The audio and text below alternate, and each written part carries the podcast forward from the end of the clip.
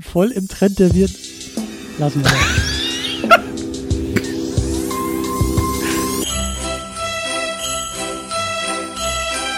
Second unit. Enough talk.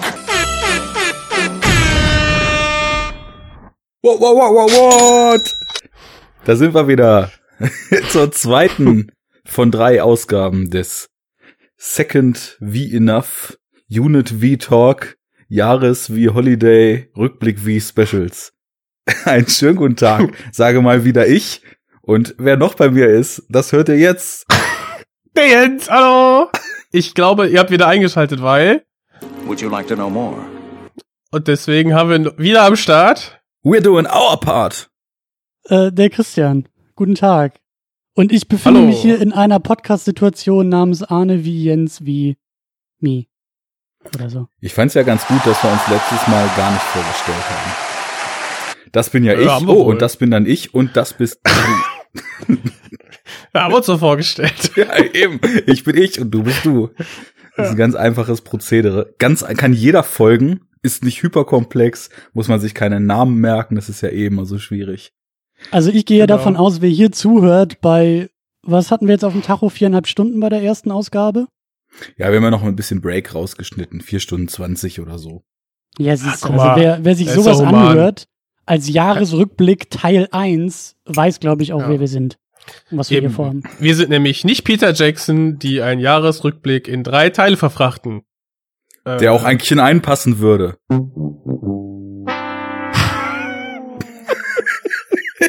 Wir sind auch Oder- nicht Peter Jackson, die mit unnötigen Special Effects ein, ein, ein, ein Produkt aufwerten müssen. Und wir sind auch nicht, und jetzt wirklich nicht Peter Jackson, der nächstes Jahr noch die Extended Edition dieses Podcasts rausbringt. Leider geil. Tja. Sind sie nicht schon draußen? Ich weiß es nicht. Wahrscheinlich ist es Mann, die, ey. wir gehen den Weg gar nicht. Wir brauchen die Extended nicht, weil wir immer Extended sind. Wir könnten die kurze Fassung mal rausbringen. Ja, die, gibt- die gibt's dann zusammengeschnitten im Outro oder so. Ja. Und wie fandst du das Film? Ja, ja, ganz gut, gut. Ja, ja. Ciao. Es kam nur Scheiße raus. Sendung vorbei. Naja, Bam. wer eingeschaltet hat, der weiß ja, worum es hier gerade geht und was das alles soll, nämlich zweite Teil des ersten Teils des Jahresrückblicks. Unsere Top 10, die nun zur Top 5 geschrumpft ist.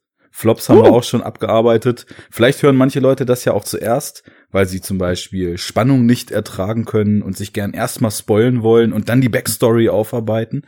Wer weiß. Äh, mir soll's recht sein, denn das Schöne ist ja, jeder kann, wie er möchte. Niemand muss, alle dürfen. Und wir machen jetzt weiter mit der Top 5 aus dem Kino, Release, Heimkino, Streaming und Film. Filmjahr. ja. 2018 bezüglich deutscher Releases. Startdatum zwischen dem 1.1.18 und jetzt. So, Christian, du bist dran. Du warst letztes Mal der Erste und das darfst du fortführen.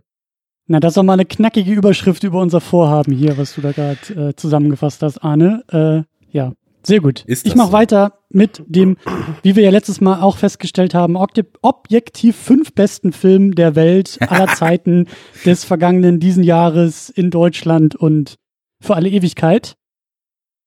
Und ich glaube, es ist ein sehr gutes Jahr für den Horrorfilm äh, gewesen. Äh, ich picke nämlich Platz fünf Hereditary. Spricht man das so aus? Hm. Wo, Das-.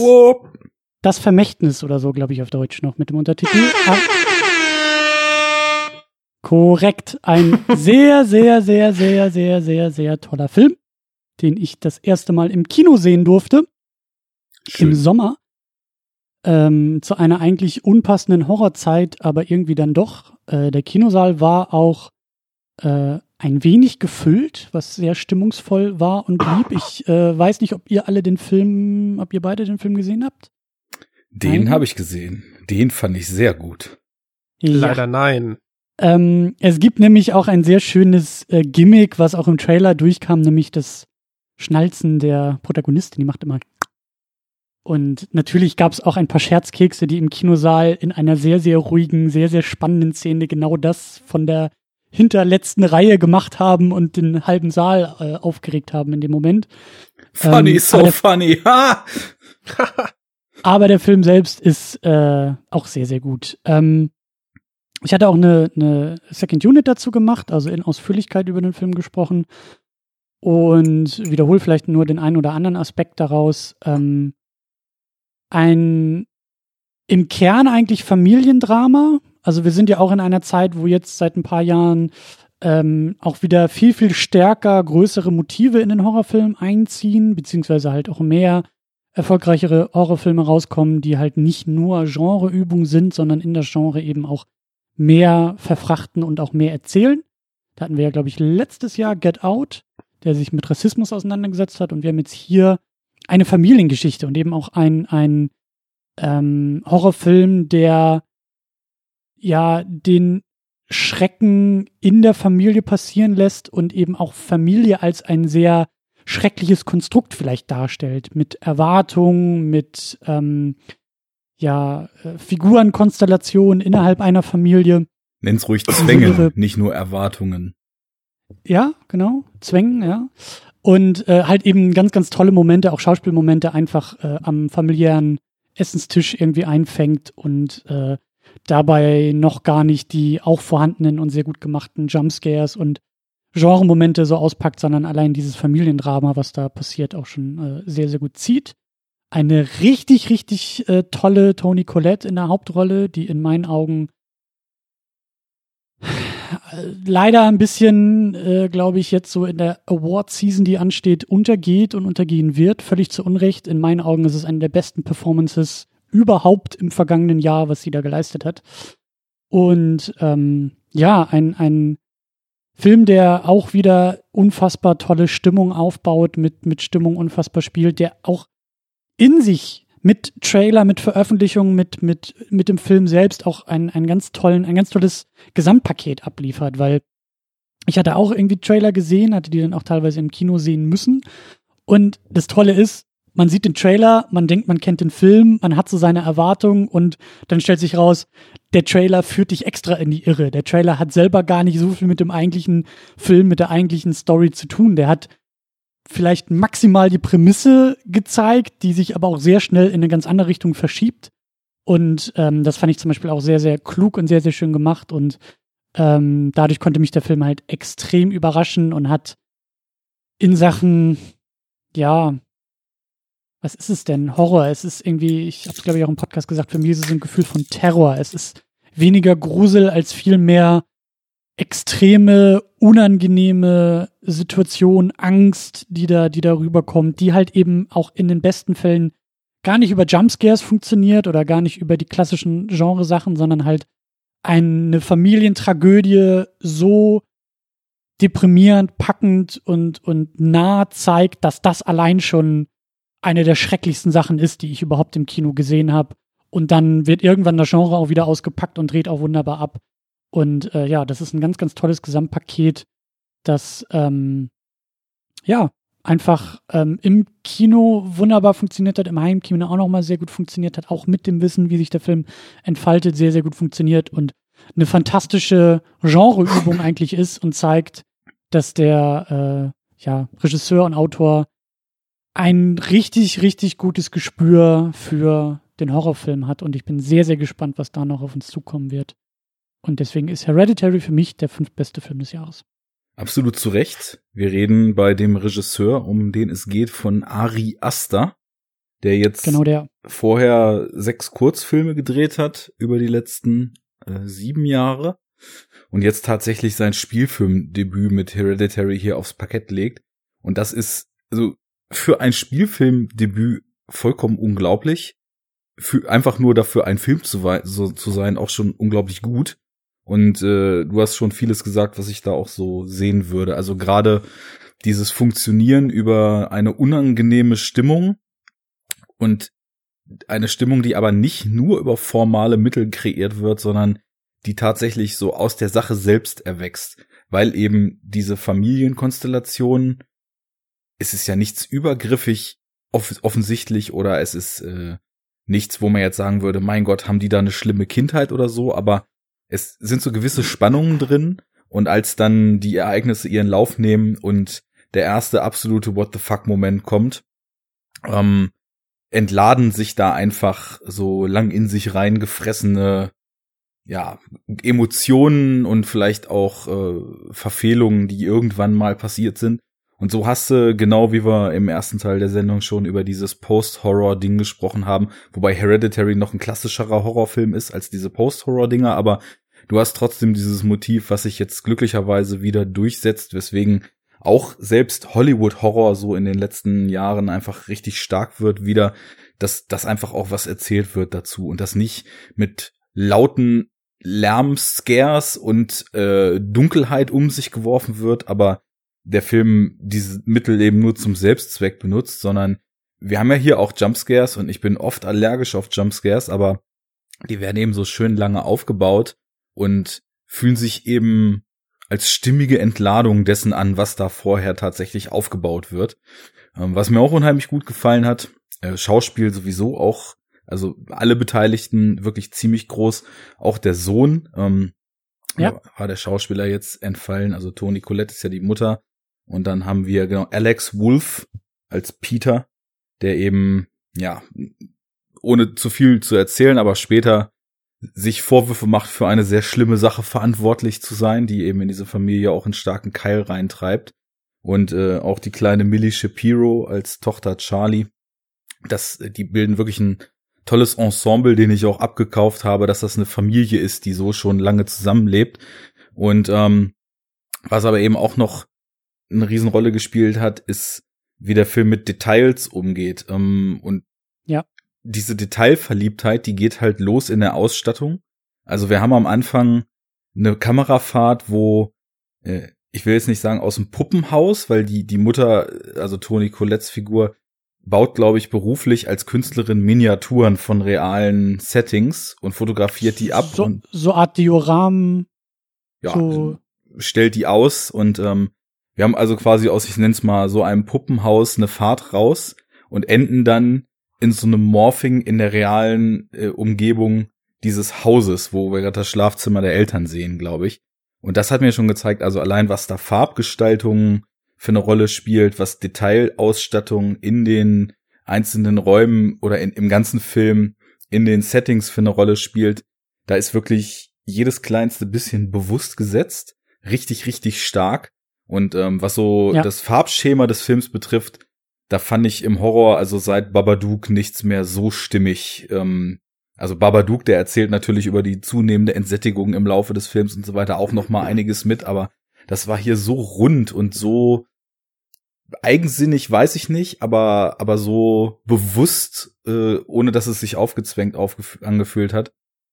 Das war schon richtig stark. Und diese Detailverliebtheit geht dann eben auch in so kleineren Momenten weiter. Also am Anfang, man hat das Gefühl, mit der Tochter stimmt was nicht. Und plötzlich ist sie dann unterwegs und wenn man darauf achtet, sieht man im Hintergrund ständig, wie irgendwelche Menschen sie so völlig weird anstarren mit riesen aufgerissenen Augen und ähm, ich glaube ursprünglich ist der Kicker ja der Tod der Großmutter, wenn ich mich nicht irre. Auf der Beerdigung ja. steht der erste Mann, guckt sie seltsam an. Irgendwann ist sie in der Schule, guckt raus, da steht jemand auf der anderen Straßenseite, glotzt sie so seltsam an.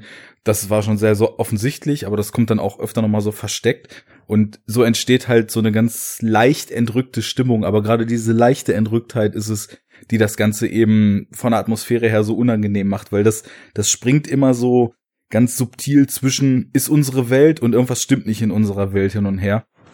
Richtig, richtig starker Film. Hätte wohl auch auf meiner Liste sein können, aber irgendwie gab's da wohl wieder Hinterzimmerabsprachen. also äh, ist für mich, glaube ich, auch so der oder einer der besten Horrorfilme des Jahres, weil ich habe ein paar Sachen jetzt, die ich heute noch dann eben vorstellen werde, wo ich nicht mehr so klar sagen kann, ist das jetzt eigentlich noch ein Horrorfilm oder ist das was ganz anderes oder kann man da überhaupt keinen Genre-Stempel mehr drauf machen. Aber ähm, ja, richtig, richtig stark. Jens, bitte sofort gucken. Ja, ey, nach euren Ausführungen sowieso. Ne? Ich meine, ich meine, wir sind jetzt im Top 5 Gewässer, also das ist sowieso alles ein, eine, ein dickes ans Herz legen an alle, die die Filme, die wir noch nicht gesehen haben und toll finden, ähm, ja, noch nicht gesehen haben. Und dem wäre ich natürlich auch Folge leist, wenn mich dann irgendwie ja, der Schalk packt oder, oder die irgendeine Gelegenheit günstig ist, dann werde ich mir auch reingucken, weil. Mal, Guck mal, wir nehmen das ja vor Weihnachten auf. Ja, Weihnachten Ja. ist ja feste Familie, da nimmst du das Ding einfach mit nach Hause, wenn du deine Familie Und besuchst. da gucken wir, ja. Wenn's, wenn's, wenn's mal unterm Weihnachtsbaum wieder so richtig schön kracht, weil dann guckst du dir den Film an und denkst dir, ja, okay, ganz so schlimm ist zu Hause vielleicht doch nicht. Nee, Mann, da, da habe ich schon ein anderes Programm. Da werde ich mit meinem Bruder Smash Bros. zocken. Auch gut. Da gibt's schön. Darf schön, ich dir nur einen ähm, Tipp geben? Wenn, also ja? sorg dafür, dass sich dein Bruder anschnallt. Immer. Immer angeschnallt sein. immer anschnallen. Okay, werde ich mir hinter die Ohren schreiben. Sehr Ähm, gut. aber ich fand nämlich zum Beispiel auch aus, ich glaube, ich habe ich letztes Jahr auch gesehen, The Babadook. Ähm, der mir auch gut gefallen. Und je länger man halt drüber nachdenkt, desto mehr Feinheiten, Details fallen einem auf. Und dann Babadook wuchs zum Beispiel in der Nachbetrachtung immer mehr. Und da freue ich mich auch schon, den dann nochmal zu sehen, auch wenn das ein Film ist, ich glaube, den man am ersten oder am ehesten nachvollziehen kann, wenn man selber Kinder hat. Aber ich finde so dieses, dieses Familiengeflecht irgendwie, klar, kennt man ja irgendwie in einer gewissen Art und Weise. Und ähm, ja, das, was ihr da beschreibt, äh, klingt auf jeden Fall sehr gut. Und weil mir Babadook gefiel, wird mir, denke ich mal, auch Hereditary äh, einigermaßen ähm, gefallen werden. Gehe ich jetzt mal von aus. Ich glaube, Aber das ist halt auch wieder eins dieser, dieser Dinger, wo man sagt, ja, hier, Erwartungshaltung wieder so groß, Ja. äh, das ganze Internet feiert ihn ab, äh, dann schaut man ihn an und fragt sich, ja, der ist jetzt gut, der ist vielleicht sogar sehr gut, aber so herausragend habe ich den jetzt nicht empfunden. Deswegen werde ich da noch mal ein bisschen Zeit ins Land gehen lassen und dem mir den dann auf jeden Fall mal geben. Also eine Ja. Sache fällt mir noch ein dazu. Wir haben einen Aspekt in dem Film, der mich, glaube ich, am meisten an Get Out erinnert, weil Get Out ja auch, sagen wir mal, so die ersten drei Viertel des Films oder vielleicht sogar vier Fünftel, keine Ahnung, also Riesenteil seiner Laufzeit, ähm, mehr oder weniger wie so ein Thriller mit so minimal übernatürlichem Anstrich wirkt. Und So, dann ein- so ein Mystik-Atmosphäre baut er ja auch. Genau, so, so ein Mystery-Thriller irgendwie und dann dreht er ja völlig ab. Und auch mit Mhm. so, mit so sehr, sehr ganz klar, deswegen meinte Christian eben auch, dann packt er das Genre aus in Bezug auf Hereditary, so, so sehr, sehr klar erkennbaren Genremotiven, ähm, verliert er vielleicht so ein bisschen das, was ihn vorher subtil gemacht hat. Und so ähnlich ist das in Hereditary auch. Also ich könnte mir vorstellen, dass am Ende vielleicht manche Leute so ein bisschen rausfliegen, weil er einfach deutlich unsubtiler wird und vieles dann klar ausspricht, was vorher in der Vorstellung vielleicht äh, sogar besser aufgehoben war. Aber es ist einer der Filme, wo mich das nicht gestört hat. Also es ist jetzt nicht so wie zum Beispiel, falls ihr den kennt, diesen Mama mit Jessica Chastain, der dreiviertel lang ein brillanter Film ist, super geile Atmosphäre, auch mit so Familiendrama-Anklängen Mhm. und dann einfach nur noch die ultimative 0815 Geisterfilmkeule rausholt und äh, Ja. da ziemlich viel verliert am Ende. Also so ist es auf keinen Fall. Bei Get Out war das ja auch eine, sag ich mal, ein, ein Finale, was, was den Zuschauer, das war ja, wirkte ja wie so ein Payoff, wie, wie quasi eine, eine Erlösung, ne, im positivsten Sinn, dass er sich aus dieser Situation ja selber befreien kann. Ja, Und ähm, das als jetzt dann quasi mit dem mit dem fetten roten äh, Edding dann nochmal unterstrichen äh, mit Hilfe der der Genre Tropes quasi die dann da erfüllt werden ähm, fühlt sich das eigentlich sehr sehr befriedigend an Ja. und äh, ich so also so würdest du dann auch Hereditary sehen Ja, ich, ich glaube, vielleicht ist es bei mir auch einfach nur so, dass es etwas ist, was mir überhaupt auffällt, weil ich, was Horror betrifft, nie großer Fan von zu ausufernder Erklärung bin. Also mich Mhm. haben die meisten Horrorfilme immer mehr, solange das eigentlich alles noch total vage bleibt, mit einem gewissen Interpretationsspielraum und gerade bei solchen Filmen, die dann eben auch wirklich ein Fundament drunter haben, da ist es dann so, da kann, da kann ich mir zusammenreimen, okay, wofür steht das? Oder man fühlt einfach, wofür es steht, so über die Atmosphäre. Und irgendwann wird dann halt erklärt und das funktioniert für mich in den seltensten Fällen. Und hier wird es auch gemacht, aber es funktioniert. Und da ich immer wieder merke, dass total viele Leute eher nicht damit klarkommen, wenn nichts erklärt wird und diese Erklärungen eigentlich sehr positiv finden, äh, glaube ich, ist es vielleicht eh so eine Minimalkritik, mit der ich relativ alleine dastehe, weil das für die meisten eigentlich dann total gut aufgeht. Also von daher alle gucken, bitte. Ja, unbedingt. So, sehr schön. Da muss ich mal schauen. Ähm, ich muss mir wieder Was? großartige Überleitungen ausdenken. Genau, das ganze Internet feiert Hereditary. Aber einer nicht. Und das ist der gute Nenat. Aber der gute Nenat feiert was anderes ziemlich doll. Und ich feiere es auch. Danke für diese Empfehlung, Nenat. mein Platz fünf ist ein schweizerischer, ja auch äh, zumindest mit Horror angehauchter Coming-of-Age-Film, nämlich Blew My Mind. Es geht äh, um ein junges Mädchen, die mit ihrer Familie umgezogen ist, neue Stadt, keine Freunde, ähm, gerade so an dem Punkt ist, wo das mit Pubertät und so weiter alles so richtig ins Laufen kommt und ähm, versucht sich so ein bisschen einzufinden, checkt erstmal ein bisschen ihre neue Umgebung. In der Klasse gibt's halt so die coolen Kids, die alle so ein bisschen betont auf Ghetto-mäßig unterwegs sind. Dann gibt's die nicht so coolen Kids. Das sind die, die gleich versuchen, auch mit ihr Freunde, Freundschaften zu schließen, was sie aber abblockt, weil sie irgendwie in der Ich bin gegen alles Haltung gerade ist, so Teenie-Style halt und lieber eigentlich mit den coolen Kids anbandeln will. Und im Laufe des Films ähm, ist so diese, haben wir ja in Coming-of-Age-Filmen eben oft, so diese erwachende Sexualität und dieses hingezogen fühlen zu anderen Menschen ein großes Thema.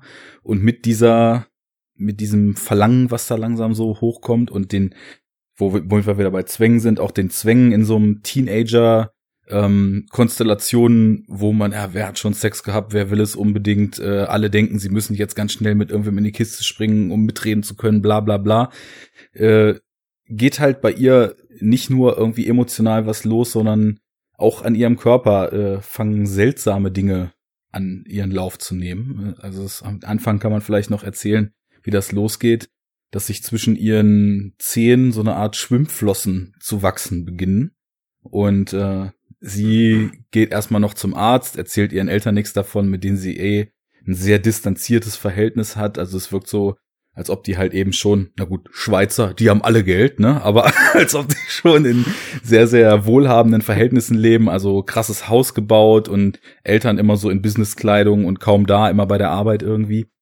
Erzählt die Schweizer nicht. haben, die Schweizer haben übrigens vor allem unser Geld. und vor allem Drogengeld haben die von Pablo und Co. Egal, die, ja. die verwalten bestimmt beruflich in der Bank Drogengelder, ich bin mir ganz sicher. Naja, auf jeden Fall äh, sagt die Ärztin dann eben noch, ist kein Problem, das ist ein Geburtsfehler, das, das gibt es, gibt es auch einen Namen für, können wir wegoperieren, wenn sie das stört und sie fliegt halt ziemlich aus, weil eben sie das natürlich nicht seit Anfang ihres Lebens hat, sondern eben erst seit wenigen Wochen oder Tagen. Ja, und so nimmt das Ganze dann eben seinen Lauf und Warum ist der Film so gut? Also zum einen, ähm, ich müsste jetzt die Namen tatsächlich nachgucken, weil es ist eben ein Film, der mit, mit unbekannten schweizerischen Darstellern gedreht wurde. Also alle halt eben. Darf ich in der Zwischenzeit eine kleine Nachfrage stellen oder zumindest eine Beobachtung machen, lieber ja. Arne? Du scheinst das ja so mit pubertären Horrorfilmen irgendwie zu haben, oder? Also ich erinnere mich letztes Jahr an Raw, den du ähm, sehr leidenschaftlich hier auch im Jahresrückblick gepickt hast? Also Ohne Scheiß. ist da. Irgendwie, ich, also es ist, äh, das ist tatsächlich so eine der Conclusions, die ich am Ende dieser Sendung ziehen werde, dass äh, Coming of Age an sich ein Genre ist, was mich kaum reizt, aber Coming of Age mit Horror verbunden ein Genre ist, was ich mit am interessantesten überhaupt finde.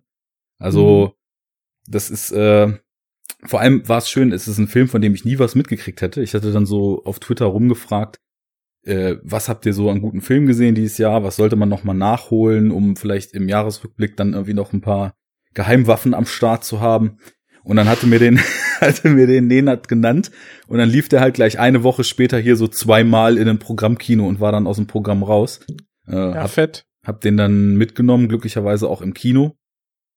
Ja, und äh, also es ist halt ein Autorenfilm von Lisa Brühlmann, also auch geschrieben und inszeniert von einer Frau, was denke ich mal für die Perspektive in diesem Film absolut äh, förderlich ist, weil ähm, ja, was ihn eben so gut macht, ist, dass er sich auf eine ganz, ganz feinfühlige Art und Weise mit zunächst so dem, ja, dem, dem Unverständnis mit den eigenen Gefühlen und dann mit dem von sich weisen, dass da irgendwas in einem ist, was vielleicht anders ist als das, was die Gesellschaft so von einem erwartet, befasst.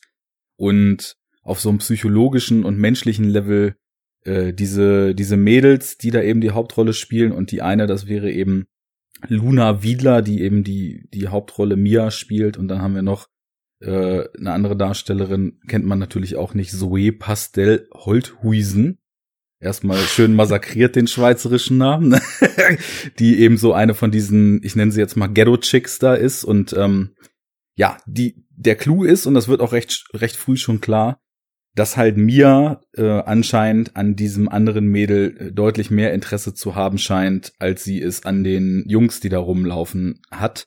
Und ja, sich das natürlich erstmal nicht wirklich eingesteht.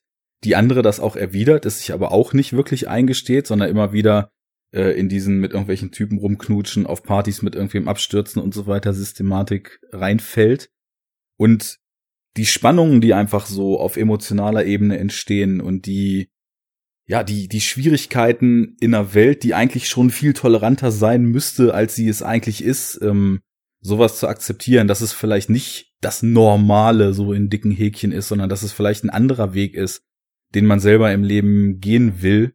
Ähm, das ist hier einfach in extrem schöne Bilder und vor allem auch in extrem schöne Symbolik ähm, gefasst.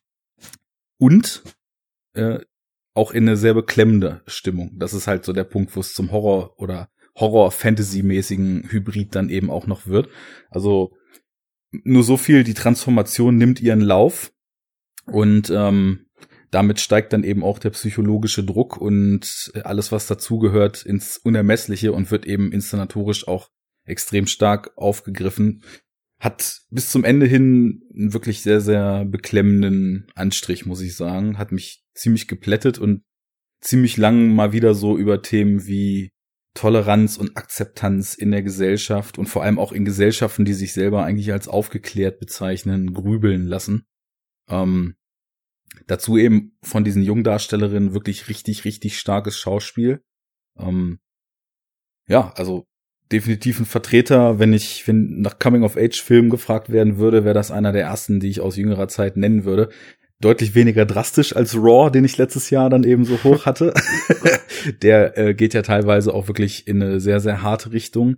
Der hier ist auch hart, allerdings eher auf emotionaler Ebene. Also es, es gibt dann quasi so ein emotionales Finale, wo einem wirklich der Atem wegbleibt und wo man sich nur denkt, bitte tu das nicht, was du da gerade tust. Aber äh, das will ich nur nicht verraten. Richtig gut und äh, hoffentlich bald auch in einer einigermaßen anständigen Version in Deutschland dann im Heimkino zu sehen, weil der Kinorun war mini, mini, mini klein und äh, bei solchen Filmen passiert es ja teilweise, dass irgendwelche Labels den noch nicht mal auf Blu-ray rausbringen, sondern irgendwie in den 90ern hängen geblieben sind und dann nur ein DVD-Release von solchen kleinen Filmen machen. Ähm, denn sehen sollte man ihn auf jeden Fall. Okay. Kennt er beide Gut, nicht, ja. wa? Nee, beide nicht nee, gesehen. Wie auch. Beide nicht. ja. Aber auf dem Zettel. Ähm, auf dem Zettel habe ich den nächsten Film. Und zwar meine Nummer 5. Und das ist quasi eine, ja, Verbindung von euren beiden Picks, könnte man so sagen. Und zwar ist es theoretisch, hat Anleihen von Coming of Age, aber ist vor allem eins der ja, unglaublichen Spielfilmdebüts. Ähm, und zwar von dem äh, Jungregisseur äh, Corey Finlay. Und zwar äh, möchte ich, ist auf meinem Platz 5 Vollblüter beziehungsweise Thoroughbreds. Mhm. Ähm, habt, habt ihr den beide gesehen? Leider noch nicht. Leider nee. nicht. Auch nicht. Ja, guck mal, dann haben wir jetzt alle schönen Filme, die der andere, okay, fast, außer dir, Christian, äh, die der andere fast nicht gesehen hat. Und zwar Thoroughbreds ist ja, ein Pferdefilm oder was? Gezeigt habe. Ja, genau, es geht um. Wurde auch schon in der Cinecouch besprochen, deswegen. Also, die Bibi und Tina-Reihe, ja, wer kennt sie nicht? Ja, Thoroughbreds, ähm, genau, handelt eigentlich von zwei äh, Teenager-Mädels, die ja in einer sehr gut betuchten äh, Vorstadt quasi aufwachsen. Ähm, sie kennen sich von früher, von der Schule, und eine der beiden, ähm, gespielt von Anya Taylor Joy, ist, äh, ja, hat halt, die Eltern haben halt ordentlich Geld und sie leidet so ein bisschen unter ihrem Stiefvater und möchte quasi dann ihre, ja, alte Freundin, mit der sie jetzt langsam wieder eine Beziehung ähm, aufzubauen scheint. Ähm, sie soll nämlich ihrer alten Freundin so ein bisschen ich weiß nicht genau, also Nachhilfe geben zum einen, aber einfach auch eine, eine Stütze sein, denn äh, ihre alte Freundin, gespielt von Olivia Cook, ist hat keine Gefühle, sie fühlt nichts. Mhm. Und ähm, ja, diese Gefühlskälte hat sie auch so, ja, lässt sie auch so ein bisschen isoliert zurück, aber die beiden finden so ein bisschen zusammen über diese Nachhilfe und äh, ja, eines Tages eröffnet äh, dann Anya Taylor Joy beziehungsweise ähm, äh, Lily, äh, dann quasi der Amanda, dass sie ihren Stiefvater loswerden will und sie macht ihr den Vorschlag, ja, hast du überlegt, denn ihn schon mal umzubringen? Und diese dramatische Pause äh, verrät's vielleicht. Dieser Film hat jetzt, es ist quasi inszeniert wie ein Psychothriller, aber behandelt quasi ne, diese diese eine Frage, äh, wird sie es tun oder nicht. Und auf dem Weg dahin bis zum Ende ist er einfach so auf den Punkt inszeniert. Also die Bilder, die ähm, hier hier geschaffen werden die, von Corey Finlay, sind einfach ja, sind einfach äh, der Hammer. Also hat mich so ein bisschen an Park Chan-wook teilweise erinnert und das ist schon ein riesengroßes Lob, weil die Bilder von ihm sind äh, auch nahezu perfekt. Jedes Bild kannst du eigentlich so an die Wand hängen. Und das bei diesem Spiel Spielfilmdebüt zu sehen, ist äh, ja einfach richtig, richtig krass. Und ähm, gut, Cin Cinematography ist bei Lil Vincent. Ähm, der hat so Sachen gemacht, wie zum Beispiel A Girl Walks Home Alone at Night. Ja. Und da weiß man auch, dass äh, die Bilder waren die schon sitzen. auch richtig, die sitzen einfach, genau, die sind schon ziemlich genial. Und was mich einfach so freut, ist, dass diese, diese Handlung, also der Stiefvater wird auch wirklich ähnlich wie bei einem Horrorfilm so, so als unnahbarer, fieser ähm, Gegenspieler inszeniert, aber auf der Story-Ebene erfährt man immer weiter, dass einfach auch mit, ähm, ja, mit der, mit unserer Lilly auch es nicht richtig stimmt. Also die tun sich da beide nicht viel, Amanda und Lilly. Und ähm, ja, das wird quasi zu keinem Zeitpunkt ausgesprochen, sondern der, der Zuschauer wird quasi über die Länge des Films, muss er sich selber einen Reim drauf machen. Das finde ich zum einen sehr sehr gut, weil er quasi mit diesen Genre-Tropes des, des Thrillers einfach spielt. Und ähm, ja, ist halt erwachsen, ist schon quasi ein erwachsener Move für jemanden, der jetzt seinen ersten Spielfilm quasi inszeniert und da auch noch so gut. Also ich war wirklich von vorne bis hinten sehr angetan von dem Film. Ähm, als ich den Trailer gesehen habe zu Thoroughbreds, dachte ich, okay, wow, ist ja Wahnsinn, ist so ein richtig treibender, treibender ähm, treibender Sound und treibender, so treibender Song und äh, richtig gut zusammengeschnitten und alles und dachte, okay, äh, den muss ich unbedingt sehen. Der ist jetzt zum Glück ist der Film nicht so wie der wie der Trailer ähm, und zwar einfach schnell aneinander geschnitten, sondern lässt sich wirklich Zeit, die Zeit, die er braucht, äh, in jeder Szene und äh, scheint auch einer der Filme zu sein, in der El Elton äh, Anton Yelchin eine seiner letzten Rollen hat. So dieser okay. fällt wirklich unter diese Kategorie Filme, in der Anton Yelchin seine, seine letzte Rolle hat oder einer seiner letzten Rollen, die so im letzten Jahr rausgekommen sind. Ähm, der Vater wird übrigens gespielt von Paul Sparks, den kennt man vielleicht von Boardwalk Empire oder diesen äh, Writer, der bei ähm, der die House of Cards. Ich glaube, Biografie genau von, von House of Cards äh, Chef da schreiben soll. Ich finde das super interessant. Von, von Underwood. Wie sich bei uns hier Regiedebüts oder zumindest Langfilmdebüts auf den hohen Plätzen tummeln, ist äh, irgendwie anscheinend ja. so eine so eine frische Energie, die man bei vielen Leuten dann noch in den Filmen spürt, die vielleicht. Also energetisch ist der definitiv, ja. Ja, ich hatte nämlich eben gedacht, ach Mensch, das, das habe ich gerade vergessen bei Blue My Mind, war mir auch so. Ich eben nochmal nachgeguckt, es war auch der erste Langfilm, den die Lisa Brühlmann gedreht hatte. Und äh, hatte auch noch vergessen zu sagen, dass er mich total an Der Nachtmahl erinnert hat, was der nächste Coming-of-Age-Horrorfilm ah, ja. in der Reihe war und mhm. äh, vor zwei Jahren mein Film des Jahres war. Also ich sehe da eine Tendenz. nee, aber klingt Also hier geil. verwandt sich jetzt keiner in Monster, aber die beiden sind schon, also es ist ja das Geniale, du, du lernst sie kennen als wirklich unschuldige Mädels, die so alle ihre Päckchen zu tragen haben. Und über die Laufzeit erkennst du, dass äh, sie vielleicht doch nicht so normal sind. Also, aber die Perspektive wird nie verlassen. Du siehst das immer, es ist inszeniert aus der Perspektive der Mädels. Und das ist, also dieser Kniff ist einfach ähm, der Hammer. Hm. Also klingt sowieso richtig gut. Ich hatte den schon auf dem Schirm, weil der Patrick Sweet den auch irgendwann mal auf Twitter, glaube ich, ziemlich abgefeiert hatte. Und Guter Mann. auf jeden Fall viele Grüße.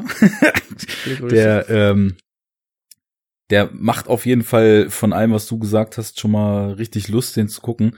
Es ist ja oft das Problem, dass man gerade bei so kleineren Filmen äh, nicht die Möglichkeit hat, die dann im O-Ton zu sehen. Und ich wäge dann immer ab, Mhm. gerade wenn das irgendwie so Schauspiel- oder Character-driven ist, ob ich das gerne im O-Ton sehen möchte oder ob ich äh, mich, ob das Bilder sind, die ich nicht verpassen möchte und mir den dann trotzdem in Synchro angucke. Bei dem hat's Ja, irgendwie. eben, du machst doch nicht den Lindner, oder? Was macht denn der Lindner? Ja, besser, besser gar nicht regieren als falsch zu regieren. genau.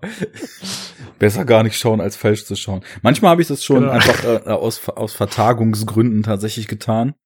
So war es zum Beispiel, glaube ich, bei You Were Never Really Here, dass ich Hm. Phoenix in Synchro mir einfach nicht vorstellen konnte und dann deswegen auf Heimkino gewartet habe. Verstehe ich eh nicht. kaum. Ver- Eben.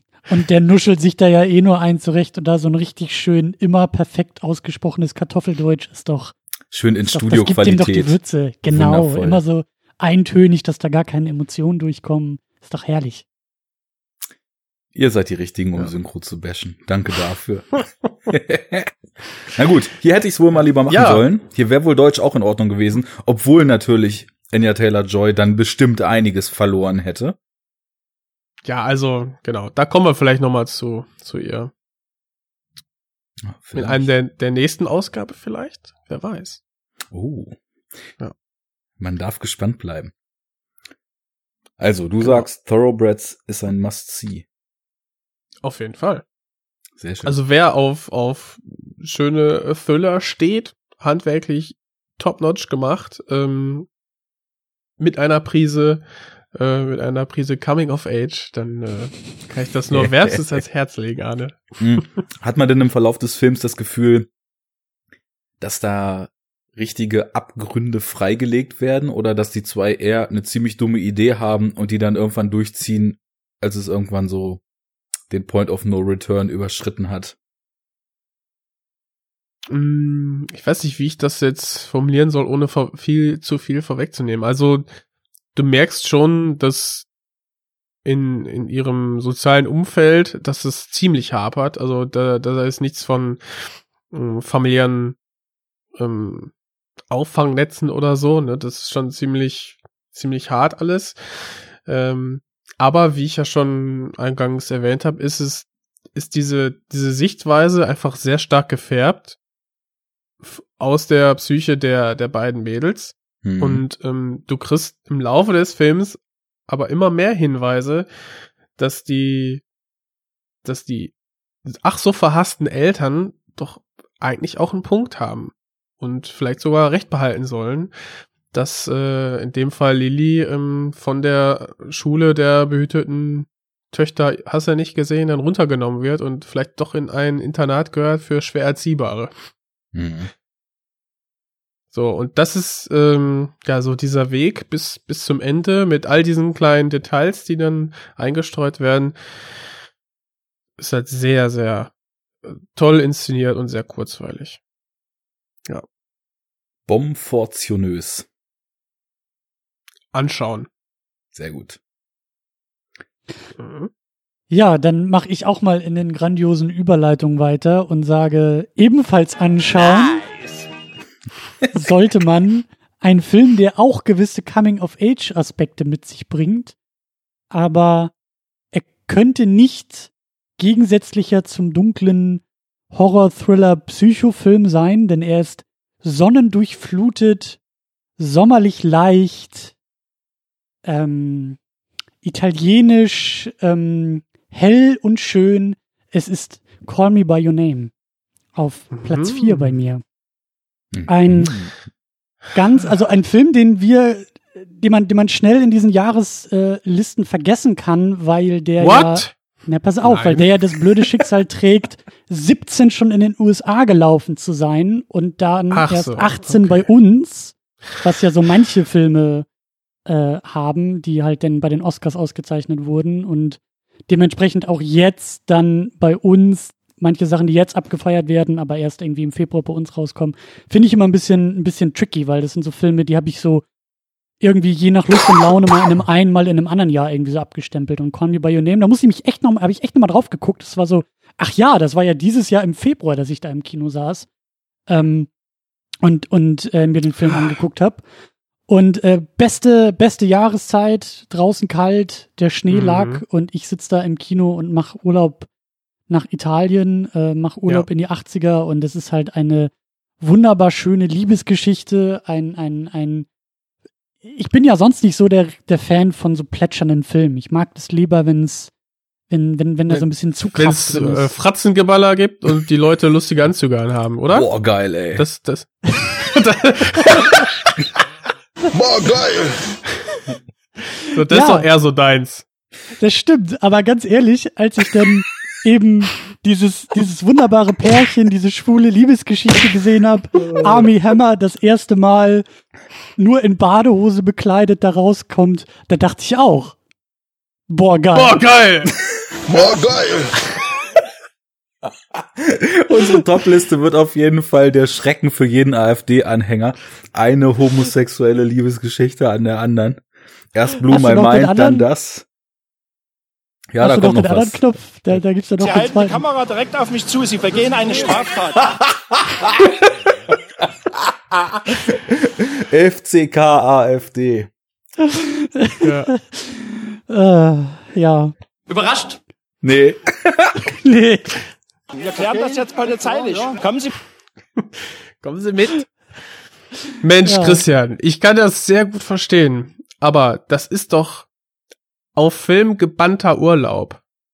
Ja, und Film. das ist herrlich. Das ist absolut wunderbar. wir haben, wir haben eine Liebesgeschichte zwischen zwei Männern, die sie, die so langsam aufkeimt, wo der, wo der eine Mann sich noch gar nicht so sicher ist, wie es denn, äh, ob das denn okay ist, beziehungsweise wie er sich dazu verhalten soll, dass er sich sehr stark hingezogen fühlt zu einem anderen Mann.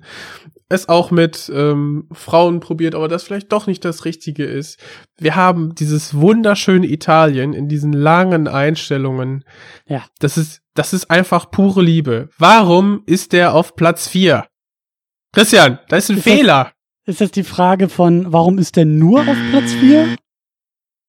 Ja, Ja, weil es auch noch andere sehr, sehr schöne ähm, sommerliche Filme in diesem Jahr gab. Aber äh, es ist ja kein, es ist ja, es ist ja kein, wie soll man sagen, ich will ja die Filme nicht besprechen als, ich will es ja nicht ex negativo machen. Also der ist sehr, sehr gut und deshalb Gut. ist er auf Platz 4. Er ist nicht sehr, Ja. sehr schlecht und deshalb nur auf Platz 4. Er ist ähm, vor allen Dingen für mich auch ähm, ein bisschen besonders, weil wir in diesem Jahr ähm, den auch im Podcast besprochen hatten Hm. und da dann auch unsere Oscars-Unit äh, wiederholt haben, das Ganze draußen im Park gemacht haben, bei Picknick, da versucht haben, im Podcast selbst auch diese sommerlich leichte Stimmung so ein bisschen zu rekreieren und äh, dadurch ist geschafft. er mir dann auch nochmal ähm, noch mal, noch mal anders und nochmal neu ans Herz gewachsen. Aber auch was du gesagt hast, so diese ganze, diese Geschichte, also es ist halt einfach eine unfassbar tolle Liebesgeschichte. Also ja, es ist eine Ja. Ge- Liebesgeschichte zwischen zwei Männern, aber das ist, es ist gleichzeitig halt auch so universell, was du auch gerade gesagt hast. Der, der, ich glaube, Elio hieß er ja, der, der Jüngere, Ja. der hat natürlich, der macht da natürlich was mit sich selbst aus und muss, muss sich selbst irgendwie herausfinden und ähm, äh, eine Menge über sich selbst lernen, aber das muss man immer, wenn man sich verliebt und wenn man unsicher ist, ob die Liebe erwidert wird, ob es die richtige Liebe ist, ob man sich nicht vielleicht geirrt hat in dieser Liebe. Und das finde ich halt auch so wunderbar toll, weil es ja eben auch eine der ersten Liebesgeschichten für ihn überhaupt ist in diesem Ja. äh, sommerlichen Italienurlaub. Und da sind so ganz, ganz viele tolle Sachen drin und einer der besten äh, Dialoge, Monologe von Elliots Vater, gespielt von Michael der Mhm. ihm da in einer so unfassbar schönen, zerbrechlichen, kleinen, ähm, ja, Lebensliebesbekundung irgendwie den Kopf auch noch ein bisschen gerade rückt und, und das Tolle in diesem zerbrechlichen und vielleicht auch in einer unglücklichen Liebe ähm, ähm, näher bringt. Eine der besten Vater-Sohn-Momente überhaupt im Kino und da, da ist so ganz, ganz viel zusammengekommen. Denn auch dieses tolle, tolle ähm, quasi Outro schon fast, wie er da am, am Kaminfeuer sitzt und dann eben die doch sehr für ihn traurigen Nachrichten verarbeitet, dabei eben in ein, in ein Kaminfeuer blickt, die Credits so langsam über dieses Gesicht laufen und wir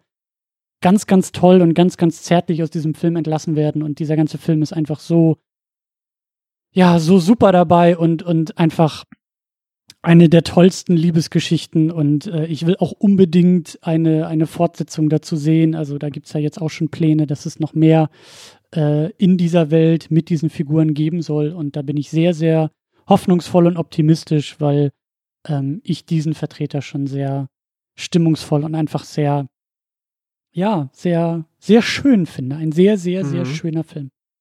Ich habe den ja jetzt nur noch nicht gesehen, aber ich finde äh, ich find's total schön, dass Michael Stuhlbarg anscheinend ja dann in mehr als einem total bezaubernden Film dieses Jahr drin gewesen ist. Mhm. Der Mann sollte seinem Agenten also eine richtig schöne Packung Pralinen zu Weihnachten schenken. Ich glaube, das Jahr 2018, 17 war sehr, sehr gut für ihn. Also Der schenkt dem einen schönen Pfirsich. Ähm, ich finde, also Call Me, Call Me By Your Name ist vor allem ein sehr, sehr intimer Film, hm, finde ich. Also du meintest ja auch, dass er sehr zerbrechlich ist und sehr, sehr, sehr, sehr ruhig und, und trotzdem voller Herz.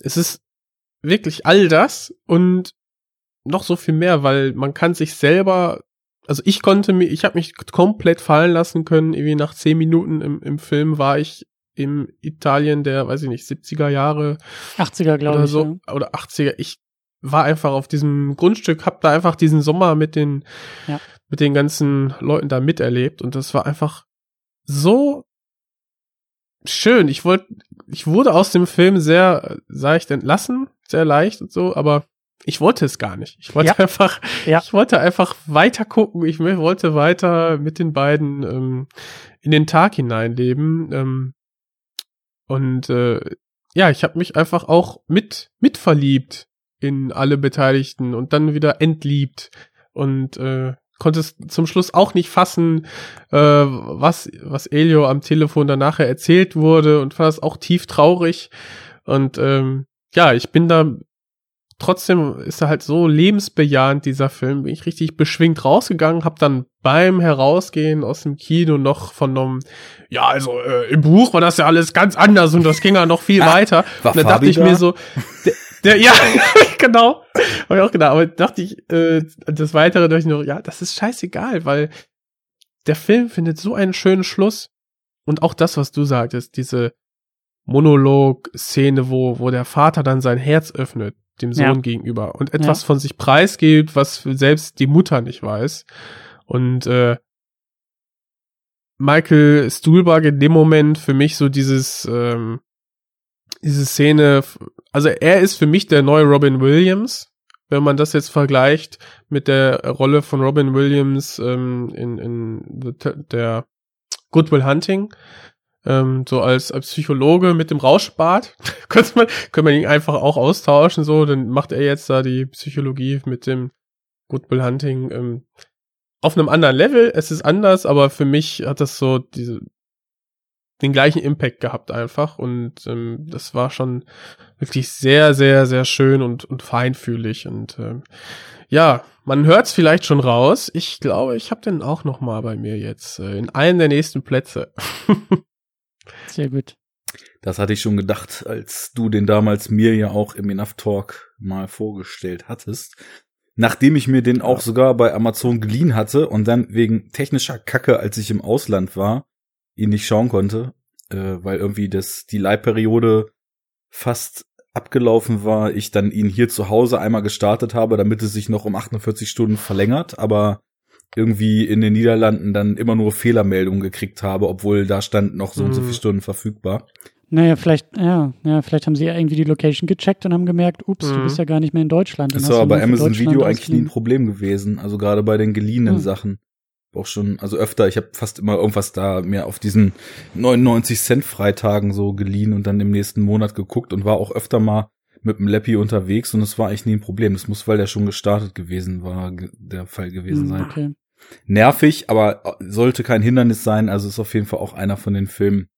Ich kenne ja auch von Luca Guardino diesen I Am Love mit Tilda Swinton, den ich auch ziemlich gut fand, vor fünf, sechs Jahren oder so.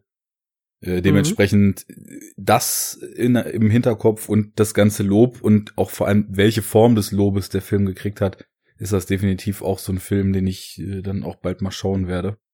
Gerade so in den äh, grauen Zeiten derzeit, äh, wenn ihr sagt, es ist verfilmter Sommer und verfilmter Urlaub, Ja. ist das vielleicht Ja. genau das Richtige, was man sich da mal auf den Schirm Ja. holen könnte. Und das ist verfilmte Urlaubsliebe. Das ist es auch. Also du wirst dein Herz erweichen. verlieren in diesem, in diesem Film. Da wird ein bisschen was zurückbleiben und danach bist du auch ein bisschen traurig. Schön. Wollt ihr noch was sagen zum Film? Sag ich dann später nochmal. Ja, nee, und den muss man auch fühlen. Das wäre jetzt so, wir, wir könnten jetzt schweigen, so ein bisschen so aus der Kamera rausgucken und Müsste da noch ein Meer rauschen? im Urlaub schwelgen. Wind, du hörst viel Wind und Blätter, Blätter im Wind. Also das, was du, was du mit diesem, mit diesem heißen Sommer verbindest, ne, wenn dann noch eine angenehme Brise vorbei weht und der, der, der große Kastanienbaum auf dem Dorfplatz dann Ja, die Blätter ein bisschen, rascheln. Bisschen Klavierklimpern im Hintergrund könnte man noch machen. Vielleicht noch mal kurz in den Pool springen, kurze Sich Abkühlung. reinfallen lassen, reinrollen. Genau. Wundervoll. Ganz, ganz wundervoll. Also mit dem Rascheln der Blätter im Wind, das war das finale Argument. Ich glaube, es gibt kaum einen schöneren Sound. Aber ich komme erstmal von. Außer vielleicht gut, den, Sound of Money. den we like it. Oh yeah. Ich komme von sonnendurchfluteter Liebe zu gebrochener Psyche. Mensch, was habe ich wieder positive now. Filme. Ja, es ist in der letzten Sendung schon reichlich erörtert worden, warum You Were Never Really Here der absolute Wahnsinn ist. Ich hatte ja so ein bisschen Mhm. gecheatet und ein bisschen taktiert und ein bisschen intrigiert mit meiner Listengestaltung, aber das war derjenige, wo ich gesagt habe, den kann ich unter keinem Umstand nur aus praktikablen Gründen von meiner Top 10 rausschmeißen und damit leben, dass ich ihn nicht in meiner Top 10 genannt habe. Äh, Wir haben es lang und breit erörtert. Ist für mich schon so in der Kategorie Meisterwerk unterwegs. Einfach äh, ein Rausch und perfektes Schauspiel, unglaubliches passives Storytelling und äh, unterschwelliges Darreichen von Informationen. Mehr Freiräume als tatsächliche Erzählung, aber die verbindet er so großartig, dass ich da wirklich mit offenem Mund da saß. Ein ganz, ganz großartiger Film. Wir nicken wieder Ihr nickt im wieder. Chor. Ja, und dann kann Jens ja schon wieder weitermachen. Äh, ach so, stimmt. Das war der Vierer war, kam ja gerade schon. Das war ja Platz Nummer vier von von Christian. Ist ja echt. Ja, ich nicke weiter und sage, mein Platz Nummer vier ist You Were Never Really Here. äh, richtig geil, weil hat's nämlich auch. Was soll ich sagen? Auch mein Platz vier. Äh, wir hatten schon drüber geredet, als Christian den auch viel zu niedrig angesetzt hat. Shame on you. Und äh, Ja, Im Gegensatz zu dir habe ich meine Top- und Flop-List nicht durcheinander gebracht, aber da kommen wir ja auch noch drauf zu sprechen. Oh, oh, oh, I smell beef. als Maul. Nein, ähm, okay. Kommen wir, das, das diskutieren wir gleich noch aus. Ähm, ja, You Were Never Really Here ist auch für mich, wie ich schon auch, glaube ich, angemerkt habe, einer dieser Kinoerfahrungen gewesen, die ich äh, vorher noch gar nicht hatte. So dieses Fiebertraumartige, was ich bis hin, so, weiß ich nicht, Viertelstunde nach nachher rausgehen aus der, aus dem dunklen Kinoraum, einsteigen in die Bahn und nach Hause fahren, wo sich das so langsam erst abgelegt hatte, äh, das fand ich schon sehr, sehr, sehr, sehr intensiv, auch nach dem, nach der Kinoerfahrung. Und deswegen für mich auch einer der besten Filme einfach und Kino, Filmerfahrungen, mein Platz vier. Und weil wir den ja schon so besprochen haben, habe ich gedacht, ja, ich habe in der letzten Zeit, also zwischen den beiden Aufnahmen, habe ich jetzt auch noch Roma gesehen. Oh. Roma Mhm. auf Netflix, nicht im Kino. Und was soll ich sagen, ein guter Film kann auch ähm, zu Hause gut überzeugen. Ähm, wenn ich jetzt cheaten würde, würde ich sagen, hey, dann packe ich halt hier Roma rein, aber Dann der cheate die mal und Eindrücke, pack da Roma rein. dann cheat ich jetzt. Nee, also beides. Ich finde eigentlich gut, wenn wir einen Film haben, der bei allen drei Listen, weil das ist dann ja noch objektiver der allerbeste Film aller Zeiten des Okay. Jahres. Also Das verstehst du? Die natürlich. Gesamtwertung Ja, ja. sagt dann ja technisch gesehen äh, irgendwie mathematisch zusammengeklüngelt, dass das der beste Film des Jahres ist. Also ich habe gehört, in der dritten Hm. Sendung ist gerade spontan eine Kategorie reingeflogen.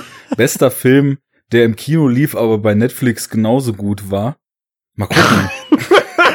wo der, wo dann Roma äh, sich einpassen würde vielleicht, ja. Keine Ahnung. Ja. Genau, dann belassen wir es dabei. Bullshit. All of it. Äh, You Were Never Really Here, meine Platz 4, haben wir schon drüber gesprochen. Leute, guckt euch den Film an, wenn ihr den noch nicht gesehen habt. Macht euch aber drauf gefasst, es ist nicht die typische plotbasierte ähm, Filmhandlung, die man sonst erwarten würde. Haben wir eigentlich letzte Sendung über dieses ganze PTSD-Trauma und Suiz Suizidal-Thema der Hauptfigur gesprochen oder haben wir das immer nur so? Ah, nee, angerissen? wir haben das nur so angerissen. Also, genau. Dieses Weil- Posttraumatische hat er ja auf definitiv, aber das wird. Irgendwie wird es deutlich, ich weiß gar nicht. Wird es deutlich, wenn man, wenn man sich gar nicht damit beschäftigt hat? Keine Ahnung. Aber also war da ich nicht auch irgendwie so eine Kindheitsgeschichte drin? Dass da irgendwas auch Vater. wieder mit Familie und er als Kind und dass er da auch Ja. so ein paar Flashbacks hatte, die nicht so gesund aussahen? Ja, das waren Mhm. aber beides so kurze Sachen, die ihn aber dann in seinem Handeln und in seinem Antrieb in diesem Erwachsenenalter, wo wir ihn sehen, schon wirklich nochmal brillant charakterisiert haben. Diese PTSD-Nummer, da wurde ja dann doch schon ganz gut klar. Also erstmal überhaupt, dass er im Krieg war und gedient hat und da schlimme Dinge erlebt hat. Es ist ja ein so eine Szene von 10, 15 Sekunden. Aber was er in der erlebt, hat für mich also endgültig das rund gemacht, warum er quasi sich auch dem verschrieben hat, äh, junge Mädchen aus solchen Höllenlöchern da rauszuholen, wie er es nun mal macht, weil er ist ja kein Hitman in dem Sinne, sondern er ist ja mehr so ein äh, freiunternehmerischer Extractor, der irgendwie Leute aus Gefangenschaft befreit und wenn dabei halt dann eben Knochen gebrochen werden müssen oder Leute Kopfschüsse verteilt kriegen, dann ist das eben so. Und Ja, ist äh, halt so. weil er ja eben da in der Vergangenheit eigentlich diesem diesem einen Jungen äh, was Gutes tun wollte und ich glaube ihm diesen Schokoriegel gegeben hat und der dann quasi als Konsequenz dafür dann umgebracht wurde. Das hat für mich dieses Thema von Schuld und dem sein ganzes Leben lang dem hinterherlaufen, diese Schuld irgendwie wieder gut zu machen und ins Reine zu kommen, auch nochmal unglaublich bestärkt und irgendwie ja seine seine ganzen Handlungen dann noch viel motivierter erscheinen lassen, nachdem es den Flashback dann gab. Fiel mir nur noch so ein, dass wir das glaube ich vergessen hatten. Mhm. So, dann wird's jetzt langsam Komm. heldig, glaube ich. Kommen, kommen wir zu Top 3. Uh, Top 3. Brauchen wir eine Fanfare? Ja, gib mal einen Touch. Die Fanfare ist wirklich die Allround-Waffe, das kannst du nicht anders sagen. Egal was kommt, egal was muss. Top 3, Top 5, Top 10, Flop 3. Egal. Hau raus. Einfach wir haben's ja. Ja. Genau. Ja, Arne hat schon recht mit seiner äh, sehr äh, passenden Überleitung. Von einem Superhelden, von einem traumatisierten Antihelden zu einer Gruppe, zu einem Haufen, zu einem ganzen Universum an Superhelden. Nee. Platz drei ist natürlich Avengers Infinity War. What the? Ein ganz, ganz, ganz, ganz, ganz großartiger, dicker, fetter Blockbuster, der uns da ins Kino gebracht wurde. Es, Mir fällt da. Es, es geht, es geht langsam zum Staffelfinale der ersten Staffel MCU. Äh, und wie sich das natürlich gehört, ist bei so einem Staffelfinale ähm, der eine oder andere Cliffhanger vielleicht auch dabei. Aber natürlich haben wir noch mal ähm, alle unsere Figuren dabei, die wir im Laufe der ersten Staffel ins Herz geschlossen haben, die uns schon des Öfteren den Tag gerettet haben, die jetzt hier zusammenkommen, aufeinander prallen und in einem großen, großen, kräftezehrenden Akt versuchen, das, naja, was ist es denn? Eigentlich das halbe Universum zu retten, wenn man so will. Und ähm, dabei, ich weiß nicht, wie sehr ich spoilern kann, soll, darf, aber. Hau äh, raus. Ja, Hat ich eh jeder gesehen. Da ja in diesem Film eh grundsätzlich nichts passiert und alles am Ende so ist wie vorher, kannst du gerne alles spoilern. Gut, weil das ist nämlich in Wow. diesem Fall nicht so.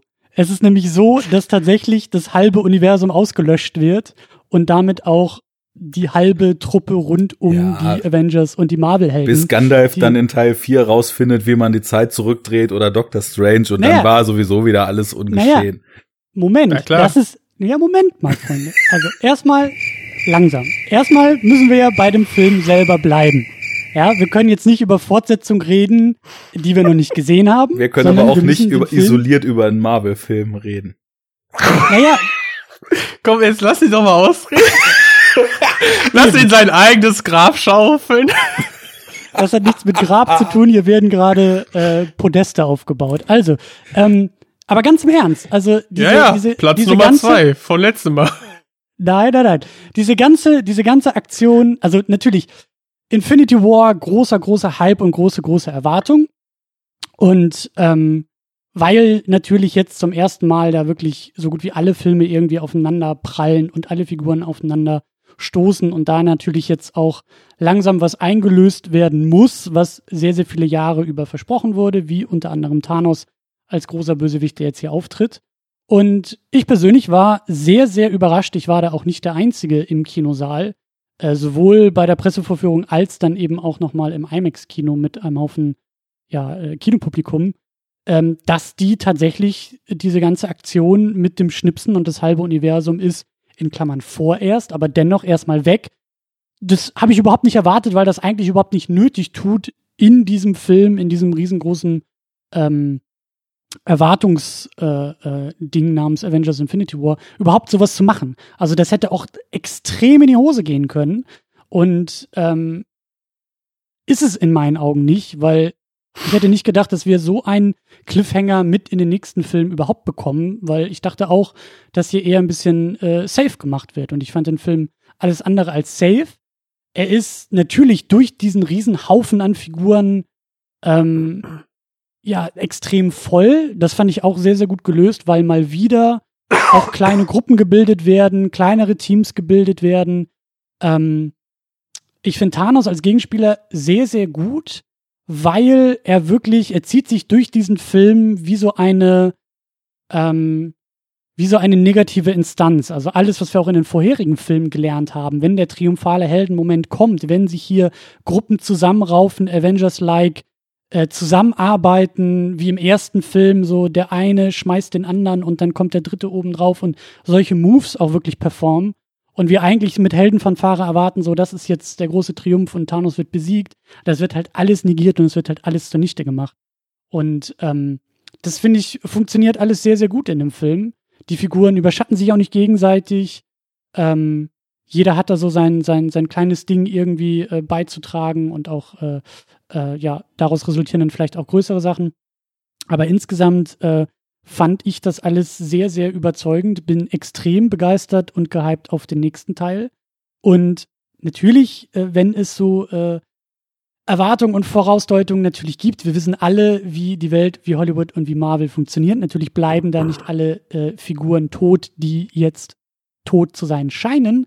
Aber ich glaube, dass sich im nächsten Film ähm, dieser rote Faden durchziehen wird, dass wir halt einen Haufen Veränderungen haben werden. Ich glaube schon, dass wenn Figuren zurückkommen, andere gehen müssen, wenn Figuren gehen werden oder auch zurückkommen, dass sich um diese Figuren herum eine Menge ändern wird.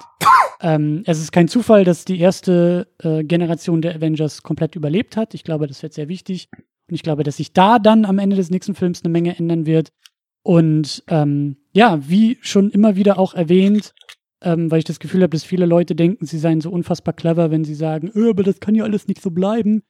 Äh, noch einmal, das ist eine Serie. Am Ende einer Staffel einer Serie ist auch immer extrem großes ähm, Payoff für das Jahr in der Regel, was man da vorher gesehen hat.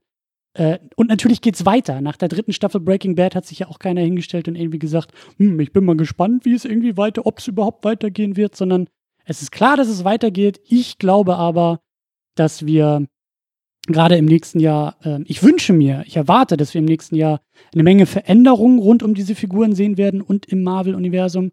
Äh, ich kann mir gut vorstellen, dass da auch noch so ein paar Paralleldimensionen, Universen und Zeitebenen aufgemacht werden, die uns dann hoffentlich ab dem Jahr 2019 ja, obwohl irgendwie alles gleich bleibt, extrem viel verändert. Und äh, das ist meine Mhm. Erwartung auch an den nächsten Film. Und ich finde, da hat man schon mit dem Infinity War eine Menge Grundlage gelegt für einen der größten erwarteten Blockbuster aller Zeiten.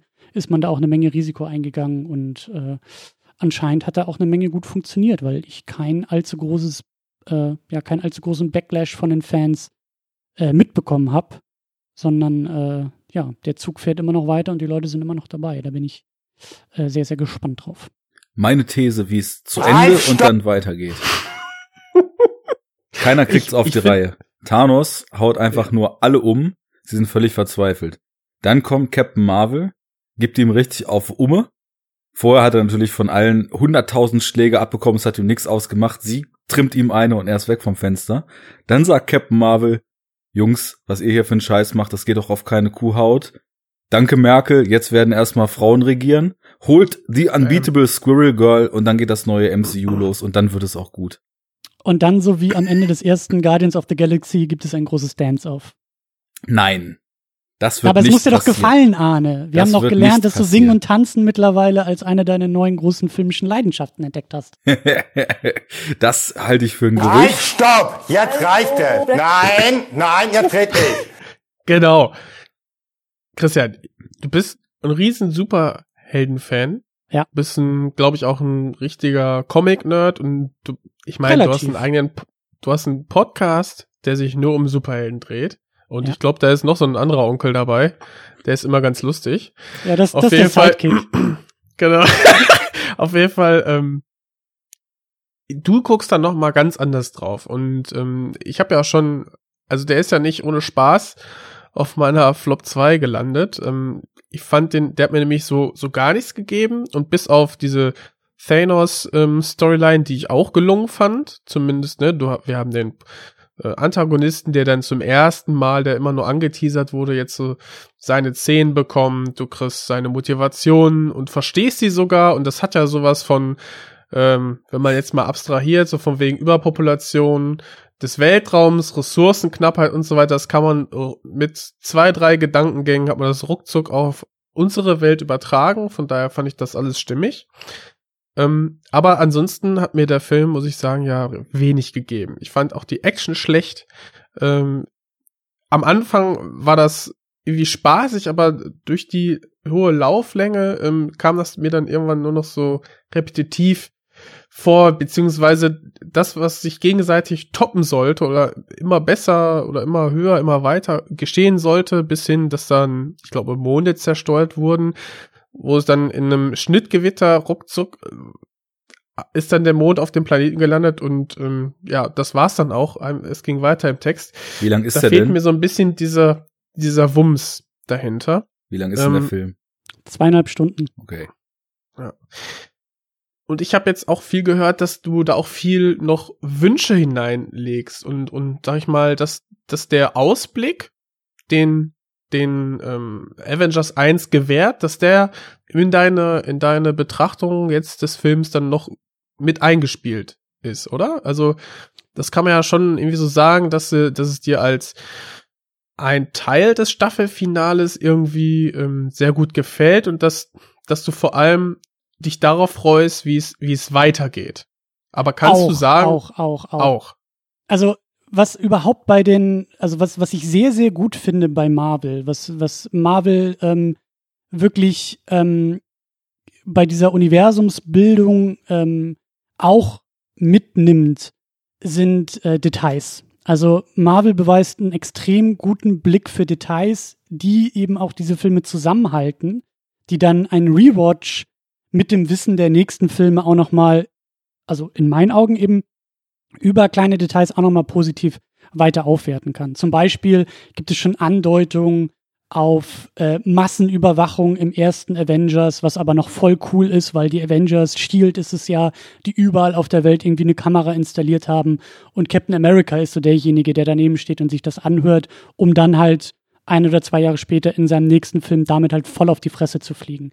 Also dieses, wir, wir, wir, wir verbinden diese Filme ist nicht nur, indem wir die Helden irgendwie gegenseitig auftreten lassen, sondern motivisch wird teilweise schon extrem gut vorbereitet, was dann später noch wieder aufgegriffen wird. Und ähm, auch da glaube ich, dass das hier, ich, ich weiß ja noch nicht, wo es hingeht, das, das kann man ja immer nur rückwirkend dann äh, äh, machen, ähm, glaube ich auch, dass da schon eine Menge gute Details, ähm, äh, gute Setups einfach auch drin sind, die, glaube ich, dann beim nächsten Film auch so ihr, ihren Payoff bekommen. So der, der impotente Hulk, der halt einfach nur Schiss hat, weil ihm Thanos einmal ein bisschen zu doll auf die Mütze gehauen hat und dafür sorgt, dass Bruce Banner einfach nicht mehr zum Hulk werden kann. Er wird natürlich im nächsten Film auch noch seinen großen Payoff bekommen und bekommen müssen. Und ich glaube, wenn man, wenn, wenn diese erste Staffel mit dem, mit dem äh, Avengers Endgame zu Ende sein wird und man dann nochmal zurückgeht und dann nochmal diese, ich glaube, dann 22, 23 Filme nochmal durchguckt, wird man auch sehen, dass da teilweise schon Jahre im Voraus auch Andeutungen und Details gesetzt wurden, die wir eben jetzt hier bei Infinity War als kleinen Payoff oder als, als kleinen als kleine Auflösung vielleicht sehen, die wir aber so gar nicht wahrgenommen haben, weil wir noch gar nicht wussten, dass ja. das in einem anderen Film irgendwie wichtig sein kann, um hier vielleicht noch eine kleine tragende Rolle zu spielen. Also auch da äh, sehe ich den Film halt auch als, als sehr vollgepackt eigentlich an. Du sagst, der ist sehr leer und ich, ich weiß auch, was du meinst. Natürlich äh, sind, die, sind diese Filme sehr, wir haben vorhin auch schon über Genre geredet. So, die sind, das sind absolute Genrefilme, Superheldenfilm als Genre. Äh, und ich glaube, ich unterscheide mich da ähm, im Vergleich zu vielen anderen Leuten einfach schon da drin, dass ich dieses Genre selbst schon sehr, sehr gut finde. Also ich feiere das Genre ab und Genre-Tropes mhm. bin ich überhaupt nicht so überdrüssig, wie wir das vielleicht im Horrorfilm sind und sagen, ah, schon wieder so ein Jumpscare. Ähm, da bin ich aber eher noch so drin im Genre, dass ich sage, äh, ja, natürlich brauche ich meine Heldenmomente. Natürlich muss der Bösewicht am Ende des Tages irgendwie so auf die Fresse bekommen, dass das Gute wieder siegt. Das gehört für mich hier einfach dazu und da rein wie das Pferd in den Western und irgendwie der Weltraum in den Science-Fiction-Film. Also das ist so, das ist so fundamental, dass ich da nicht mit der Nase rümpfe und sage, was soll das hier? Schon wieder, sondern dass ich sage, klar, das gehört dazu, das, das nehme ich mit. Ähm, aber es wird natürlich auch spannend sein, wie dieser Film innerhalb der nächsten Jahre noch weiter äh, weiter äh, wachsen wird oder auch nicht wachsen wird. Das ist eine sehr, sehr starke Momentaufnahme natürlich. Wir reden über die Filme des Jahres 2018. Ähm, ich habe keine Ahnung, ob wir in fünf Jahren alle den Film komplett vergessen haben oder zurückblicken werden und sagen, da hat sich Marvel was getraut und was geleistet. Äh, kann ich nicht beurteilen, weil beides total möglich ist. Keine man Ahnung. merkt mhm. auch voll, wie ihr beide aus einem ganz anderen Blickwinkel darüber redet. Deswegen ist das ganz spannend, so die Ausführungen mal so gegeneinander aufzuwägen.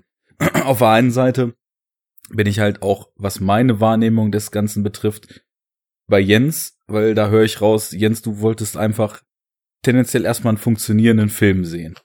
Und ja, und ich habe mir sowas wie einen, einen ersten Teilabschluss erhofft. Genau. Ne? Und den habe ich einfach gar nicht bekommen. Bis auf, jetzt Spoiler, nach dem Schnipsen geht ja der Handschuh kaputt. Ist das richtig? Der ist jetzt hinüber. Das weiß ich auch nicht so genau.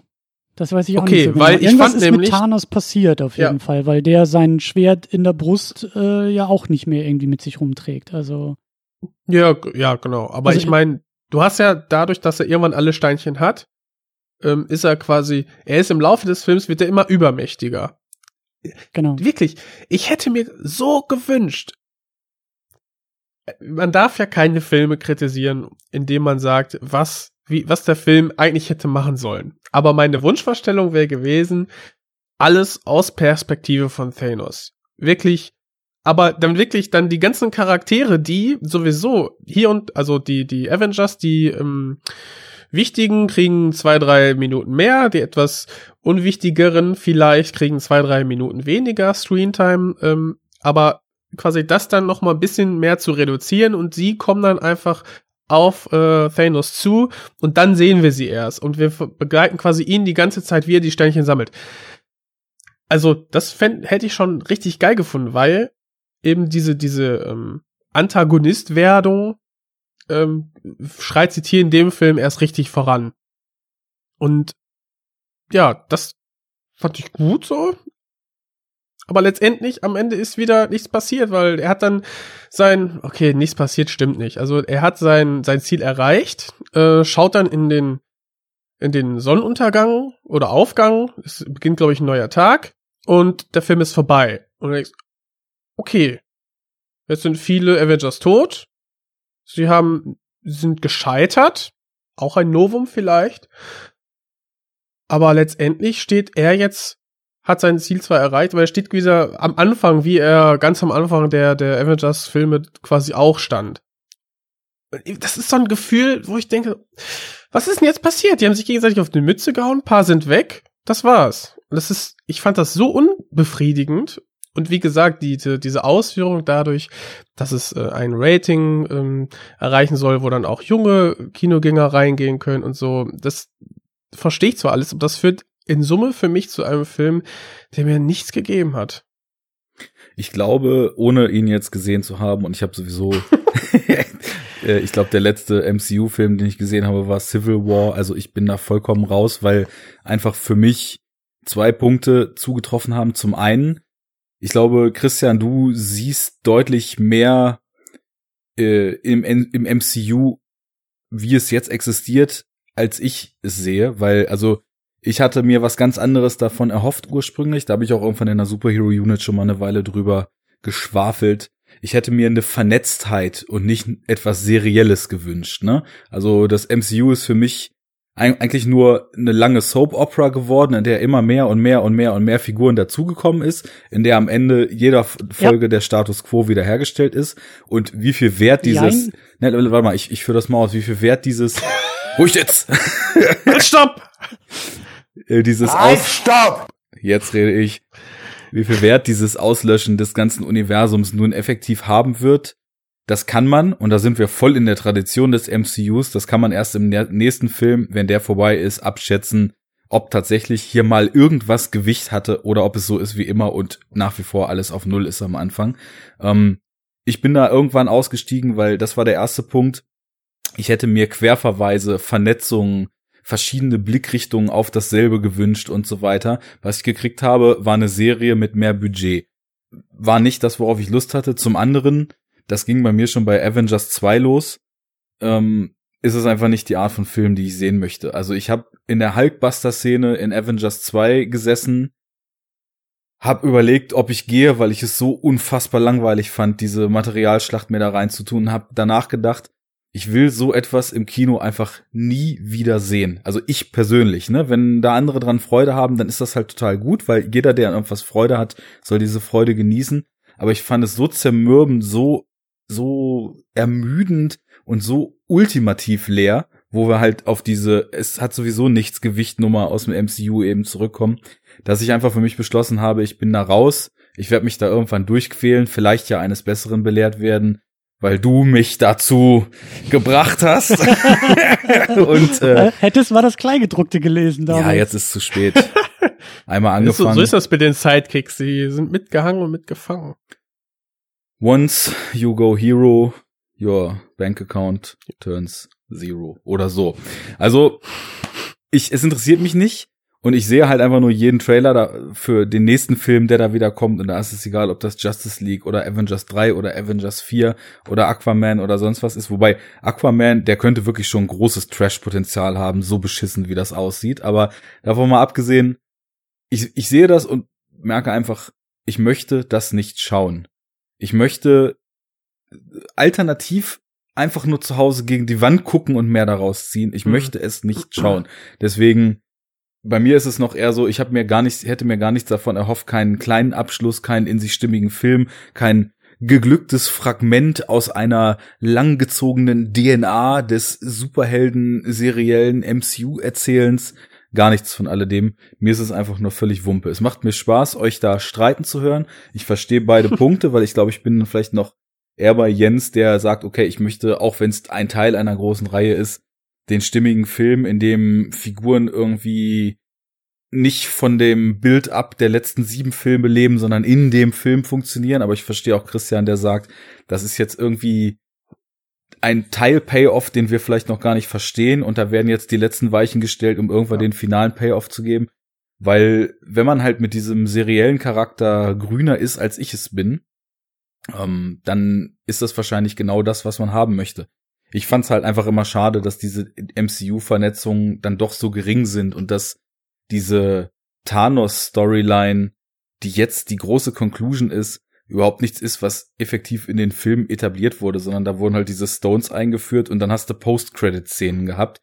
Ich hätte eher so, so Ereignisse, die tatsächlich in den Filmen Thema sind, die nach und nach immer mehr Gewicht kriegen und irgendwann ist so, bam, plötzlich hab da überlegt mal, das und das und das ist passiert und jetzt ist hier das große Ende und nicht, wir haben in der ersten Post-Credit-Scene Thanos Finger gesehen und in der zweiten Thanos Kiefer und in der dritten wurde Infinity gesagt und jetzt weiß ja jeder Comic-Nerd, hier wird das Infinity Gauntlet gebastelt. Also, lange Rede, kurzer Sinn. Ähm, wir sind, wir sind erstens nicht die Zielgruppe und zweitens, du hast was anderes gesagt, was ich ganz gut finde. Ähm, dieses serielle Erzählen ähm, innerhalb von, von diesen Filmen, das ist, äh, also da fällt mir jetzt James Bond ein, als diese, diese große Film, Filmserie, die immer wieder voranschreitet, die teilweise, teilweise aufeinander aufbaut, aber, boah, und Mission Impossible. Aber so dieses große Universum, dass wir vielleicht auch Storylines haben, die parallel stattfinden und so weiter, das, das haben wir ja so noch gar nicht.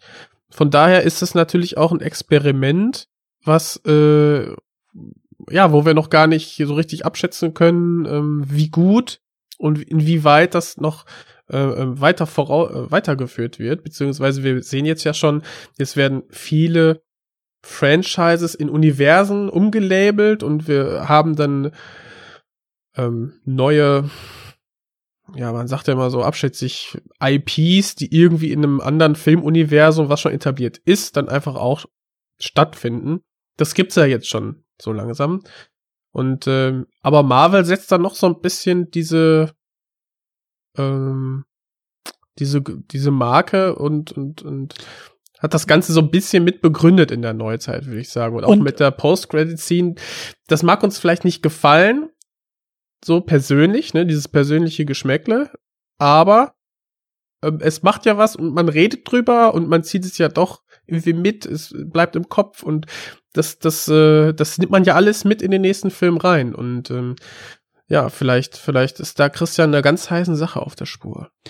Wer weiß. Und was, und was ich noch dazu sagen wollte, weil Arne auch von Soap Opera gesprochen hat und äh, das tue ich halt auch manchmal, äh, durchaus im positiven Sinne, weil für mich halt die Vernetzung und äh, das Serielle halt zu 99 Prozent über die Figuren und Charaktere passiert. Die Welten selbst sind relativ konsequenzlos, das ist klar, weil das ist Superheld. Am Ende des Tages muss die Welt, das Universum, der Planet, wer, wo, was auch immer gerettet werden. Damit habe ich mich schon lange abgefunden, dass das der Genre-Standard schlechthin ist. Aber, Aber das ist doch dann nicht das Marvel ja. Cinematic Universe, sondern die Captain America Connected Storyline. Nee, nee, es geht, in diesem Film geht's mir ja nicht darum, dass sich da ein Universum nachhaltig aufbaut und verändert, ich kann damit leben, dass das relativ statisch bleibt. Ich will aber sehen, wie diese Figuren in diesem statischen Universum sich verändern und bewegen, weil da ist eher die Bewegungsrichtung zu erkennen.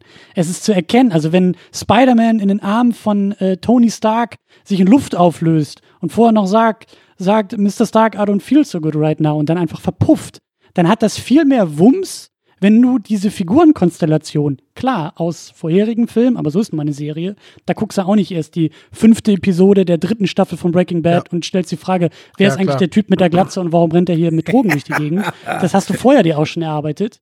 Ähm, aber dieser Moment hat dann Impact, wenn du halt diese, diese Figurenbewegung dabei hast. Oder eben auch, du hast von Civil War gesprochen, wo Tony Stark und äh, ähm, Steve Rogers nachhaltig sich, sich auseinander bewegt haben und seitdem auch nicht mehr zusammengefunden haben, weil die Differenzen halt zu groß geworden sind. Klar, das sind dann auch wieder Mami- und Papi-Geschichten geschenkt, aber da schwingt was mit, wenn diese beiden dann hoffentlich im nächsten Film wieder aufeinandertreffen.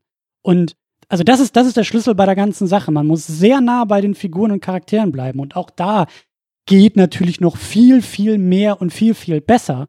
Das ist klar, dass diese Filme fast nirgendwo das Maß aller Dinge sind.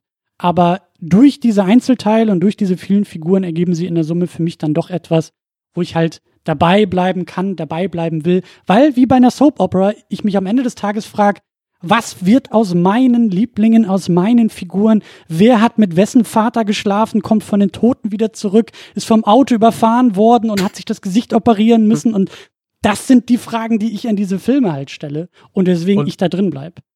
Und wer ist dein äh, Lieblings-Superheld, der mit einem anderen geschlafen hat? Was? Da zitieren wir mal die Rapper Ja. Funk I Dubious. rest, I rest my case. Nein, das haben doch Funk Dubious 1995 auf dem Friday Soundtrack schon gerappt. I Ich caught mich, ja. Spider-Man jerking off in a booth to a Wonder Woman comic, then the Bionic bitch fucked the Hulk aka Bruce Banner. Did I say Santa? No, it's the Green Lantern. Nicht wahr? Ach, Mensch, hör auf! Gut, wir resten jetzt alle mal hier unseren Case. Ich hätte halt gehofft, dass es was anderes als eine lange Serie wird. Äh, Ich will nicht mehr. Ich will, ich hätte anders mir gewünscht. Warum? Wieso? Das wird in der Superhero-Unit sowie- sowieso noch hunderte von Stunden erörtert werden. Und In äh, Dutzenden von Jahren. Genau. Boah, geil! Exakt. Bis dahin, da freuen wir uns, da freuen wir uns drauf. bis dahin kann ich verkünden, dass nachdem wir uns ganz schön überholt hatten durch die Mehrfachnennung von You Were Never Really Here, wir uns jetzt fast wieder eingeholt haben mit der Laufzeit des ersten Teils. Naja, fast. Also, was kommt? Was wollen Sie jetzt von mir? Was wollen Sie jetzt so kurz nach dem Spiel? Kann ich nicht verstehen. Ich liebe dieses Interview, ey. Es ist auch einfach wundervoll. So, jetzt habt ihr hier über Getöse, buntes Licht, Auslöschung des ganzen Universums oder des halben Universums gesprochen.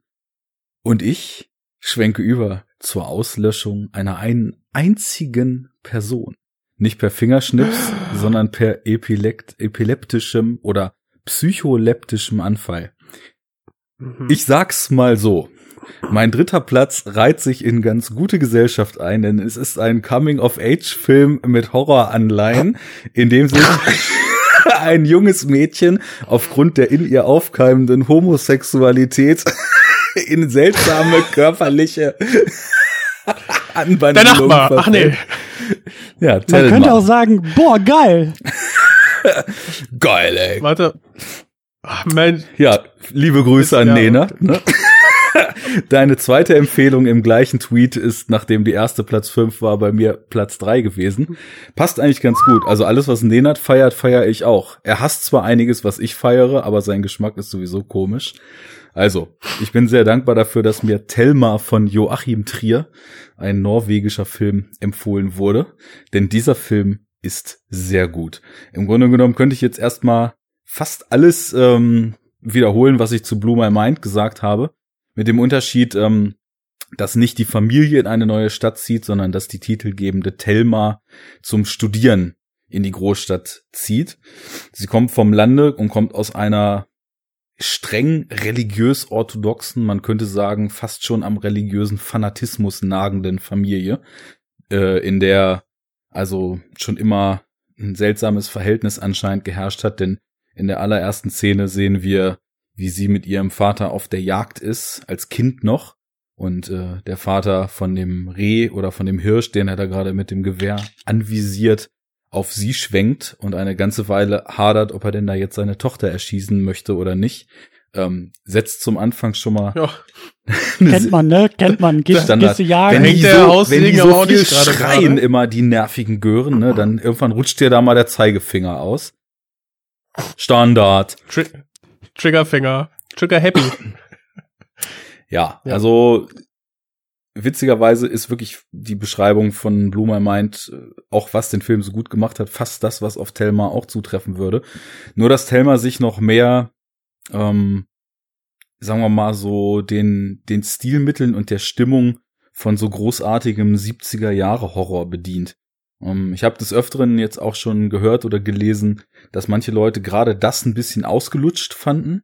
Ähm, denn hier ist ja eben die körperliche Veränderung, die aufgrund dieser ganzen, dieses ganzen pubertären Gefühls und in Thelmas Fall dann eben auch noch äh, des quasi das, das Leben kennenlernen an der Uni, was für sie ja auch was ganz Neues ist. Sie hat ja vorher in sehr konservativen, sehr strengen Verhältnissen gelebt und ist jetzt auf sich allein gestellt, studiert auch Biologie, was natürlich sowieso schon, ähm, wenn man mit wie in einer Szene so angedeutet wird, kreationistisch äh, denkenden Eltern aufgewachsen ist, sowieso schon ein interessanter Move ist. Ähm, und in dem Zug, dass sie das studiert, lernt sie eben Partys, Leute, die anders denken, kennen, führt auch verschiedene Diskussionen über das Thema Glauben und so weiter.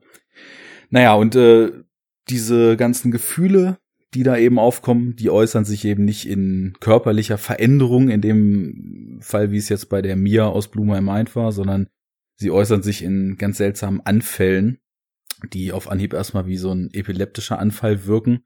Und während dieser Anfälle äh, auch ja in der Umgebung von von Thelma ganz seltsame Dinge passieren. Also Vögel reagieren da drauf, Lampen flackern und vieles anderes, was man tatsächlich aus diesen guten alten Horrorstreifen aus der Zeit so kennt.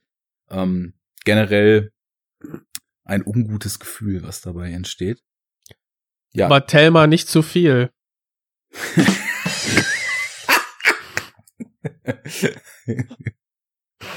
den lassen wir noch ein bisschen nachwirken. ja, den muss man auch erstmal verstehen, bis man mitlachen kann. Ja, also viele, viele, viele Aspekte in dem Film, die eben auch ganz großartig sind. Ähm, primär natürlich erstmal das über die Erzählung, über das Pacing, über die Stimmung und über das auch äh, ganz, ganz wundervolle Schauspiele von, von Ellie Harbö, die, die Thelma spielt. Ähm, man einfach reingezogen wird in so eine Welt, die auf emotionaler Ebene so ganz vielschichtig ist. Du hast halt dieses Entdecken des Lebens, du hast diese ganzen neuen Eindrücke, die eben auch über die Form total schön eingefangen werden und wo man sich sehr stark in die Hauptfigur reinversetzt fühlt und vielleicht auch so ein bisschen abgleicht, wie das früher so war, als man dann selber auch äh, Veränderungen in seinem Leben gehabt hat, wie man Dinge wahrgenommen hat, wie Dinge auf einen gewirkt haben, sich zurückerinnert fühlt so an die Pläne, die man vielleicht irgendwann gemacht hat und all solche Sachen eben, die, die mit großen Änderungen im Leben einhergehen. Und äh, so ist man allein schon emotional so committed, dass man voll im Film ist und ja, in verschiedensten Szenen, ja, wie, wie verzaubert, kann, könnte ich mal sagen. Also man, man wünscht eigentlich der, diesem jungen Mädel einfach nur, dass es gut wird für sie, weil Mhm. diese kurzen Momente mit den Eltern, die zeigen eben auch, dass sie da wirklich jetzt nicht auf, aus körperlicher Sicht, aber emotional schon so mit harter Hand erzogen wurde und ein sehr graues, sehr tristes, sehr unerfülltes Leben vorher geführt hat. Und so gibt ihr dieses in die Stadt kommen die Möglichkeit, ja, sich selbst eben zu entdecken und zu finden und vielleicht erstmalig in ihrem gesamten Leben äh, der Mensch zu sein, der sie überhaupt sowieso schon immer war, was aber durch die äußeren Umstände eben extrem unterdrückt wurde und niemals zur Entfaltung kommen konnte. Naja, und dann kippt das Ganze später ähm, in eine sehr, sehr dunkle, sehr, sehr düstere Richtung. Und ja, wohin es geht, wird natürlich nicht gespoilert. Aber auch das hat mich nicht verloren. Ähm, weil ganz, ganz stark diese, dieser Wandel auch mit der Frage einhergeht, wie lang kann der Mensch mit dem Druck der Gesellschaft und mit der Unterdrückung Mhm. aus, aus verschiedensten Gründen heraus der Unterdrückung seines eigenen Seins eigentlich klarkommen, bis der Geist einfach darunter zusammenbricht und dann zugrunde geht. Und diese Frage wird, finde ich, sehr, sehr gelungen ergründet und mit einer emotionalen Intensität ergründet, die mir wirklich dann irgendwann gegen Ende so die Luft genommen hat. Also das ist schon, glaube ich, der Film, der mich emotional am meisten getroffen hat dieses Jahr und wirklich, Boah. wirklich intensiv mitleiden lassen hat mit der Hauptfigur. Christian, du stimmst die ganze Zeit so zu. Ich nehme an, du hast den Film auch gesehen. Ja, ich Ja. habe ihn auch gesehen. Ich, ich habe ihn im Kino gesehen. Ich erinnere mich da auch an, vor allen Dingen an die Inszenierung. Ja. Auch da wieder Stimmung, die, die ganz, ganz toll eingefangen wird. So, ein- so ein, da war doch, glaube ich, auch so ein ganz, ganz langer Zoom auf so einen, ich glaube, Univorplatz oder so. Das macht den Und Film schon zoomt die großartig auf, ja. ganz lange rein. Und, und einfach, ja, die, die Atmosphäre des Filmes ähm, ist, äh, ist, ist, ist ganz, ganz eigen. Also das, was du da auf emotionaler und auf, auf ähm, äh, ja, auf, auf Ebene der Geschichte da so ein bisschen wiedergegeben hast, das, das, das wird halt eben auch ganz, ganz stark über die Bilder und über die Atmosphäre und Ton und so vermittelt. Und da, ja, also kann, kann ich, kann ich sehr, sehr gut verstehen. Also der, der gehört auf jeden Fall auch in diese, in diese Listen, die wir hier aufbauen, auf jeden Fall mit rein. Also, Ja. Hat eben auch zusätzlich zu allem, was ich gerade gesagt habe, auch noch, wie ich fand, einen sehr echten und sehr menschlich nahbaren Zugang zu dieser Liebe, die da eben auch zwischen den beiden aufkeimt. So dieses Kennenlernen, diese ersten Gespräche, ähm, die, die Unternehmungen, das, das Reagieren aufeinander, die, die, die Rückschläge, die es dann in so menschlichen Miteinander gibt sind eben auch total auf den Punkt getroffen. Ich kannte bis jetzt von Joachim Trier noch nichts. Äh, Der ist ja noch ein relativ äh, frischer Filmemacher mit vier, fünf Spielfilmen, die er bis jetzt in der Vita hat. Ausnahmsweise mal kein Debüt. Ähm, aber ich bin auf jeden Fall jetzt auch hart gehypt auf alles, was er vorher noch so gemacht hat.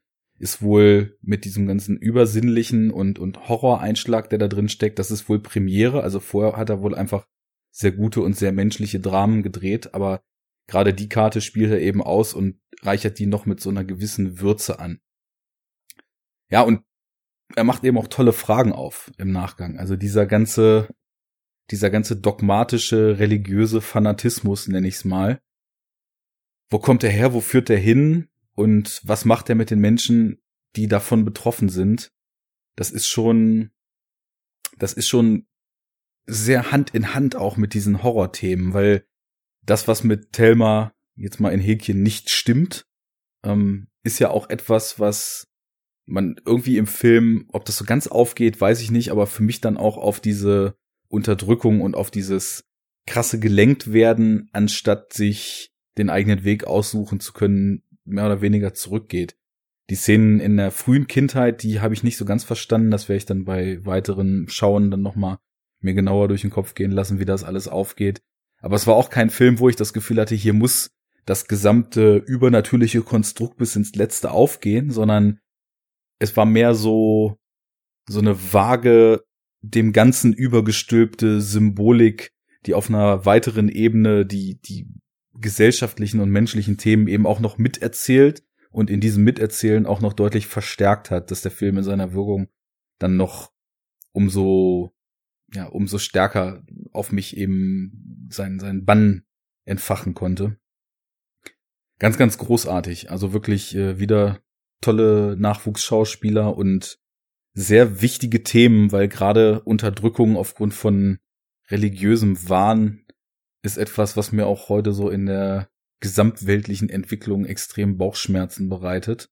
Und äh, da geht's jetzt nicht um das Christentum oder das Judentum oder den Islam, sondern da geht's generell um die Idee, dass Menschen Dinge falsch und extrem auslegen und dann dogmatische Regeln auf andere ummünzen wollen und andere dazu zwingen, diese Regeln zu befolgen, was mir Ja. echt äh, immer wieder eine unangenehme Gänsehaut bereitet, weil ich es so wenig verstehen kann, dass man Menschen ihre Freiheit nicht einfach äh, geben möchte, gerade wenn diese Freiheit ja auch für niemanden irgendeinen Nachteil bedeutet, außer dass irgendein Mhm. Wahnsinniger seine vermeintlich richtigen Vorstellungen nicht befriedigt sieht. Und damit jongliert eben Joachim Trier hier wirklich stark.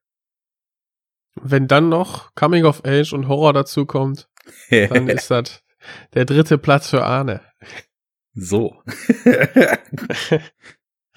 Sehr gut. Ja, ey, das äh, macht mir echt Lust, vor allem, äh, weil ich noch immer noch äh, The Witch ähm, bei mir nachwirkt. Immer Mhm. wenn ich, wenn ich dich auch so darüber reden höre, da haben wir auch schon drüber gesprochen, dass diese Themen ja auch ähm, dort angesprochen werden und ähm, das jetzt quasi in der Jetztzeit ähm, nochmal neu, neu interpretiert. Das macht Lust auf mehr. Also Ja. ich kenne ihn nicht, äh, habe natürlich auch mitbekommen, dass der auch so gerade in unserer Twitter-Blase ähm, diskutiert wurde und ja, da freue ich mich auch drauf. Das ist auf jeden Fall einer der Filme, die ich nicht gesehen habe, aber die ganz oben auch auf der Liste stehen. Also Thelma ist im Vergleich zu The Witch definitiv noch völlig wertungsfrei jetzt mehr Arthouse als Genre. Wenn wir uns da auf unserem Dreieck bewegen, was wir ja etabliert haben, dann ist er relativ weit in der Arthouse-Ecke mit null Ausschlag in Richtung Mainstream und ein wenig bis halb so in Richtung Genre, würde ich sagen. Also, aber nichtsdestotrotz von der Art her, von diesem, von diesem Fokus auf der Psyche und dann eben Stilmitteln des Horrors, die man auch richtig ausspielt und nicht nur andeutet hier, äh, ist es schon so eine Art von Film, wo ich sagen würde, da gibt's verschiedene Gemeinsamkeiten zwischen denen. Und ich glaube auch einfach, wenn man auf diese Art von Langsamkeit und diese Art von Erzählung steht, dann sind beide ein Kandidat, den man definitiv in Erwägung ziehen sollte. Mhm.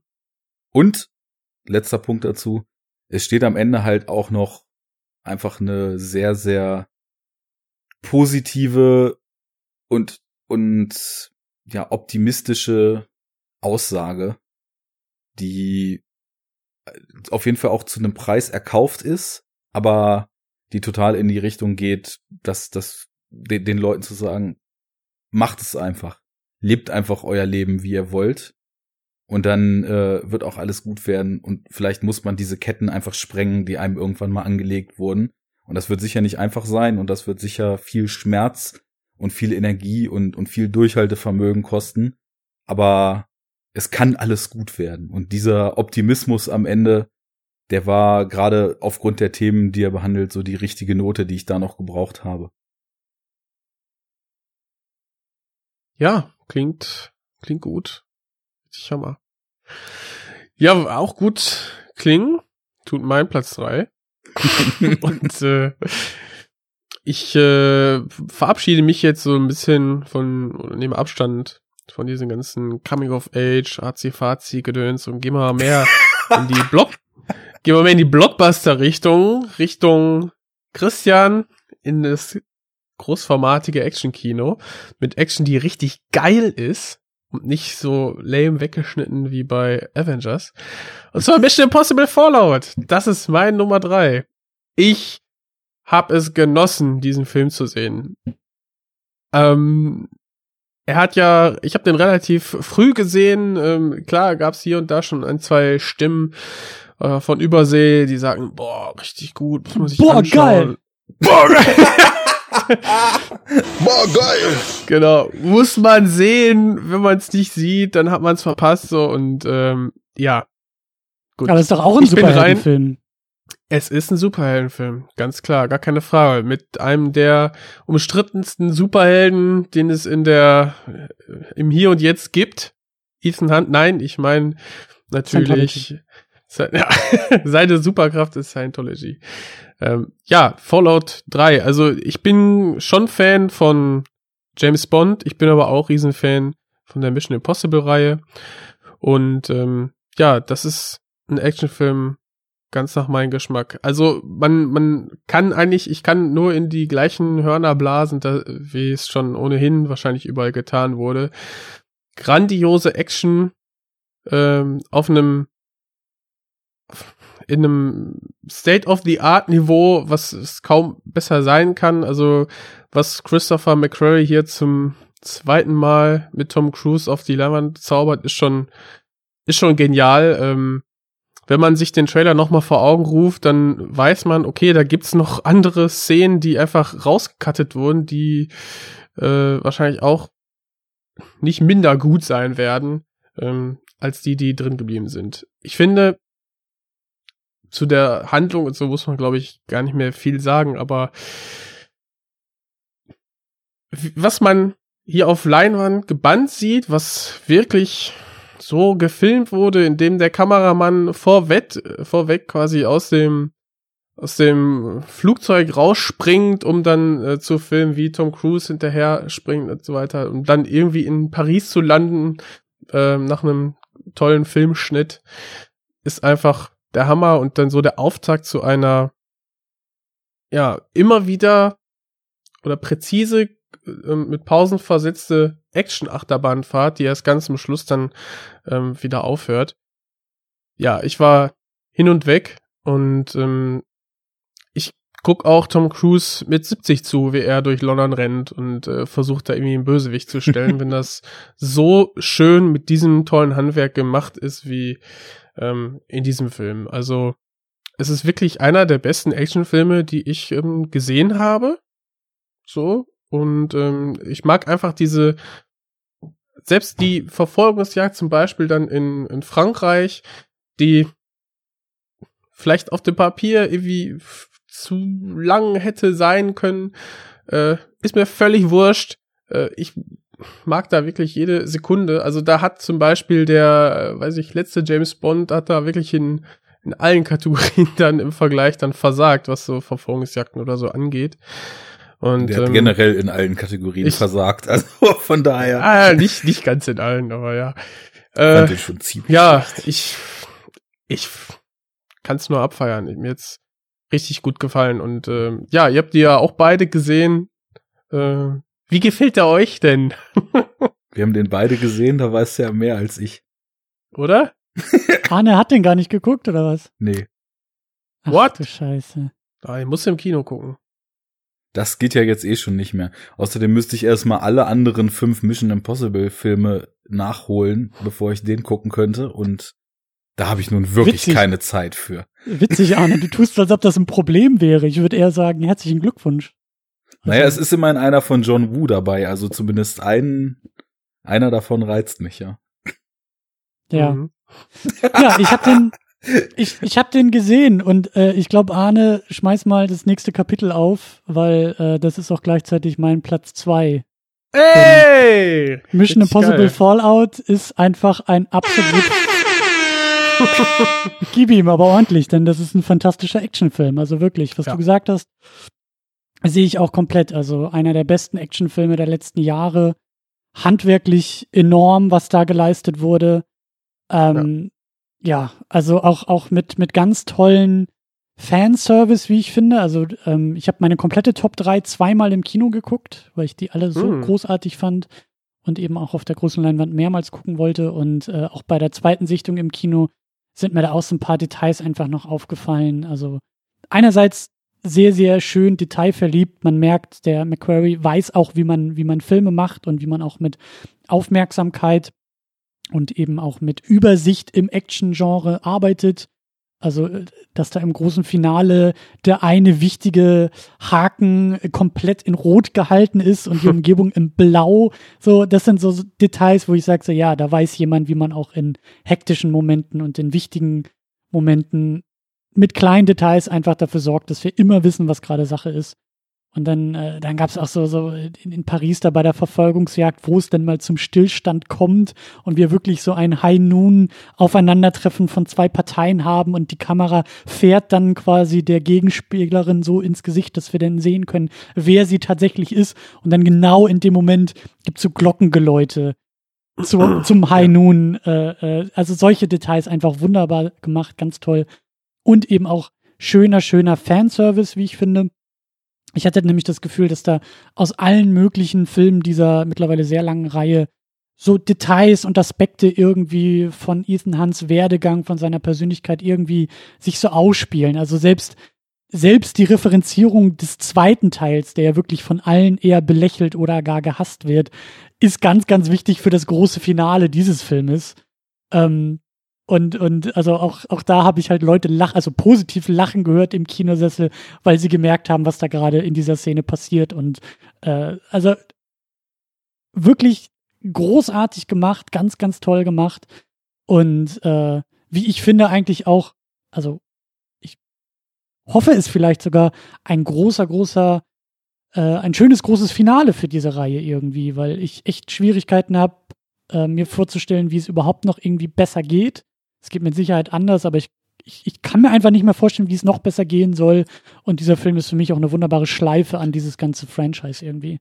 Ja, ich habe nur eine Idee, wie es noch besser geht, und zwar, wenn man In diese Space, Lobhud Tom Cruise macht Lobhudelei von, von, von quasi äh, Ethan Hunt oder Tom Cruise als Persona, wenn man Mhm. das vielleicht einfach lässt und dann einfach diese Ent Ent Entwöhnung zwischen Ex-Frau und äh, Tom und Ethan Hunt dann einfach so akzeptiert.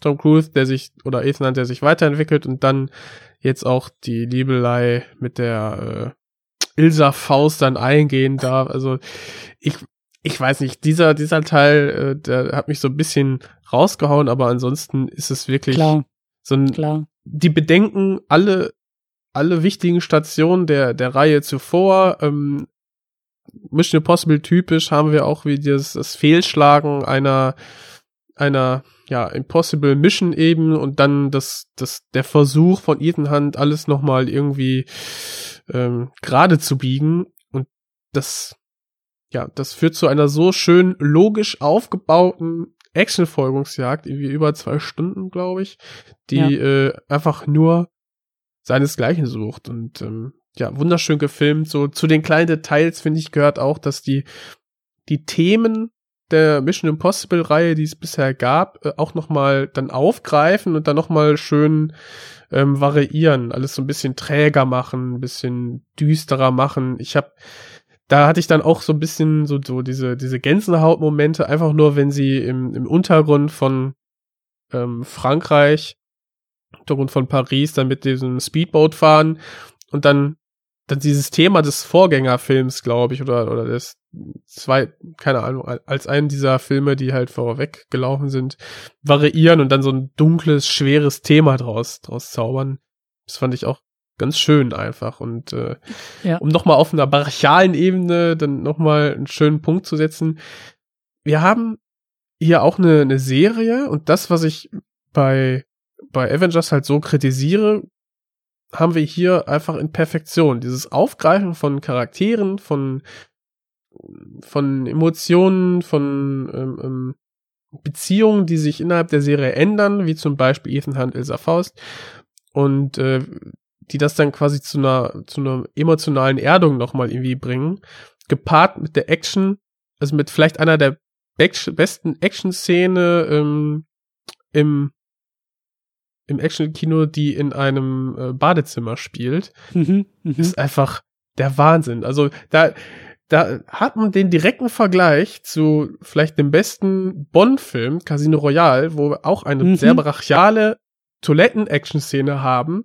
Die haben wir hier auch. Mhm. Und sind einfach beide großartig. Und dieser Vergleich, da müssen, dürfen, müssen sich keine der beiden Filme muss sich da irgendwie verstecken. Es ist vielleicht von Mission Impossible ein großes Fuck you in die Richtung von äh, James Bond, aber das finde ich okay, weil Konkurrenz belebt das Geschäft. Und äh, also wie wie geil die diese ganze Armaturen da auseinandernehmen und wie witzig dann teilweise doch dieser dieser diese diese Action-Szene dann beendet wird. Ja, da kann sich das äh, Marvel Cinematic Universe noch mal drei Scheiben abschneiden. Es ist, es ist auch wunderbar, wie, wie clever die Figuren auch alle sind. Also, dass, dass die Cleverness auch wirklich clever ist und clever aufgeht. Also gerade diese äh, Badezimmer-Prügelei-Geschichte, so wie da blitzschnell reagiert wird und, und auch von der Person, die halt am schnellsten, also das, das passt einfach, wie diese Situation aufgelöst wird. Und ähm, auch diese verschiedenen Vorgehensweisen. Wir haben Ethan Hunt und wir haben ja den, den amerikanischen Kollegen gespielt von äh, Mr. Schnauzbart persönlich, Henry Cavill, der ja auch einen der wichtigsten Schnurrbärte der Filmgeschichte in den Film tragen darf, äh, der dafür gesorgt hat. Vertraglich zugesichert. Christian, Ja. jeder Schnurrbart ist wichtig. Aber dies war einer der wichtigsten, der dafür gesorgt hat, dass Superman, ähm, egal. Ähm, großartig, weil, weil da so Henry Cavill muss seine Fäuste nachladen, um, um Mhm. diese Szene irgendwie zu überstehen. Andere Figuren haben eher ein, ein schnelles Denk- und Mundwerk, um diese Szene auch gut zu überstehen. Und das ist, das ist toll. Also es ist wirklich, wirklich toll äh, gemacht in allen Momenten und, und ein, ein, ein, ein Wahnsinnsritt, der einfach, äh, der, der auch nie auseinanderfällt oder auseinanderbricht. Ja. Also klar, es gibt so auch Dinge, wo ich mit den Augen gerollt habe oder so, aber es ist halt nicht. Also die, Ich finde, das war die, immer gerade scharf an der Grenze. Wenn du jetzt, wenn ich, wenn du das so sagst, denke ich sofort an die Reaktion von meinem Bruder, als dann dieses ein Handy ausgetauscht wurde. Oder der sagt, ah, das war ja klar, oder ach, guck mal, und hier, und das, das hat schon, da wird quasi visuell, finde ich, schön erzählt, ähm, wie Personenkonstellationen nämlich in Wirklichkeit aussehen, ohne dass das ganz doof ausgesprochen wird. Und das macht der Film bis auf diese eine Lobhudelei-Szene kurz vorm äh, finalen Ja, ja. Akt, nämlich Ja, der, das macht der Film durchgängig und das ist so schön zu sehen. Und das, das ist mir egal, ob ob es dann, äh, ob sich da Fronten irgendwie bewegen und wechseln und das ja von vornherein ja klar war, dass der ja der Oberbösewicht ist und, oder irgendwas. Ich meine, ist völlig Das wurscht. gehört dazu. Das Ja, gehört dazu. Das willst das du in dazu. Film auch drin haben. Wenn du aus einem Mission Impossible Film rauskommst nach der ersten Sichtung und alles zu 100% verstanden hast und vorhersehen konntest, dann ist der Film ein schlechter Mission Impossible Film. Also es gibt immer diese Twists and Turns, die total nach Bullshit riechen und vielleicht auch mit genug drüber nachdenken Bullshit bleiben, aber es ist egal. Genau darum geht es. Das ist ja auch das, was ähm, äh, äh, Alec Baldwin in einem, in einem Film davor auch gesagt hat. Äh, diese, diese, dieser Monolog auf Ethan Hunt, der doch irgendwie, ähm, ach genau, das war Manifestation of Destiny. Ethan Hunt Ja. ist die Manifestation of Destiny. So, das, ist, das ist Mission Impossible, das ist halt auch Tom Cruise, der da wirklich hundertmal aus dem, aus dem Flugzeug springt mit dem Fallschirm und Helikopterflugstunden nimmt, damit er das alles selber machen kann. Und das ist purer Wahnsinn und ich glaube auch, dass diese Lobhudelei am Ende, also da, da, da, da, da könnte man auch noch mal kritischer an die ganze Sache wirklich rangehen, weil ich glaube wirklich, dass das, was wir da auch sehen, absolut absolute Scientology ähm, Propaganda für Tom Cruise ist. Ich glaube, der geht so durch die Welt, wie Ethan Hunt am Ende durch diesen Film läuft. Also ich glaube wirklich, dass Tom Cruise, Cruise äh, diese, diese Medizin so geschluckt hat, dass das einfach, dass das untrennbar mittlerweile geworden ist. So, das, Das, das das ich. kann äh, gut sein. Also, ja, aber das ist für den Film ist mir das egal. Ja, d- also das ist halt drüber und das kann man da auch noch mitnehmen, weil der Film sowieso komplett drüber ist. Ähm, aber ja, Hm. actiontechnisch ist das, ist das einfach extrem rund, extrem Genau. gut. Und, äh, und deswegen, das, das ist halt so mein Punkt, dass ich sage, ich kann mir halt nicht vorstellen, wie das irgendwie noch besser gehen kann. Also Mission Impossible ist im Sinn, also besser im Sinne von auch größer, höher, schneller, weiter. Also irgendwie muss es ja auch noch krasser werden. Höchstens Äh, und- länger. so. Ne, nur noch, Ja, nur aber noch selbst- länger vielleicht. Ja, Oder in aber- Space, ja.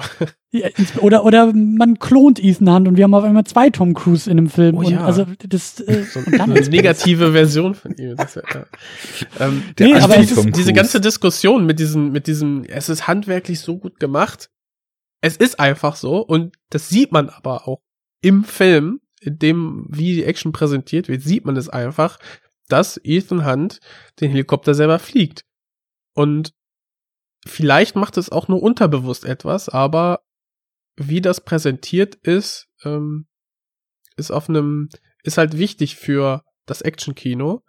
Und ähm, das, äh, da halte ich nicht viel von, wenn man sagt, ja, äh, Mission Impossible Fallout brauchte das, um äh, diesen Film noch groß, noch größer zu vermarkten oder so. Das ja alles Tom Cruise selber macht und so. Das wussten wir alle vorher schon.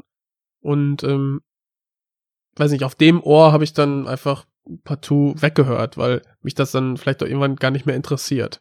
Ich meine, so falsch ist es ja auch nicht, aber es ist auch wichtig für den Film, weil du sitzt halt im Kinosaal und weißt, dass er das Ding selber fliegt und weißt, dass er selber aus dem Flugzeug gesprungen ist. Das macht diese Szene aber dann halt noch, also es macht die Stakes halt noch einen Tick höher, Ich- weil du eben nicht weißt, dass da alles mit Drahtseilen irgendwie fünfmal in einem Labor gefilmt wurde, bis es sitzt, sondern es genau darauf um wollte ich hinaus, ja. Ich weiß nicht, also wenn du es perfekt irgendwie mimen könntest, ne? Also Hintergrund CGI, Tom Cruise sitzt da da in so einer Helikopter-Rig und dann fährt, fährt da die Kamera irgendwie komisch rum und dann ist die Szene im Kasten und dann programmierst du das dann so rein, dass es aussieht, als würde er da selber reinfliegen, kennt man ja, weiß nicht. Und der Stuntman fliegt, fliegt dann halt wirklich oder irgendein Pilot, der eine Perücke aufkriegt und fertig. Wenn man das so perfekt beamen könnte, wie es halt in Mission Impossible ist, dann glaube ich, wird man es trotzdem, also diesen Unterschied, irgendwie sieht das menschliche Auge das noch. Und im Moment kannst du es, glaube ich, nicht besser machen, als jetzt Mission Impossible es nämlich einfach tut. Und zwar, ihn in den Helikopter zu setzen und den Kram wirklich zu durchleben oder ihn einfach aus dem ähm, diesem, diesem Militärflugzeug äh, rauszukicken und einfach lange runterzuspringen mit dem Kameramann vorweg. Das ist Wahnsinn. Ja. Das ist toll auf dem Werbeplakat aber auch einfach richtig geil im Kino. Ja. ja, Punkt. Platz zwei bei mir in der Jahresbestenliste. Zu Recht. Zu Recht. Das kann ich nicht einschätzen, aber es klingt so, als ob der Film einen sehr begeistern würde. Arne, welcher Film kann einen denn auch sehr begeistern? vielleicht sogar, vielleicht sogar am zweitbegeistertsten von allen. Es gibt sogar, es gibt sogar ein, ja, so, wenn nachdem ich euch gelauscht habe, wie ihr über Fallout sprecht, es gibt sogar eine, vielleicht Parallele, vielleicht ist es auch nur gefühlte Parallele. Wir leben ja in Zeit der gefühlten Dingsbums zwischen mhm. den beiden Filmen, zwischen eurer Nummer oder deiner Nummer zwei und meiner Nummer zwei, denn der Film, den ich jetzt vorstellen werde, hat mich auf jeden Fall auch dadurch gekriegt, dass er einfach nur 100 Minuten sich wie pure Energie angefühlt hat. Und das ohne ein Actionfilm zu sein, sondern ja, was ist er genau? Eine, eine Art schon Thriller, aber sehr character-driven und auf einem sehr kleinen Maßstab. Es geht um Good Time von den Safti-Brüdern. Kennt ihr? Nee. Nee. Leider nicht. Also erstmal gibt's jetzt wahrscheinlich schon auf den Sack, weil angeblich ist dieser Film wohl irgendwie im November 2017 mal in Deutschland im Kino gelaufen. Angeblich. Ja, unerhört. unerhört. Shitstorm bitte an Christian. Komm, raus, du Arsch. Shitstorm bitte an Christian at Second Unit Podcast. genau. Aber soll ich die E-Mail-Adresse eigentlich mal einrichten und gucken, was dann da reinkommt? Oder? Unbedingt. Ist in den Show Notes verlinkt. Die, also wenn die ganzen Leute, die jetzt schon kochen wegen der ganzen Scheiße, die wir hier erzählen, dann diesen Frust nicht mal loswerden können, wo kämen wir denn dahin? Also. Da gibt's doch Twitter für, egal. Äh, angeblich soll der wohl in ein paar Kinos gelaufen sein. Ich finde da keine Besucherzahlen für. Ich äh, finde in, ich habe echt eine Weile recherchiert, weil ich gucken wollte, ob ich den nennen kann oder nicht. Der kam dann erst im Juni oder Juli dieses Jahres hier fürs Heimkino raus. Und das ist für mich, und wir haben ja festgelegt, wie wir es hier sagen, so ist es auch, das ist für mich der ja. definitive Release. Ein Film kommt so. in die Liste, ab wann es auch möglich ist, ihn zu sehen. Und drei Vorstellungen in zwei Städten, jeweils um 23.15 Uhr letztes Jahr, zählen für mich nicht. Punkt. Ja, Good so. Time. Ähm, ich weiß wirklich nicht, wie ich da anfangen soll, weil es ein Film ist, der mich so krass überwältigt hat, dass ich jetzt auch zwei oder zweieinhalb Monate nach der Sichtung einfach glaube ich, nicht wirklich sinnvoll in Worte fassen kann, was da eigentlich alles abgeht. Ähm, mhm. Vielleicht fangen wir mal an. Erstmal, äh, dass mir. Geht's denn um pubertierende Jugendliche, die Nein. irgendwelche horrorartigen Superkräfte entwickeln? Komischerweise nicht. es geht um zwei Brüder. Der eine hat äh, eine geistige Behinderung und äh, ist eben in diesem US, spielt in New York, ist in diesem US-System Social Services drin. Es wird sich da um ihn gekümmert. Es wird gerade festgelegt, ob er in eine Einrichtung kommen soll, in der es ihm vielleicht dann besser geht als in den sehr abgewrackten Zuständen, in denen er anscheinend mit seinem anderen Bruder lebt. Dieser andere Bruder wird von Robert Pattinson gespielt. Der erste Bruder mit der geistigen Behinderung äh, von einem der Regisseure, Benny Safti selbst. Ähm, die haben den Film auch mitgeschrieben und eben hier auch äh, diese Rolle gespielt. Ja, der, der ältere Bruder, Robert Pattinson, Conny im Film, findet das alles ziemlich kacke, was da mit seinem Bruder passiert, hat das Gefühl, das tut ihm alles nicht gut und will ihm ein gutes Leben ermöglichen und kommt deswegen auf die glorreiche Idee, keine Kohle, um meinem Bruder ein gutes Leben zu ermöglichen, mit ihm wegzugehen. Also rauben wir doch einfach mal zusammen eine Bank aus. Das wird bestimmt den Geldsegen bringen, den wir brauchen, um eine Good Time zu haben. Ja, ähm, wie man sich denken kann, fun funktioniert das Ganze nicht unbedingt so gut, wie er sich das vorgestellt hat. Also ähm, sie werden zwar erstmal nicht direkt gebastelt, aber haben anscheinend noch nie was davon gehört, dass solche Scheine dann auch markiert sind und äh, da irgendwann die Farbbombe hochgeht und als sie dann, nachdem die Farbbombe gezündet ist, in komplett roten Klamotten durch die Straßen flüchten, ist es halt auch nur noch eine Frage der Zeit, bis der eine der beiden Brüder gefasst wird. Leider der, der sowieso gar nicht so richtig weiß, wie ihm der Kopf steht, weil er eben nun mal dieses Handicap hat. Und danach ist der Film eine niemals mehr zur Ruhe kommende Downward Spiral, in der Conny versucht, äh, irgendwie seinen Bruder aus dem Gefängnis rauszukriegen, weil ihm ist klar, wenn der da irgendwie ein paar Nächte ist und da auf die Fresse kriegt, äh, dass der wahrscheinlich das nicht durchstehen wird.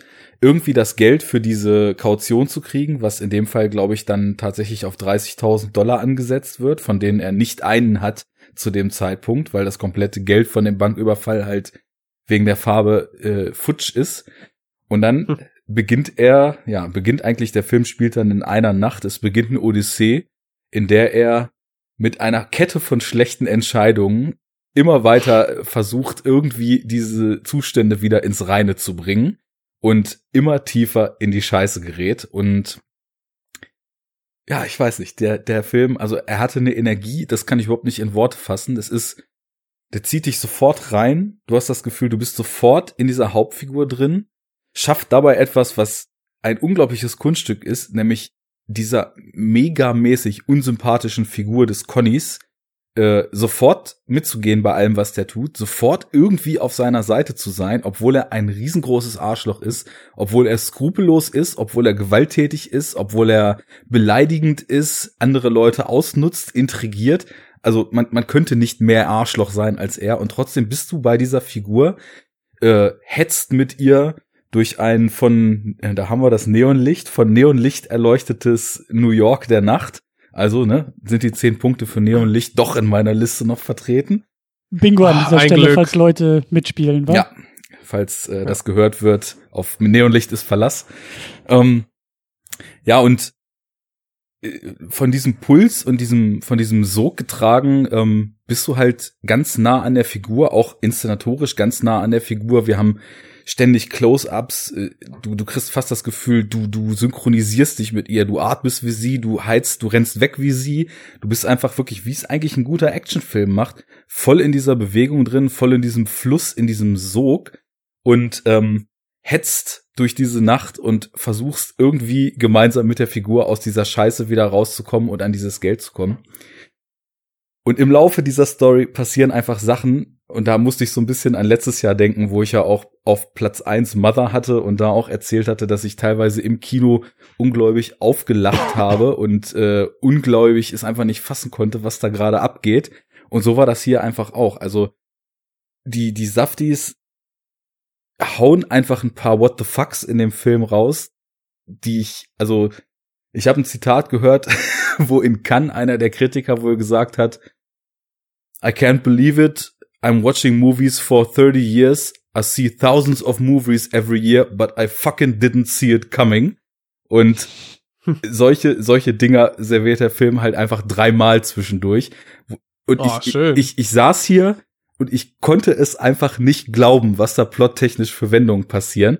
Ähm, und es ist, es ist so es ist so perfekt konstruiert, weil alles, was da passiert, passiert mit einem absoluten Selbstverständnis aus dem Handeln dieser Hauptfigur heraus. Äh, Pattinson, Pattinson, den ich sowieso für einen unglaublich guten Schauspieler halte. Da haben wir ja letztens auch schon ein bisschen drüber gesprochen, als wir uns David Cronenberg gewidmet hatten im Horror Oktober. Mhm. Und äh, also was der ja, The Rover ist ja einer der Episoden, die nie erschienen sind, ne? das kommt noch. Irgendwann. Irgendwann. Ja, aber also ich, ich fand ihn schon in Cosmopolis und Maps to the Stars halt ganz großartig und äh, Boah, ja, das ist auch ein Würstchen, ja. Was der hier macht, ähm, er hat so einen hageren, abgemergelten Look, ähm, sieht am Anfang des Films schon einfach wie so ein richtig asozialer Typ aus, färbt sich dann irgendwann mittendrin die Haare, um quasi undercover unterwegs zu sein. Sieht dann, sieht dann, sieht dann aus wie so ein 90 Nobody will notice. wie so ein 90er Jahre Billo-Idiot, der mit so einer Footballjacke und blondierten Potschnitt durch die Gegend läuft. Er sieht einfach so scheiße aus. Aber es passt einfach zu dem, was er tut, weil alles, was er macht, ist halt eine falsche, unprofessionelle, idiotische und komplett dämliche Entscheidung nach der anderen zu treffen. Aber es fügt sich einfach zu so einem Gesamtbild zusammen. Also ich habe wirklich, ich, ich war danach sprachlos und äh, bin's irgendwie immer noch. Das Schöne ist auch, ähm, also zum einen, das Ganze wird natürlich noch extrem katalysiert durch vielleicht, ja, also für mich mit, mit meinem Musikgeschmack so, ich, ich höre ja sehr viel elektronische Musik und einer der Künstler, die in den letzten Jahren für mich ganz, ganz weit oben zu finden sind in äh, sämtlichen Qualitätsranglisten, ist One Tricks Point Never, der auf diesem Warp-Label veröffentlicht, äh, die auch damals. Äh, excuse me, what the fuck? ja, unbedingt hören. Äh, mega geile, Synthi-lastige, experimentelle, abgedrehte elektronische Musik. Und der hat den Score für diesen Film gemacht der auch auf Warp äh, rausgekommen ist. Und dieser Score ist genau wie der Film eigentlich nicht in Worte zu fassen. Also es ist ein fiebriges, pulsierendes, treibendes irgendwas aus Synthesizern, aus Basswummern und ja, genau wie der Film, nicht in Worte zu fassen. Ähm, das, das treibt das Ganze auf jeden Fall auch noch deutlich nach vorne und ähm, sorgt für diese nervöse energetische, nie zur Ruhe kommende Stimmung. Ja, so viel erstmal zum Drumherum. Ähm, es gibt aber noch viel mehr, was man darüber erzählen könnte. Äh, ich hatte ich, ja. Ich glaube, ich, glaub, ich habe eine gute Nachricht. Ich glaube, der ist nämlich auf Netflix. Kann das sein? Das weiß ich nicht. Ich, ich glaube, dass ich What? den in meine Netflix-Liste neulich gepackt habe, den Film. Das weiß ich nicht. Du kannst ja Muss mal ich fest noch mal nachdenken. Ähm, Denk doch mal nach. Ja, also wie gesagt, äh, ga- ganz ohne zwischendurch in irgendwelche surrealen äh, Bereiche abzudriften, sondern er, er erzählt eigentlich diese relativ geerdete Geschichte, ist aber trotzdem Rausch- und Fühlkino so im allerbesten Sinne, ist auch im allerbesten Sinne ziemlich anstrengend, weil das, was Filme halt sonst machen, so ein Auf und Ab des Tempo zu haben, es, äh, einem zwischendurch auch mal einen Moment zu geben, durchzuatmen, das Ganze mal ein bisschen sacken zu lassen, was da gerade abging. Das gibt es im Grunde genommen in diesem Film nicht. Wir haben zwar äh, zwischendurch auch immer so Szenen, in denen tendenziell rein formell das Ganze tatsächlich ein bisschen ruhiger wird, aber weil dieser stetig nervöse, stetig irgendwie nach vorne pushende, immer in Bewegung bleibende Typ halt äh, selber nicht zur Ruhe kommt und man so krass immer von der Immersion her bei ihm ist, kommt man in diesen Szenen halt auch nicht zur Ruhe, sondern ist irgendwie schon wieder drauf gefasst, wie es weitergeht und äh, wie es, wie, wie es den weiteren Verlauf nehmen kann. Es wird sogar mehrfach im Film gesagt, you are pushing, you are pushing very hard. Why are you pushing so much? Als er zum Beispiel Hm. bei dem Bail Bonds Typen ist und irgendwie versucht, äh, mit der von Jennifer Jason Lee gespielten Freundin, die er hat, ähm, die auch eine ganz seltsame Figur und komplett gestört ist in diesem Film, irgendwie versucht an, an diese Kaution zu kommen, um seinen Bruder da rauszukaufen. Ähm, ist es auch so, why are you pushing so much? Please stop pushing, aber er hört eben nicht auf zu pushen. Und weil er immer erst pusht, bevor er nachdenkt, äh, geht das Ganze halt dann auch bis zum Ende nicht unbedingt gut. Was ich noch sagen wollte gerade, was aber so schön ist, er ist halt auf Anhieb ein totales Arschloch und ich hatte ja ganz, ganz viele negative Attribute über ihn aufgezählt. Aber er hat auf der anderen Seite schon sowas wie seinen eigenen und auch nachvollziehbaren Moral, äh, nachzuvollziehenden Moralkodex. Er ordnet sein ganzes Handeln und alles, was er tut, auch diesem unbedingten Willen unter seinen Bruder da rauszukriegen und tatsächlich seinen Bruder irgendwie was Besseres zu bieten als das, was das Leben ihm sonst bietet. Und Quasi eine gute Zeit. eine gute Zeit, das sagte ich vorhin schon. Ah. Ah. Warte. Und dann, dann erst dann irgendwann, weil der Bruder tatsächlich in eine, in eine körperliche Auseinandersetzung in diesem Knast gerät und dann im Krankenhaus eingelagert äh, wird, fasst er den Beschluss, ich hole ihn jetzt da aus dem Krankenhaus raus. Natürlich sind äh, hier Convicts, wenn die im Krankenhaus liegen, sitzt da halt auch ein Beamter vor der Tür. Und äh, so muss er dann halt arg improvisieren und sich überlegen, wie er das dann äh, zustande kriegen soll, seinen Bruder quasi Ja. in bewusstlosem Zustand aus diesem Krankenhaus rauszukriegen. Und da gibt's eine Szene, da, da verzieht er sich einfach, weil dieser Beamte aufsteht, in so ein anderes Zimmer. Und es ist dunkel, draußen ist ja schon Nacht, der Fernseher läuft und es liegt so eine alte Dame im Bett, die den Anschein macht, als ob sie wirklich so in ihren letzten Tagen des Lebens ist. Und plötzlich wendet er sich ihr zu und sie versucht irgendwas zu, sa zu sagen. Ich weiß nicht mehr, ob sie es rauskriegt oder ob sie nur so vor sich hinstammelt.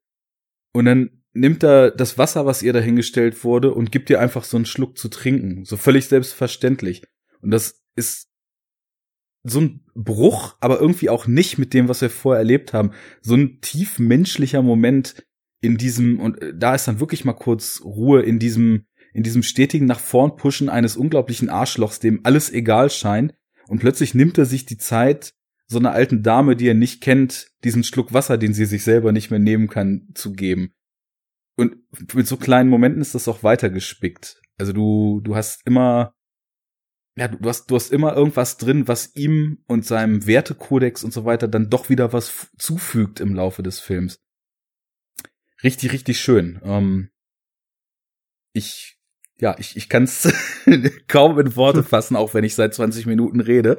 Ähm, die What the Fucks sind unglaublich. Das, dann, äh, irgendwann lernt er dann wen anders kennen und der fängt an, ihm seinen Werdegang zu erzählen und auf einmal entsteht so ein Film im Film und wir kriegen eine völlig abgedrehte Story halt nicht nur erzählt, sondern plötzlich auch bebildert. Und genau das, was im Großen in Good Time einmal passiert, so eine Nacht, die völlig aus dem Ruder läuft und dann in so einer ja, stetigen Jagd nach irgendwas endet, passiert dann im Kleinen als Film im Film nochmal. Und plötzlich hat er diesen Typen an seiner Seite und versucht gemeinsam mit dem irgendwie mit verschiedenen Zielen, weil beide sich aus verschiedener Scheiße raus, äh, rauswühlen müssen, aber trotzdem gemeinsam irgendwie nach vorne zu kommen und weiterzukommen.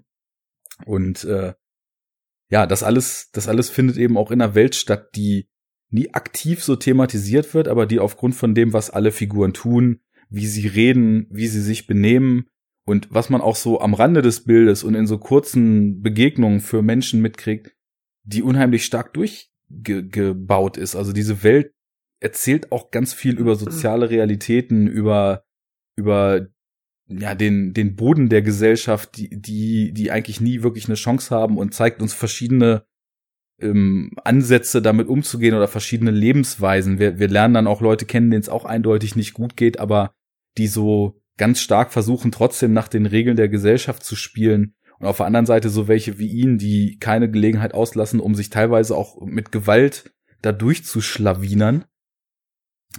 Ja, dazu der Score, dazu das Schauspiel, dazu eine echt krass fatalistische oder ein das Gefühl völlig unausweichlich auf eine auf einen ganz großen Kollaps zuzusteuern, den es dann auch in absolut unerwarteter Art und Weise gegen Ende auch gibt. Niemals hätte ich auch nur eine eine Idee dran verschwendet, dass es so enden wird, wie es endet, aber das tut es dann und dann kommt der Film das erste Mal zur Ruhe und dann steht die große Frage im Raum, wie, wie bei den besten Thrillern, die auf einer sehr bösen Note enden, war es das wert? Und äh, das habe ich, glaube ich, in den letzten Jahren nicht besser, intensiver, stylischer äh, und verdrehter umgesetzt erlebt als in diesem Film. Ja, klingt so, als hättest du eine gute Zeit gehabt. Ich hatte eine richtig gute Zeit. Ich, ich habe auch noch mal intensiv drüber nachgedacht und äh, bin Ah. zu dem Entschluss gekommen, dass ich den Film mit Super Dark Times verwechselt habe. Ja. Den habe ich neulich auf meine Netflix-Liste gepackt. Ah, okay. Zwischen Good und Super Dark Times ist ja auch kaum ein Unterschied. Irgendwas mit Time ist doch ja. alle das Gleiche. ja, die be- aber die beiden Filme hatten wir jetzt schon, hatten wir jetzt schon. Platz eins oder zwei? Ich meine, das klingt ja jetzt so, als wäre das dein Platz eins. Das wäre auch bis Also- vor zwei, drei Wochen mein Platz eins gewesen. Uh, okay, krass. Dramatisch. Die, Was da wohl noch kommt. Das letzte, was Ja. zum Film auf jeden Fall noch nennenswert ist, dass er von der Firma A24 produziert wurde. Und falls ihr mal bei den Sachen, die so richtig gut waren in den letzten Jahren, äh, vor dem Ja. Vorspann drauf geachtet habt, wie oft Ja. dieses Label eingeblendet ist, äh, da wird einem schon fast schwindelig. Also die haben ja 2013 angefangen, erstmal mit Filmen, Überproportional oft. ja, mit Filmen wie, wie Spring Breakers und The Bling Ring oder Spectacular Now. Ein Jahr später irgendwie mit Enemy, Under the Skin, The Rover, A Most Violent Year und so weiter, äh, dann die nächsten Knaller rausgehauen und sind dann äh, dieses Jahr zum Beispiel mit Hereditary oder First Reformed dabei gewesen. Letztes Jahr It Comes at Night, A Ghost Story, Good Time, Florida Project, Killing of a Sacred Deer, Disaster Artist. Also die Liste hört überhaupt gar nicht auf. Und Ich glaube auch, dass wir in ein, zwei, drei Jahren einfach eine eigene Oscar-Kategorie nur für das Label Ja. haben. Bester A24-Film, damit die anderen auch noch mal eine Chance haben, es irgendwie. würde sich lohnen, ja. Also die sind schon echt, äh, was das Indie-Kino zu pushen betrifft, in den letzten Jahren nicht mehr wegzudenken. Das ist, ist mir immer häufiger so bewusst geworden, Mensch, das kennst du doch irgendwo her. Und als ich mir dann irgendwann mal deren Filmliste gezogen habe, bin ich dann echt rückwärts umgepurzelt, dachte, meine Fresse, also das ist ja wirklich Hm. das Beste vom Besten der letzten Jahre, was die rausgehauen haben. Geiles Ding, also wirklich, äh, wie man auf so charakternaher Ebene und mit so wenig tatsächlicher Action im Sinne von jetzt Bewegung, ne? Wobei Bewegung hat er Mhm. viel, aber jetzt nicht, dass man klassisch unter Action versteht. Aber wie man trotzdem so eine Energie und so einen Fluss und so einen Sog erzeugen kann, das habe ich in der Art und Weise noch nicht gesehen und habe auch immer wieder in Reviews gelesen und gehört, dass gerade diese impulsiv spontane Art des Filmemachens, die auf der einen Seite sehr durchdacht wirkt, auf der anderen Seite aber so was extrem Natürliches hat, der Safti-Brüder wohl ziemlich einzigartig ist. Und auch da, genau wie es mit Joachim Trier beim vorherigen Pick war, werde ich definitiv äh, die vorherigen Filme schnellstmöglich nachschieben und mal schauen, ob die auch so gut sind. Mhm. Ja, geil. Ha- Hast du gut verkauft. Und äh, ja. Dann kommen wir zu meinem zweiten Platz. Da ist auch ein, eine Person, die richtig gut pusht und vorangeht, aber in einem Umfeld, das eher verschlafen ist und sehr ruhig. Jetzt kommen wir zu den nach Mission Impossible zu einem eher ruhigeren Film und einem Film, wo er das gesprochene Wort die die scharfe Waffe ist, und zwar zu Three Billboards Outside Ebbing, Missouri. Der letzte Film ähm, eines Regisseurs, den ich auch sehr, sehr gerne mag, Martin McDonough. Der hat so schöne Filme gemacht, ähm, wie zum Beispiel Brücke sehen und sterben. Uh, yeah. Seven, Seven Psychopaths mag ich Uh, eigentlich auch yeah. ganz gerne. und das ist jetzt der dritte Langfilm. Vorher hat er Genau. noch Six Shooter gemacht. Ähm, ja, den ich auch äh, wiederholt im Kino gesehen habe, weil ich gute Dialoge sehr gerne abfeier. Und hier, also die Dramatik und Komik liegt hier so nahe beieinander wie in kaum einem anderen Film, den ich ähm, bisher gesehen habe. Ähm, und zwar rein in den Dialogen und in den Charakteren, die aufeinandertreffen. Wir haben hier eine Mutter, die es satt hat zu warten und ähm, alles in Bewegung setzt, damit das Sheriff's Department äh, oder nee, das Police Department in Ebbing endlich mal rauskriegt, wer ihre große Tochter damals umgebracht hat. Das liegt jetzt schon einige Jahre in der Vergangenheit und ähm, ihre Ehe ist daran, glaube ich, zerbrochen. Und sie versucht jetzt irgendwie da Antworten zu finden. Und auf was für Wider also Widerstände sie trifft, was sie sich alles anhören muss, wie wie die ja, wie dann der der Sheriff quasi darauf reagiert und so weiter. Darum geht's quasi geht's in dem Film.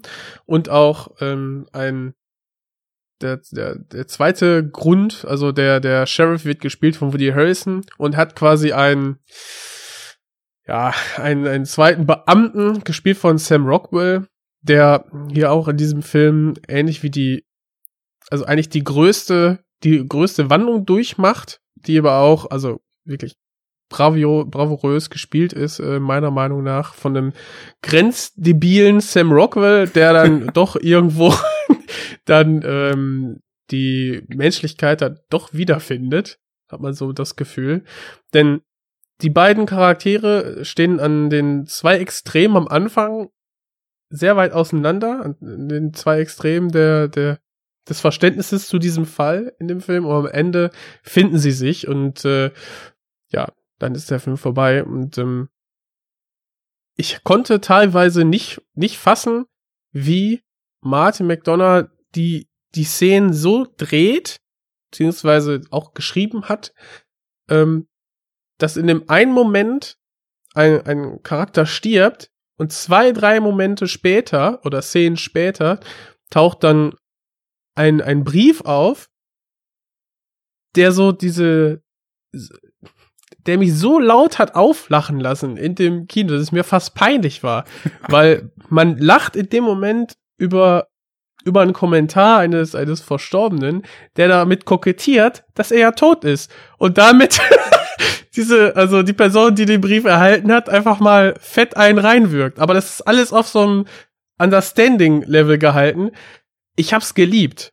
Ich bin dann wie weiß ich, zwei Wochen später nochmal reingegangen und hab's immer noch geliebt. Ähm, es ist ein Film, der quasi durch die Dialoge lebt und durch diese absurden Situationen, ähm, die da stattfinden, aber alles auf einem auf dieser Messerschneide der der Glaubhaftigkeit, sag ich mal, wo du denkst, vielleicht gibt es irgendwo im Herzen von Amerika wirklich so diese dieses eingeschlagene Dorf, die, wo die Menschen auch alle so ein bisschen zusammenhalten und sich auch nichts erzählen lassen von irgendwelchen Detectives, die dann von außerhalb kommen. Äh, die haben so ihre eigene Zeit und ihre eigene, ihr eigenes Gesetz, sag ich mal. Und äh, das hat so viel Spaß gemacht, äh, dass ich, ja, Three Billboards Outside Ebbing, Missouri, trotz des richtig dummen Titels äh, auf meine Platz 2 ziehe. Ach, das ist kein und, dummer ähm, Titel. ein sehr langer Titel. Sperrig, aber ne? ja, aber ja. Ich finde, das passt auch schon irgendwie zum Film, dass er sperrig ist, weil auf der einen Seite, man kann ihn erstmal so durchgucken, aber er spielt genau, wie du schön beschrieben hast, dieses, die, dieses Spiel mit der emotionalen Achterbahn und triggert immer wieder Gefühle, nur um sie dann im nächsten Moment zu brechen und einen sich fragen zu lassen, kann ich das jetzt überhaupt? Ist das jetzt überhaupt okay?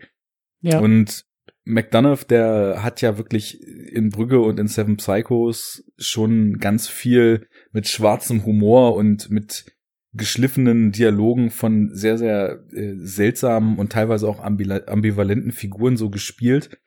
Aber so krass, wie er mit der Ambivalenz des, ja, des menschlichen Daseins und von menschlichen Ausprägungen und der Art und Weise, wie Wahrnehmung von Menschen eben schwankt, je nachdem, wie man den Blickwinkel so verändert, hier spielt, hat er das bis jetzt noch nicht gemacht und deswegen fand ich den auch richtig, richtig stark. Also ich hab's geliebt und du sagst ja, schwarzer Humor, das ist, das ist so sein, sein Markenzeichen, auch das seines Bruders. Und ähm, ja, also man fragt sich nicht nur einmal, ne, ob es jetzt, ist das jetzt witzig oder noch witzig oder wie, also das ist wirklich ähm, auf einem Dialog- und Situationslevel eskaliert das irgendwie subtil und, und ähm, ja, ich ziehe aus dieser, aus dieser Spannung zwischen zwei Charakteren, die dann in eine Szene reingehen und immer ganz anders die Szene verläuft, nie so, dass man denkt, äh, dieses Ende wird diese Szene nehmen. Nie, die ganze Zeit nicht. Das fand ich so angenehm und so toll und witzig und äh, ja, alles gleichzeitig. Das ist einfach nur spannend. Ich habe den in der Pressevorführung geguckt und äh, da gab es auch mehrere Stellen, wo man, also so Pressepublikum ist manchmal auch so ein bisschen eigen, wo man gemerkt hat, dass den Leuten das Lachen gerade sehr unangenehm war und sofort wieder im Hals stecken blieb. Mhm. Weil das einfach so Stellen sind, wo man sagt, also ich als politisch aufgeklärte, progressive Person könnte mir jetzt eigentlich nicht erlauben, hier drüber zu lachen, aber es ist einfach nur super lustig, hm. weil ja. äh, es einfach verschiedenste Momente gibt, wo diese Hillbilly-Figuren auch versuchen, politisch korrekt zu sein und kläglich dran scheitern. und die Art, wie sie halt reden, ist, ist, ist halt, also da steckt halt ganz viel Charakterisierung drin. Also was die halt sagen, wie sie es halt sagen, da ist einfach so viel äh, Charakterbildung drin, das ist sehr, sehr, sehr großartig. Ja. Aber trotzdem zeigt der Film ja auch nicht mit dem Finger auf Leute und sagt, komm, lach die jetzt mal aus, sondern ganz im Gegenteil. Er haut uns ja von vorne bis Ende die ganze Zeit um die Ohren, dass es nun mal nicht so einfach ist und dass wir alle dazu Ja. neigen, uns ganz schnell immer eine Meinung über irgendwen zu bilden und ganz schnell mit dem Finger zu zeigen und zu sagen, ah, das ist aber jetzt hier der stumpfe Hillbilly und das ist jetzt hier der rechtschaffende Ja. Cop, der ist ja decent und das ist jetzt hier die komplett ausgefreakte Mutti. Ja, klar ist die abgedreht, deren Tochter wurde ja auch umgebracht und zu jeder einzelnen dieser Figuren sagt er uns, so einfach ist es aber nicht. Man kann Ja. immer hinter die Fassade gucken, man wird da immer auch Dinge finden, die unerwartet sind. Man wird immer Dinge finden, die uns das besser verstehen lassen, warum eine Figur so ist, wie sie ist und die irgendwie auch dieses Handeln, sofern es uns dann auch erscheinen mag, dann uns einen kleinen Deut mehr nachvollziehen lassen. Und das ist echt schon ein Meisterstück, äh, da immer wieder auch die eigene Sicht so zu challengen und immer wieder uns hinterfragen zu lassen, wie wir Menschen eigentlich wahrnehmen. Deswegen ist es, glaube ich, auch echt so, was diese Betrachtung betrifft, auch der relevanteste Film, sage ich mal, den McDonough gemacht hat. Ich liebe ja Brügge, also das ist auf jeden Fall einer meiner Mhm. absoluten Lieblingsfilme. Habe ich auch zigmal gesehen und äh, könnte ich heulen und lachen und schreien und alles, aber gerade im aktuellen politischen Kontext ist der Film hier wirklich ganz nah am Zahn der Zeit, was das alles betrifft. Ja, Und das ist, Und- das ist, ja, erzähl. ja, und ich wollte, ich wollte das nämlich äh, aufgreifen und sagen, der, der, also gerade, gerade was die USA angeht, ähm, ist der ganz extrem am Puls der Zeit. Ich glaube, der ist auch irgendwie Ende letzten Jahres schon irgendwie rausgekommen, Mhm. also so, so die Novemberzeit irgendwie, November, Dezember. Und äh, super relevant, super aktuell. Und das Tolle ist ja eben, dass der keine einfachen, äh, keine einfachen Konklusionen liefert. Ja. So, die Figuren, wie du gesagt hast, sind einfach alle wunderbar schräg und falsch und richtig und komplex und widersprüchlich. Und genauso ähm, ja, löst der Film das alles eben nicht so einfach wunderbar mit einer Schleife auf, dass man dann irgendwie rausgeht und sagt, ah, jetzt ist wieder alles gut, jetzt habe ich die Welt verstanden, jetzt kann ich mich gut fühlen, sondern es bleibt halt irgendwie äh, komplex. So, also der, der, der Film will da nicht irgendwie einfache Antworten für komplexe Themen liefern, sondern zeigt vielleicht eher mit einer Lupe auf, auf eine Kleinstadt, auf, auf einen äh, Menschenschlag, der so auch gar nicht, glaube ich, sonst filmisch großartig eingefangen wird oder dann eben so klischeebeladen, dass andere Aspekte verloren gehen. Und das ist einfach, ähm, das macht er ganz, ganz großartig, ganz wunderbar. Und äh, hat ja dann auch äh, so, glaube ich, im Laufe diesen Jahres und auch letztes Jahr die ein oder andere, den einen oder anderen PR-Stunt äh, begründet, weil Leute ja tatsächlich genau die Nummer nachgespielt haben und mit äh, gemieteten Billboards, die im gleichen Stil mit diesem roten Hintergrund und den schwarzen Rändern und Schriftzug dann teilweise auch protestiert haben gegen Mhm. Ungerechtigkeiten. Und äh, ich, ja, also ich glaube schon, dass das, dass das äh, ein, ein, wie man so schön sagt, ein relevanter Film ist. Ja, gerade was du meintest, dass er eben nicht die einfachen Antworten auf komplexe Themen liefern will, da finde ich, da geht er sogar noch einen Schritt weiter und will uns zeigen, warum es diese einfachen Antworten gar nicht geben kann. Und dass wir in Zeiten, wo halt die Hälfte der Bevölkerung gefühlt mittlerweile irgendwelchen Bauernfängern auf den Leim geht, die nämlich einfache Antworten suggerieren auf komplexe Themen, ähm, dass man halt eben genau hinschauen muss und dass man dann eben das findet, was in dem Background dieser Figuren alles so existiert. Und er hat ja auch die Klischees, die du ansprachst, so die Kleinstadt-Klischees, die, die Hinterwäldler-Klischees, die einfachen Leute-Klischees, aber eben nicht nur, sondern immer das, was den Menschen darunter auch noch ausmacht. Und diese Vielschichtigkeit, die vermisst man sonst halt häufig. Und äh, die macht aber hier gerade den Reiz und zeigt dann eben auch, die Klischees hat er auch bewusst gewählt, um einen erstmal einzufangen und dann die eigene Wahrnehmung wieder hinterfragen und brechen zu lassen. Das ist schon vom Writing her und auch natürlich, wie alle das spielen, aber vom Screenwriting echt äh, ein absolutes Meisterstück da. So subtil und so komplex. Also subtil in der, in der Zielsetzung und komplex in dem Geschriebenen Genau. vorzugehen. Weil die Dialoge und so, die sind schon alle deftig und auch Ja. das, was, was gezeigt wird. Das ist schon, ähm, ich sagte ja am, am, auf, auf Messerschneide, ich habe das nie der, den Film nimmt man, glaube ich, nie wahr als, ähm, ja, das ist Slice of Life, das ist irgendwie ein, ein, ein, äh, eine Darstellung, die sehr naturalistisch ist oder so. Nein, das auf gar Mhm. keinen Fall. Es ist schon richtig volle, volles Fund Dra Drama und auch sehr, sehr, sehr schwarze Komödie mit Figuren, die alle Tick drüber sind. Aber so ist halt der gesamte Film, ergibt dadurch einen, einen sehr, sehr, ja, sehr homogene Masse einfach an Figuren, die, wie ihr schon sagtet, ähm, alle mehr als drei Charaktereigenschaften haben, äh, sind äh, ähm, sehr schön ausgeformt und entwickeln sich auch immer weiter, aber sind, sag ich mal, auf der Straße begegnet man diesen Personen so nicht unbedingt.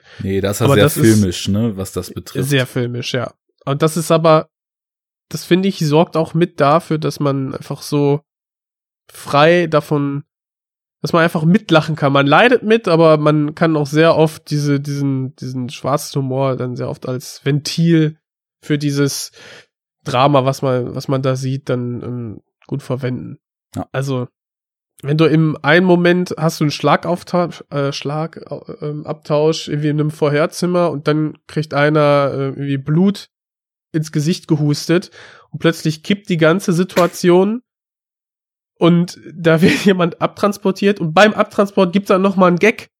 Das ist einfach, Mhm. ich weiß nicht, ich, ich find's wahnsinnig, aber das trifft genau mein mein mein Humorzentrum und ähm, ich find's ähm, und auch Dramazentrum. Also ich find's nicht lustig, wenn wenn jemand Krebs hat, das auf gar keinen Fall. Ähm, da bin ich jetzt suche ich den den Knopf. Da bin ich Überrascht? aber ich muss sagen, das ist ja von diesen diesen diesen äh, Filmen, die die die Realität quasi widerspiegeln, aber gleichzeitig verzerren.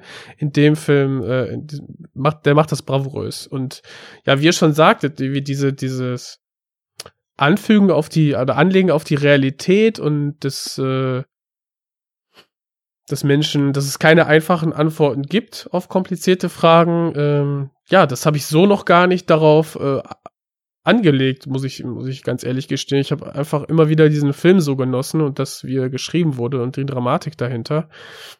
Ähm, ja, geil. Freut mich, ja, dass, dass, dass, dass er das so erfüllen kann. Traumhaft. Dann würde ich sagen, übergeben wir mal an unsere Raubkatze, wa? Hä? Hä? Ist sie weg? Was? Ich dachte, du droppst auf jeden Fall jetzt Black Panther. Wie? so, wir kommen jetzt zu unserem ich war mir sicher. Platz, Platz eins äh, der unserer der absoluten Top-Filme im Jahr ja die, 2018. die drei unumstößlich allerbesten Filme des Jahres. Ach so, du dachtest, ich habe Black Panther auf der Eins oder was? Ja, Ja, da muss ich dich leider enttäuschen, junger Okay. Mann. es ist ein äh, anderer. ach stimmt, du hattest ja Black Panther oder? letzte Sendung schon, oder? Nee, das war ich der hatte ihn Flop, auf der Eins. Das war der totale Oberflop bei Jens. Nee, Ja. äh, ich, ich, ich hätte gern, ich hätte gern noch einen Tusch für die Eins. Wir müssen das feierlich irgendwie, das muss doch. Hast du ja, noch was? jetzt kommen jetzt kommen unsere Platz eins. Es wird besinnlich. Absolut. Genau so stelle ich mir das vor als Einstimmung auf den objektiv mit Abstand besten Film aller Zeiten aus dem Jahr 2018, den wir in Deutschland geguckt haben im Kino oder vielleicht auch zu Hause. Erlöse uns! Was ist es? Ist, es ist natürlich ja! äh, ein Film, der Ahne gefallen sollte, denn es ist ein Coming-of-Age-Film, der durchaus farbenfroh, vielleicht auch mal das ein oder andere grelle, bunte Neonlicht zeigt. Äh, es ist ein Film über das Erwachsenwerden. Es ist ein Film äh, über das Herausfinden der eigenen Fähigkeiten, wenn man so möchte. Es ist natürlich ein Superheldenfilm und ich rede von Spider-Man Into the Spider-Verse. Wow, wow, Es wow, ist der beste wow. Film. Es ist der beste Film des Jahres für mich. Es ist der beste Animationsfilm der letzten Jahre. Es ist der beste Spider-Man-Film überhaupt. Es ist ein ganz, ganz großartiger, fantastischer Film, den ich jetzt auch noch äh, gestern Abend ein zweites Mal geguckt habe. Ich setze mir auch äh, zur Feier des Tages passend die 3D-Brille nochmal auf. Es ist ein Film, den ich freiwillig in 3D im Kino gucken wollte, weil er so gut ist und weil es den Film sogar noch ein Stückchen besser macht. Äh, es ist ein Film, der, glaube ich, äh, gerade jetzt auch zum Jahresende äh, ein bisschen unter dem Radar vielleicht laufen kann. Ich glaube, dass der, ich weiß nicht, ob er dabei ist zu floppen, aber er ist, ähm, er hat es nicht leicht gegen diese ganzen großen Releases, die da irgendwie auch noch droppen. Und vor allen Dingen, es ist nämlich auch ein großes Plädoyer für diesen Film. Er hat es, glaube ich, auch nicht leicht in den Köpfen der Menschen da draußen, denn ich war am Anfang auch ein bisschen befangen.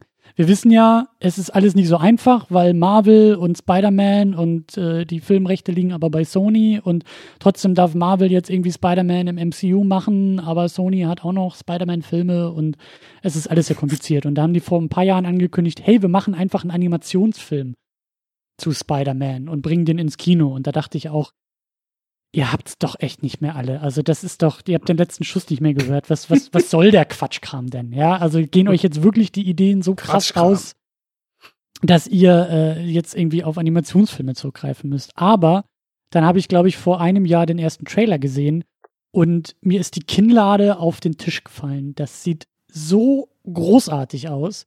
Dieser erste Trailer, ich habe danach auch alles ausgemacht zu diesem Film, habe alles ignoriert. Der Film konnte mich dadurch auch noch in manchen Stellen überraschen. Ähm, er ist, er ist, er ist absolut großartig. Ich glaube auch, dass er die Chance hat. Ich meine, es ist auch nicht so leicht jetzt mit Erwartungen und so. Und ich glaube, der Hype und die Lobhudeleien sind sehr groß. Er hat zumindest die Chance, wenn man sich von Erwartung frei machen kann, weil ihr ja auch gesagt habt, Superheldenfilme und das ist alles eintöniger Quatschkram und immer das Gleiche. Er hat die Chance, da Was? Wer sagt sowas? Ja, ich habe da so, so gewisse Stimmen in meinem äh, Kopf, die, Hörst So du schon klingen, als ob Stimmen sie oder aus dem- was? als ob sie aus dem Ruhrpott kämen. Ich weiß auch nicht, äh, wer da gemeint sein könnte. Ähm, Wie bitte? Halt, stopp! Jetzt!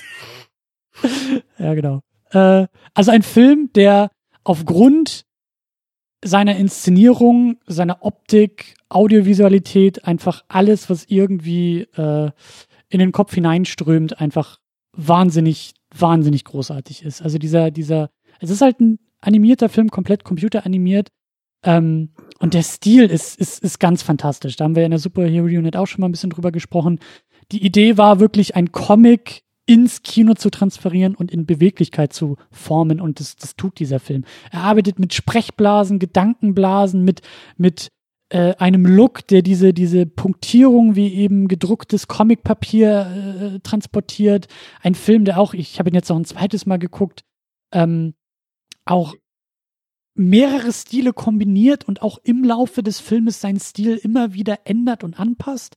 Es ist im Kern natürlich eine Geschichte wie eine Origin-Story rund um Spider-Man. In diesem Fall ist es eben nicht Peter Parker, sondern Peter Parker ist, ähm, ja, das kann man so sagen, das ist die Prämisse. Peter Parker ist tot, eine Mission ist schiefgelaufen.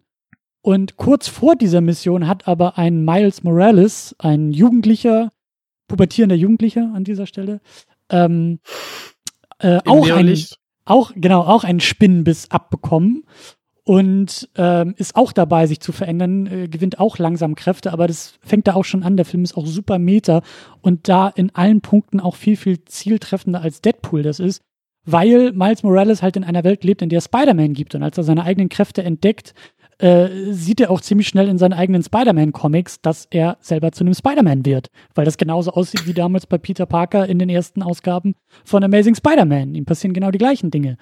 Und ähm, ja, dann stellt sich halt heraus, dass eben nicht nur Spider-Man tot ist, sondern kurz vorher noch durch Umstände mehrere Paralleldimensionen aufgemacht wurden und auf einmal nicht nur Miles Morales der neue Spider-Man ist, sondern ein Haufen anderer Spider-People auftauchen. Unter anderem ein äh, anderer Peter Parker Spider-Man, der in seiner besten Midlife-Crisis angekommen ist. Äh, Gwen Stacy ist dabei, Spider-Gwen ist auch dabei und noch weitere Figuren, die halt alle komplett eigene Animationsstile haben und die dann aufeinandertreffen und diese Stile halt kombinieren. Und unser Miles Morales am Anfang als normaler Junge, äh, da, bleibt der Film auch noch in einem relativ, ähm, wie soll man sagen, normalem Animationsstil und auch Inszenierungsstil. Und sobald er seine Kräfte bekommt, werden die Farben greller und Umrisse werden anders und der ganze Film explodiert auf einmal in Kreativität, in Farben, im Look. Und, und man merkt halt, mit den wachsenden Kräften wächst auch die Inszenierung dieses Filmes. Ähm, mitproduziert von ähm, Lord Miller, die ja auch Lego Movie gemacht haben, die Wolkig mit Aussicht auf Fleischbällchen gemacht haben.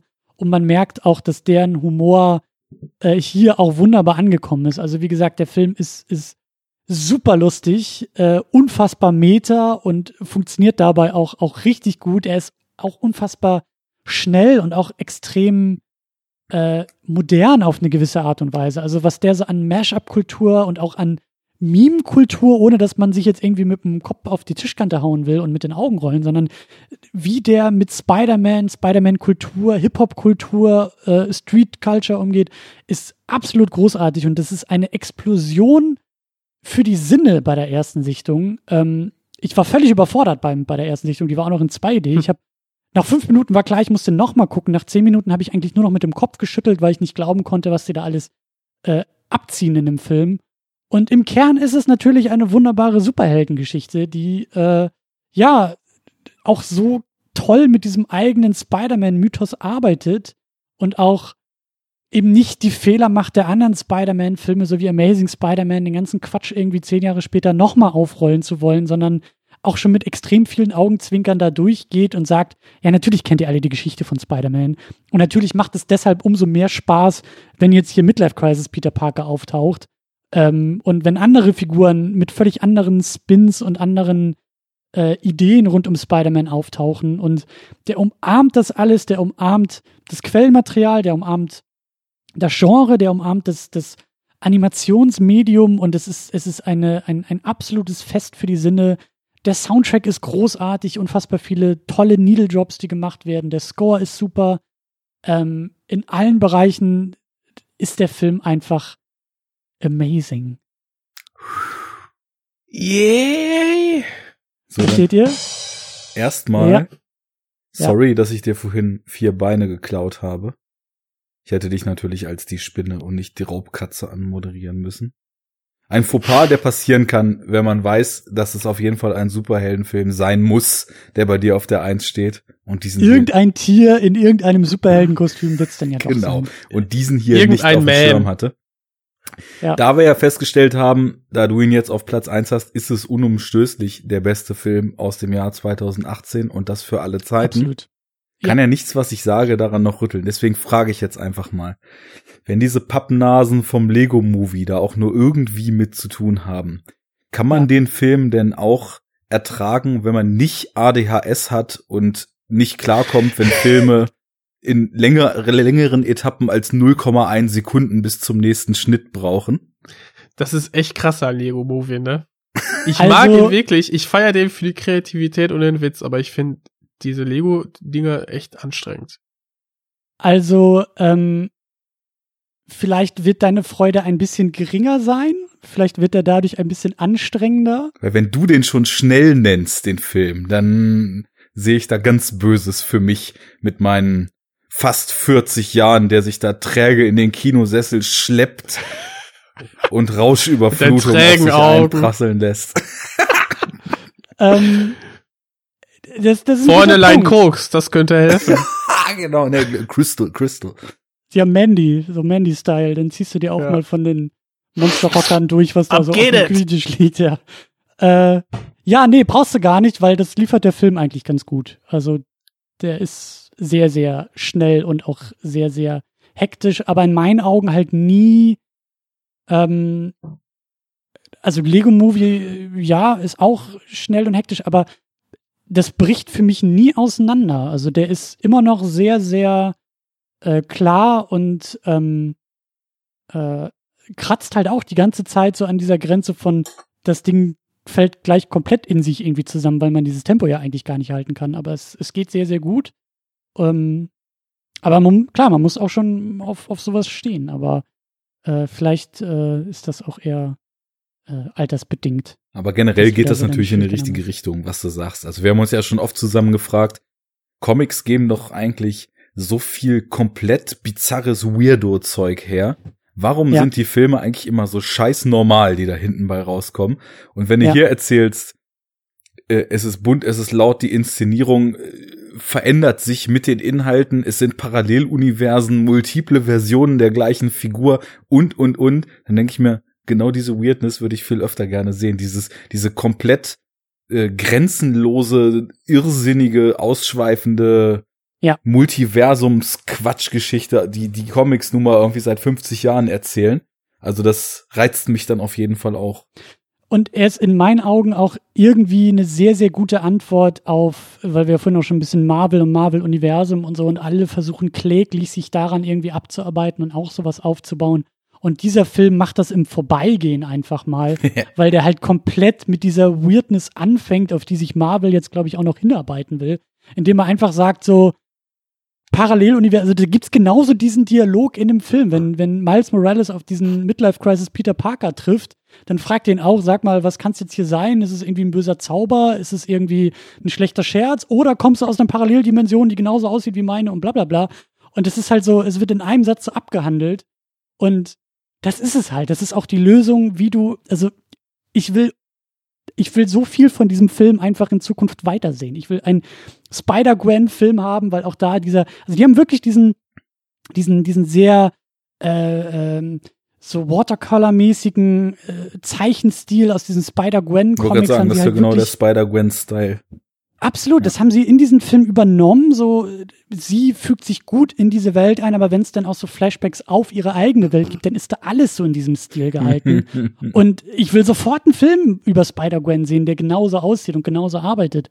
Und auch, auch die anderen Figuren, die da auftauchen, sind einfach, also, ja, es ist, es ist kaum zu glauben, was da, was da wirklich passiert. Und äh, allein das ist, ist, muss, muss man schon gesehen haben. Also, dass, dass das überhaupt möglich ist, auch ich, ich rede ja auch immer von Mythos, was, was äh, Superhelden angeht und Comics angeht. Und das macht der Film halt irgendwie auch so im Vorbeigehen, dass ich mir so dachte, ja krass, irgendwie 16 Jahre nach dem ersten Spider-Man von Sam Raimi, im Grunde genommen fast eine ganze Generation später, äh, zeigt der, also ist, ist der Film, also arbeitet mit bekannten Stücken aus diesem Mythos, ist aber unfassbar frisch dabei und zeigt eben auch, wie du im Grunde genommen die gleiche Geschichte, die wir halt kennen, aus großer Kraft, voll großer Verantwortung, das frühstückt er ja auch ab, aber macht das komplett anders und neu und frisch, dass es gar nicht auffällt, dass das ja immer noch im Kern Spider-Man ist, den wir da sehen. Und das ist, das ist unfassbar. Also das ist wirklich, äh,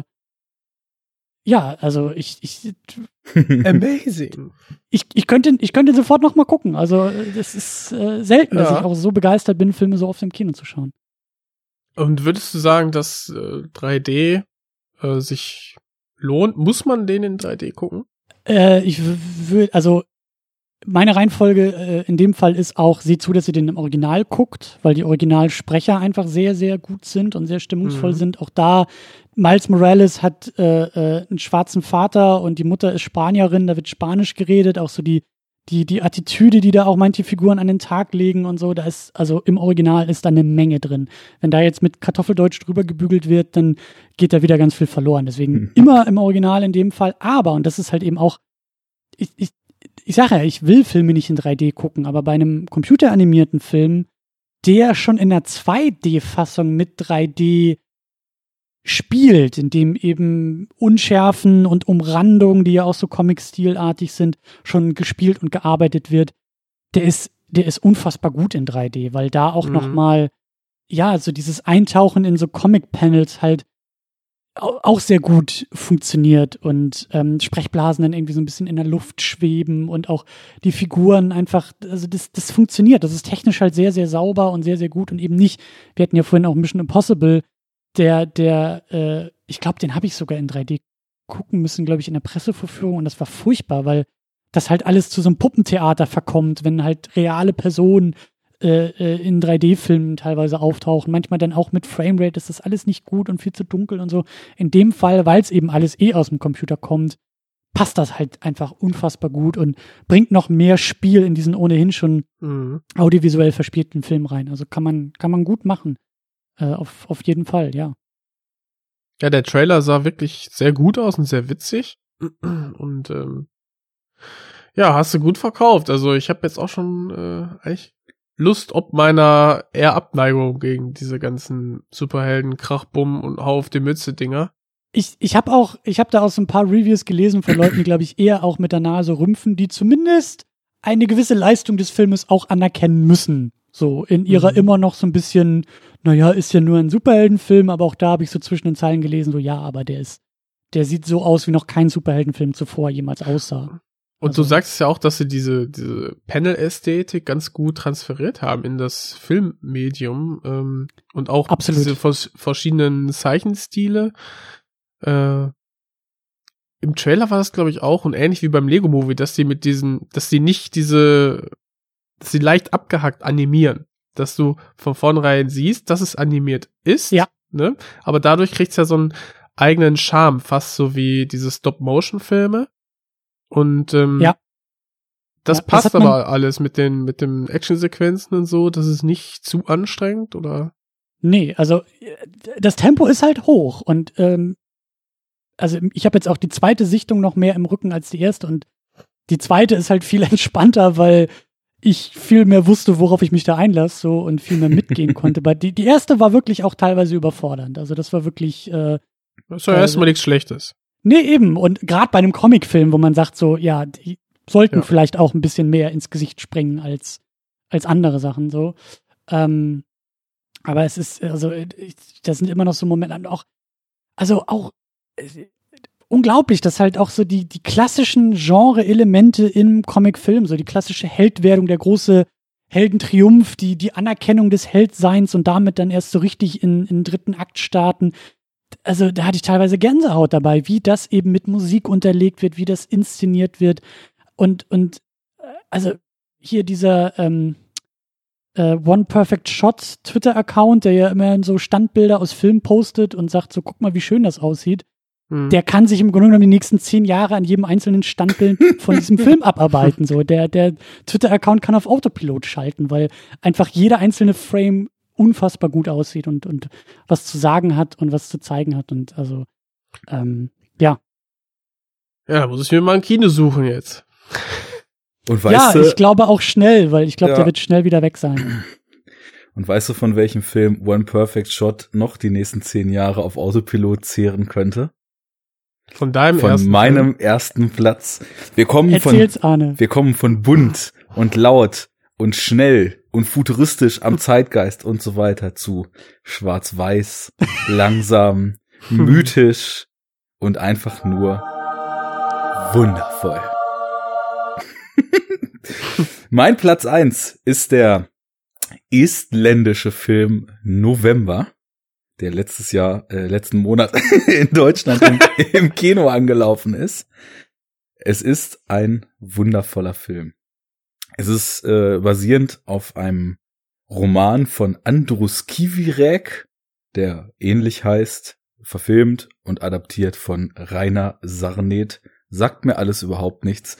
Ich habe nur in unserem kleinen Programmkino hier in einer Anmoderation, das war genau, als ich da Mandy gesehen habe, hatte er uns anmoderiert, dass er demnächst nochmal was vollkommen Irres zeigen wird und hat eine kleine Anekdote erzählt, dass er irgendwie am Einkaufen war für deren kleine Gastro, die sie da noch machen. Und plötzlich hat ihn seine Frau, mit der er das Kino zusammen betreibt, angerufen und hat gesagt, egal was du machst, egal wo du bist, lass alles stehen und liegen. Ich habe den Screener von November bekommen. Ich habe gerade die ersten zehn Minuten geguckt. Sowas habe ich in meinem ganzen Leben noch nie gesehen. Komm her, wir müssen diesen Film gucken. Und äh, nach der Anmoderation äh, habe ich dann quasi, als der Film vorbei war, schon mal die Karten reserviert, damit ich einen von 20 Plätzen, die die dort haben, für mich reservieren konnte, um dort November zu sehen. Und was soll ich sagen? Äh, sie hat auf jeden Fall nicht übertrieben. Also es ist äh, quasi eine Verfilmung, die sich auf so alte estländische Volks- und äh, Landessagen beruft, ähnlich wie The Witch. Ähm, Spukgeschichten, die man sich so erzählt hat über die Jahre und Jahrhunderte aufgreift. Ähm, mythologische Wesen spielen eine Rolle, die anscheinend in der est estlichen oder estischen oder wie auch immer man das nennt, Mythologie äh, eine Rolle spielen, tauchen in diesem Film auf. Und das Ganze in ganz großen Bildern. Im Grunde genommen geht es, äh, die Hauptfigur ist Lina, ein junges Mädchen, die in einem armen Dorf auf dem Lande lebt und äh, sich ausnahmsweise mal nicht in ein anderes Mädchen, um mal aus meiner Top Ten hier auszubrechen, sondern ähm, in den schmucken Hans, der nebenan wohnt und äh, immer das Holz schön hackt und ihr auch schon mal schöne Augen gemacht hat, verliebt hat. Nur ist das Problem, dass alles scheint gerade so in Richtung einer Beziehung zu gehen. Sowas hat ja da, damals auch alles noch etwas langer gedau länger gedauert, war ja ein bisschen spießiger und so. Und dann gibt es das Gut des Herzogs. Wann, wann damals im November oder wann spielt der Film? genau, sollte ich vielleicht dazu sagen. Äh, der Film Haben die kein Tinder oder was? spielt irgendwann im 15., 16. Jahrhundert so den Dreh. Ah, Ja? okay. Ach so. Ja. Und äh, Muss man dementsprechend auf Dorfplatz gehen. Genau. Und dann wen anprangern, wenn er einen nicht haben will. Naja, es gibt also dann auch das, das Herzogsgut, auf dem der, der deutsche Herzog residiert. Ähm, ich glaube, irgendwie war Estland damals von Deutschland wahlweise besetzt oder fast so eine Art Kolonie. Ähm, so genau habe ich das nicht drauf. Es wurde aber einigermaßen klar und ich hatte dann danach noch mal ein bisschen was dazu gelesen. Und äh, dieser Herzog hat auch eine wundervolle Tochter.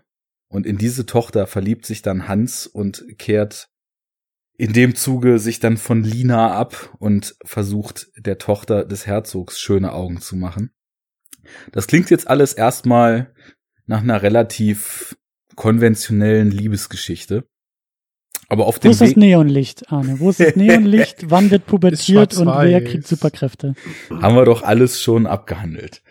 Also, auch wenn es vielleicht erstmal so nach einer gewöhnlichen Liebesgeschichte klingt, auf dem Weg dahin, bis sich am Ende jemand gefunden oder nicht gefunden hat, haben wir Menschen, die sich in Wölfe verwandeln, zuckend durch den Schnee laufen und andere Menschen anfallen. Wir haben Menschen, die in einem donnernden und blitzenden Wald Geschäfte mit dem Teufel machen, Seelen kaufen und die in selbstgebaute Monster, die aus Haushaltsgegenständen bestehen, einpflanzen und diese Monster für sich arbeiten lassen, unter, an, unter Umständen auch mal die eine oder andere Kuh erlegen lassen und dann mit dem Lasso und Helikopter abtransportieren lassen. wir, wir haben, wir haben Schneemänner, die poetische Dinge von sich geben, die erzählen, dass damals vor hunderten von Jahren, als das Wassermolekül, aus dem sie bestehen, in Venedig unter der Gondel langfloss, sie dieses oder jenes Gedicht aufgeschnappt haben, mit dem man die Herzallerliebste überzeugen könnte und geben dieses dann von sich. Äh, wir haben Geister, die nachts auf dem Friedhof zum Leben erweckt werden, in einer großen Zeremonie beschenkt und dann in die Sauna gehen, wo sie zu Überlebensgrößen Hühnern werden. Wir, wir haben also ungefähr alles, was man sich irgendwie an komplett bizarren Dingen vorstellen kann. In handgemachten Effekten, in wundervoller Schwarz-Weiß-Optik und vor allem in einem Gesamtbild, was sowohl wunderschön wie auch einfach nur kompletter Irrsinn ist. Ach, war das schön. Also diese Schwarz-Weiß-Bilder, es spielt halt viel im Wald, es wird viel mit Nebel, mit Licht, mit äh, Naturaufnahmen, mit Menschen in dieser Natur, mit harten Schatten wie in einem Film noir, was natürlich auf, äh, auf diesem ganzen Waldsetting richtig gut funktioniert, gespielt. Es werden immer wieder Aufnahmen erzeugt, die wirklich zum an die Wand hängen sind. Deswegen war das mit Every Frame, äh, Quatsch, mit, mit One Perfect Shot die absolute Steilvorlage gerade. Und ähm, das Schöne ist, also bei all diesen Gimmicks und bei all dieser Weirdness, also ich meine zum Beispiel, sich aus Haushaltsgeräten irgendwelche Formen zu basteln, beim Teufel eine Seele zu kaufen, dem man auch noch versucht, mit Johannisbeeren zu betrügen, weil eigentlich muss man ihm das eigene Blut geben, aber dem Teufel werden halt nur Johannisbeeren gegeben. Und äh, diese Seele dann in dieses Konstrukt aus Hammern und Zangen und Metallstangen einbaut, um sich dann so eine Art Arbeitssklaven zu Hause zu halten, der den Boden schrubbt und einfach nur aus Stop-Motion-Stangen besteht, aber mit, mit Stimme redet und allerlei Schabernack treibt. Ähm, das ist, das ist alles sehr, sehr seltsam, aber tief drin ist halt eben eine, eine unglaublich menschliche Geschichte auch wieder erzählt und ähm, es wird auf, auf äh, allerfeinste Art und Weise von Vertrauen, vom Verlust dieses Vertrauens, von dem Wunsch nach Anerkennung und vom Scheitern der eigenen Träume erzählt. Äh, auf ganz kleinem Maße, aber irgendwie in der emotionalen Tragweite ziemlich episch. Und was den Film für mich so unglaublich groß gemacht hat, also zum einen, ich war von der ersten Minute an, also erst war ich kurzzeitig sehr verstört, auf positive Art und Weise, und das ging in so eine Verzauberung über, weil Schwarz-Weiß-Bilder, wir haben ja letztens auch über The Eyes of My Mother gesprochen, ähm, haben sowieso schon relativ leicht, mich zu kriegen. Aber die Kameraarbeit hier ist alles andere als beliebig. Also hier sind schon Leute am Werk, die ganz genau wissen, was sie tun und die auch ganz genau wissen, was man tun sollte, wenn man das Medium Film ganz ohne Computer, sondern mit allem, was man in Camera machen kann, wirklich bis ins Letzte ausreizen will. Ähm und, und das ist eben eine Tendenz, die zieht sich eben nicht nur durch die Bilder, sondern die zieht sich durch den gesamten filmischen Ansatz. Also ich habe ja selber auch in meiner Liste hier den ein oder anderen erzählenden Film, sage ich mal, drin gehabt, der ähm, vielleicht dann doch stärker, als man es gewöhnlicherweise so kennt, mit so einer gewissen Fühlkomponente angereichert war. Und äh, wer hier öfter zuhört oder mit mir sich öfter über Filme unterhält, der wird ja wissen, dass, sage ich mal so, das Fühlkino bei mir immer eine höhere Präferenz und eine höhere Wichtigkeit als so das erzählende Kino äh, genießt. Das soll in keine Richtung abwertend sein, das ist einfach nur so meine Präferenz. Und als ich diesen Film gesehen habe und dann danach aus dem Kino geschwebt bin, weil den Effekt hatte es auf mich und drüber sinniert habe, was diesen Film so unglaublich großartig gemacht hat, was daran mich so vereinnahmt hat und was mich so verzaubert hat, dann fiel mir so auf, Kino kann so viel sein und so vieles in einem auslösen.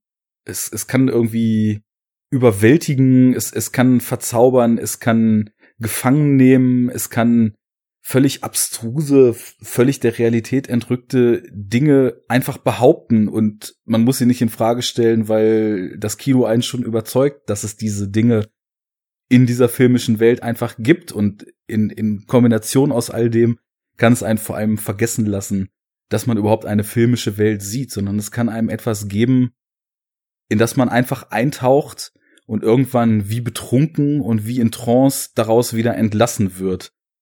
Und all das hat dieser Film für mich gehabt.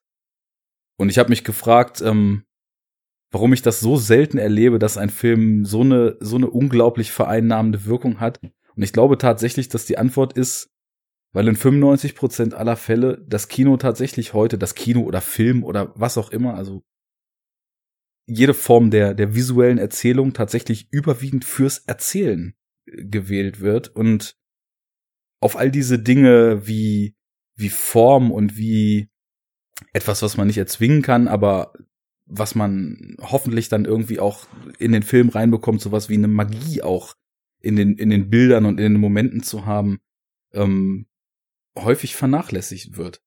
Und das war's, glaube ich. Also ich bin völlig in Trance gewesen und ich habe zig verschiedene Aspekte daran einfach sofort ins Herz geschlossen. Und das macht für mich November zu meiner Nummer eins und demnach zum besten Film des Jahres unumstößlich. Ja, schön. Ähm, ich kann das sehr gut aufgreifen und das alles auf meinen Platz eins äh, ebenfalls anwenden. Dieser Film ist nämlich auch eigentlich ein Zauber, der mich auch die ganze Zeit in seinen Bann genommen hat. Er spielt mit wunderschönen Bildern, die mich entführen. Er spielt ja hier und da auch mit mit Anekdoten, aber erzählt gleichzeitig ähm, neben den Gefühlen, die er in mich transportiert hat, auch eine wunderschöne Geschichte. Ähm, und zeigt auch gleichzeitig, warum die Liste von Christian einfach einen dicken großen Fehler hat. Es ist der beste Film des Jahres 2018. Es ist ähm, Call Me by Your Name. Dieser Film macht genau das, was du geschrieben hast. Es ist einfach so ein Film, da setzt du dich rein, du bist dann irgendwann so gefangen. Ich habe gesagt, es ist auch filmgebannter Urlaub. Wir haben schon drüber erzählt.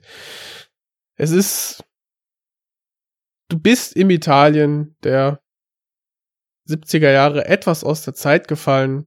Du lernst da die Eltern kennen, wo du dir wünschst, ach, solche Eltern, das hätte ich doch auch mal gerne gehabt. Die sind viel zu verständnisvoll Elio gegenüber, aber es ist, es ist so schön und du, fließt einfach so mit.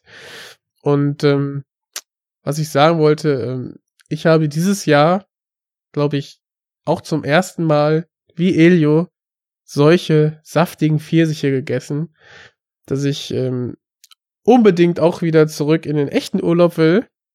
Ich war damals in Griechenland dieses Jahr und ich habe auch den leckersten oder die leckersten Pfirsiche gegessen, die ich je hatte. Denn Südsonne und Südfrüchte, das passt einfach zusammen. Ich weiß auch nicht wieso, aber die waren, also es waren genau die gleichen Pfirsiche, wie, wie quasi auch in Call Me By Your Name waren. Ich habe mich sofort wieder auch zurückversetzt gefühlt eigentlich ist es ja immer so, du guckst einen Film und erinnerst dich dann an den Urlaub. Ich war im Urlaub und habe mich dann an den Film erinnert.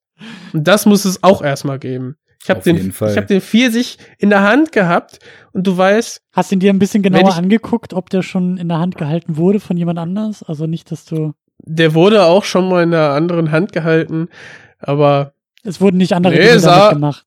Nee, sah noch ganz intakt aus. Aber Gut. man hat genau gesehen, wenn du den zwölf Stunden lang noch rumliegen lässt, dann ist der überreif. Du musst den jetzt essen. Und genau diese, diese, diese perfekte Zeit zu finden, diesen Pfirsich zu essen, so war das auch, dass ich kaum Your Name gesehen habe. Und es war einfach auch eine perfekte Zeit im Kino. Weißt du, woran Anne, ich noch Du musst muss? ihn den angucken. Das ist das, was du erzählt hast über das Kino, was es kann. Ja. Weniger fantastisch, mehr geerdet. Aber in den schönsten Bildern, die One Perfect Shot hat auch zig Bilder aus Call Me By Your Name da drin. Das ist ähm, der Wahnsinn. Und, äh, halt in Farbe. Mhm. Eins besser als du. Nein. Ein mehr. Wirklich. Ein mehr. Also es toller Film, in dem man sich selber auch verlieben kann und ähm, ja. Ein ganz, ganz toller Platz eins. Frühstücksei. Ich habe sofort an die Szene bei dem Frühstück denken müssen, wie Army Hammer rauskommt und so ein. Aber der kann kein Frühstücksei essen, das ist ja das Nee, aber es ist einfach, äh, weil du schon so kulinarisch über diesen Film schwärmst. Und das ist ja. eine der ersten Szenen, die mir auch einfällt, weil ich da auch im Kino saß und dachte, das sieht so, dieser Frühstückstisch, äh, einfach der sieht wirklich lange schlafen, aus. dann so ein komplettes großartiges Frühstück vor sich haben, dieses fantastische Frühstücksei. Es ist einfach. Mhm. Das Ei ist perfekt, weil das Ei weiß ist fest und das Ei gelb ist noch flüssig. Ja. Verstehst du? Mhm. Ist, also ja. Das ist ja Urlaub. schon wieder Meta im Vergleich zu dem Film. ja. Ja, was. Also je, ich, ich jeder, der ihn sieht, ähm, kann auch entweder nur von schwärmen oder findet ihn zumindest sehr gut. Also, egal, ist, es ist, es ist ja mein Platz eins und nein, es ist der generelle Platz der. eins und ja, es ist einfach ein toller Film. Der sich jeder angucken muss, der noch nicht gesehen hat. Es ist doch irgendwie toll, dass die drei besten Filme dieses Jahres eint, dass sie auf eine ganz verschiedene Art und Weise, wobei ich glaube, dass zwischen Call Me By Your Name und November so die Art der Wirkung wahrscheinlich relativ ähnlich war, aber trotzdem natürlich äh, Sommer und Mittelmeer, Schwarz-Weiß, Herbst und äh, Estland sind natürlich noch verschiedene Welten, aber dass alle drei irgendwie so eine sehr überwältigende Wirkung auf uns hatten und dann auch Filme sind, wo man zwar auch rational sagen kann, Mensch, das ist irgendwie toll geschrieben, toll konstruiert.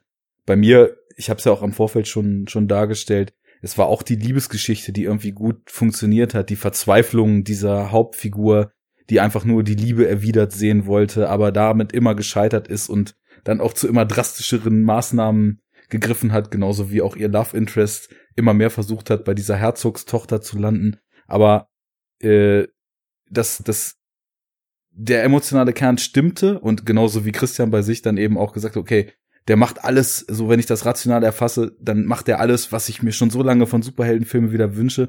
Aber im Grunde genommen auf der Primärebene alle total mitgerissen und total emotional und in ihrer Wahrnehmung davon auf verschiedenste Art und Weise berührt worden sind. So Filme, die einfach ein richtig intensives Erlebnis waren und in die man so richtig eingetaucht ist und bis zum Ende drin Ja. geblieben. Das, das Und- würde ich in meinem Fall sogar auf, auf meine gesamte Liste irgendwie ausweiten. Also ich glaube, ich habe relativ häufig irgendwie äh, das Wort Stimmung benutzt bei den Filmen. Also selbst ein Mission Impossible Fallout hat so einen Erlebnischarakter gehabt. Also das ist jetzt weniger weird und äh, intensiv von der Stimmung her, wie es jetzt irgendwie Mandy oder Hereditary sind. Aber auch da, also ich glaube, so Ich fand den schon sehr Filme- intensiv. Ja, ge- äh, auf jeden Fall intensiv, aber natürlich anders intensiv. Also es Ja. ist ein anderes Gefühl. Aber alle Filme auf dieser Liste sind, glaube ich, Filme, bei denen ich, obwohl auch viele konventionell, fast nur konventionell erzählte Sachen da drin sind, aber die Momenthaftigkeit dieser Filme war für mich so, so wichtig, dass ich halt beim Schauen, dass das irgendwas mit mir gemacht hat, was eben auch Begeisterung, Freude, äh, äh, Ekstase irgendwie sein kann oder eben auch mitfiebern und zittern und Grusel oder so. Aber dieses, dieses, also irgendwie schon auch etwas auslösen, ein Gefühl auslösen und dadurch mich irgendwie packen und begeistern. Das äh, ist, glaube ich, so mein, mein, mein groß, meine große Klammer um diese gesamte Liste irgendwie. So. Mhm. Das ist echt Wenn man jetzt interessant. rück, rückwirkend guckt, so das gesamte Kinojahr, ich war etwas seltener generell im Kino und habe, glaube ich, ein paar weniger Filme gesehen als auf jeden Fall vor zwei Jahren. Aber generell, wenn ich erahne, dass ich äh, einen Film nicht mag, gehe ich ja gar nicht erst rein. Aber ich muss sagen, dass ich schon viele, sehr viele, sehr gute Filme einfach gesehen habe. Und immer wenn ich die Liste mache, denke ich, boah, so toll war dieses Kino ja gar nicht. Und wenn ich dann doch ein bisschen äh, nochmal drüber nachdenke und äh, Letterbox hilft da ungemein, dass man da, weil ich da mein Tagebuch quasi führe, mein Filmtagebuch. Und äh, dann denke ich, boah, doch, der war, boah, das war schon richtig gut. Und auch hier diese, dann konnte ich mich dann irgendwann doch nicht mehr zwischen Platz 6 und 8 und 7 auch schwer nur noch entscheiden. Wo dann relativ schnell Ja. die ersten drei dann vielleicht feststehen mögen, aber dann, dann irgendwie fängt die Schieberei äh, an, wo man am Anfang noch dachte, hm, dieses Jahr war nix. Stimmt nicht. Ich finde nämlich auch, also viel, viele Filme haben es auch bei mir einfach über die Atmosphäre geschafft. Ich kann eigentlich sagen, eigentlich alle. Alle Filme sind irgendwie auf einem emotionalen oder atmosphärischen Level äh, stechen da heraus. Mhm. Ja, das ist bei mir natürlich auch sowieso schon immer ein großes Thema gewesen. Und dies Jahr dann auf jeden Fall auch so, dass ich mich tatsächlich fast ein bisschen gewundert habe, dass ich doch relativ viele Sachen dabei hatte, bei denen ich nicht nur Atmosphäre, Inszenierung, Flow, Sog und Rausch bewertet habe, sondern wo tatsächlich auch mir sehr wichtig war und ein ausschlaggebender Punkt, warum die Filme mich so gepackt haben, dass ich starke Figuren und, und gut geschriebene Figuren, die eben ihre eigene Geschichte erzählen, aber über deren Leid oder über deren Weg automatisch auch noch größere Themen miterzählt werden drin hatte. Also ich fand ich witzig, weil bei Christian hatte ich früher mal das Gefühl, gerade so, so ersten Jahre Second Unit und so weiter, das äh, Drehbuch, Writing, äh, Figurenwriting und so weiter immer so die die Nummer war, die dir am meisten wichtig war. Und jetzt das eben auch, also mir ist das auch aufgefallen und sehr positiv aufgefallen, dass viel häufiger als das früher der Fall gewesen ist, diese Worte wie Atmosphäre etc. dann tatsächlich von dir genannt wurden. Und das liegt, glaube ich, auch daran, dass du wahrscheinlich auch häufiger ins Kino gegangen bist als noch vor Jahren, oder? Weil ich finde, so sich so richtig vereinnahmen zu lassen von einem Film, das ist im bei einer gewissen Art von Film im Kino ja dann auch noch mal einfacher oder da merkt man eher, dass diese Art von Film im Kino noch mal ihre Wirkung besser entfalten kann. Ja, also in der Hinsicht ist 2018 für mich persönlich auch einfach ein sehr gutes Kinojahr gewesen. Ähm, oder im Sinne von ins Kino gehen, ja. Mhm. Weil wenn ich Mhm. auch mal so auf meine Letterbox-Liste da gucke, also Da hilft zum einen, sich einfach im Februar vorzunehmen, über die Oscars live reden zu wollen, weil das zwingt einen automatisch dann in der Season, in der Oscar-Zeit einfach dann auch entsprechende Filme zu gucken, die man sonst vielleicht auch gar nicht, äh, die man entweder gar nicht guckt oder dann irgendwann mal Jahre später im Heimkino nachholt oder so. Da Mhm. entdeckt man dann auch auf einmal Sachen, bei denen man sonst vielleicht eher ähm, ja nicht sofort irgendwie dazu kommt. Dann äh, gab es auch ein paar Wiederaufführungen, ein paar sehr, sehr großartige, die ich hier dieses Jahr in, in äh, Berlin einfach äh, mitgenommen habe. Ich habe 2001 auf 70 Millimeter im Kino geguckt, ich habe Interstellar auf 70 Millimeter im Kino geguckt. So, das ist natürlich auch absolut fantastisch, ähm, um ins Kino zu gehen und ähm, ja, also ich, das schon, ich, ich glaube schon, dass ich jetzt in diesem Jahr einfach öfter im Kino war als, als in anderen Jahren. Berlinale hat auch sehr viel dazu beigesteuert, Filme zu sehen, über die ich vielleicht äh, sonst nicht so sehr gestolpert wäre. Und ähm, ja, auch wie gesagt, Top 3 habe ich alle zweimal im Kino geguckt, einfach weil ich, weil ich Bock dazu hatte und weil ich mittlerweile auch echt manche Sachen mir gar nicht anders vorstellen kann, als sie im Kino zu gucken. Auch hier der Spider-Man-Film ist natürlich auch total super zu Hause auf der Blu-ray, aber im Kino ist er halt zehnmal geiler so. Und das äh, ja das ähm, das stimmt schon. Da hast du auch recht. Also da auch dann klar da muss man manchmal ein bisschen Glück haben mit dem Kinosaal wenn dann wieder Arschlöcher in der ja. Reihe hinter dir sitzen die die Fresse nicht halten können so dann kann es auch nach hinten losgehen. Aber ähm, ja. Ja. Kino hilft schon ja. Ja, ich habe das immer so wahrgenommen, dass einfach diese, haben wir ja letztes Mal schon gesagt, diese abgeschlossene Atmosphäre, du kannst auch dein Zimmer abschließen da, ähm, dass die einfach hilft, um sich ohne, also zumindest wenn man so wie wir tut und nicht während des Films auf dem Smartphone im Kino rumdödelt oder äh, fünfmal rausrennt, weil man noch neues Popcorn braucht oder sonst was, dass das eben schon hilft, um sich auf den Film und dann auch wirklich nur auf den Film einzulassen und ähm, diese, dieses Commitment, was man einfach dar darüber eingeht, dass man den Film im Kino schaut, dann auch eben hilft, vieles vielleicht auch noch ein bisschen besser zu durchdringen und Aspekte, die einem sonst vielleicht entfallen würden, und sei es nur visuelle Aspekte, die einem irgendwie auf seinem kleinen und äh, auch wenn es 40 oder 45 Zoll sind, Fernseher dann entgehen würden, wo die Leinwand irgendwie auch zu einer ganz anderen Erkundung der Bilder einlädt. Das ist schon eine coole Sache. Also ich bin Anfang des Jahres irgendwie echt viel im Kino gewesen, dann kaum und jetzt gegen Ende des Jahres hat das auch wieder richtig angezogen und äh, das ist jetzt auch eine Frequenz, mit der ich mich, glaube ich, dauerhaft gut arrangieren kann. So ein, zweimal die Woche, das ist schon gut. du hast aber auch ein bisschen für den Jahresrückblick noch was äh, aufgeholt oder oder also bist du dafür noch mal ins Kino gegangen oder hattest du die Ja, Filme ich, eh vorzugucken ich habe dann die Sachen, äh, wenn sie denn liefen, also da bin ich dann, habe ich dann den Hintern auch mal wieder hochbekommen. Mir kam halt einfach Bloodborne dazwischen dieses Jahr. Deswegen, äh, also Dark Souls Remastered ist- und was ist- Bloodborne. Was ist das für ein Film? Habe ich, noch- hab ich noch nie von gehört. Ist der auch bei Ja, Netflix? Das ist ein oder? richtig geiler Lovecraft-Horrorfilm. Richtig geil. Das Problem ist, der, der dauert halt 100 Stunden. Ne? Also wenn du den gucken willst, dann musst du schon ein bisschen Zeit einplanen. Aber äh, das lohnt sich, das lohnt sich. Okay. Ja, also was ich glaube ich ganz äh, interessant finde und das ist vielleicht auch so der Punkt, wo sich vielleicht früher mal so eine Präferenz oder eine Priorität auf, auf Drehbüchern und bei mir früher mal eine Präferenz auf äh, Inszenierung und Rausch und, und Atmosphäre, wo sich das vielleicht trifft. Ich, also mindestens die Hälfte von unseren Listen waren doch auch jetzt tatsächlich Filme, die man gar nicht mehr klassisch irgendeinem Genre zuordnen konnte, sondern wo immer Einschläge von irgendwas anderem noch mit drin waren. Und das ist ja eigentlich total stark, dass diese jahrelange Mauer, die speziell das Arthouse-Kino so vor dem Genre aufgebaut hatte, dass die, glaube ich, zu bröckeln beginnt und das Ganze ziemlich Früchte trägt, wenn man sich das mal anschaut, was da jetzt so für Hybride rauskommen. Definitiv, ja. Ja, alles, was ihr sagt, goldrichtig. Ähm, der Kinosaal, das ist schon der richtige Raum, um, um Filme zu genießen. Ähm, auch am Beispiel dann von, von Roma wurde ja die ganze Diskussion ja dann auch nochmal aufgegriffen.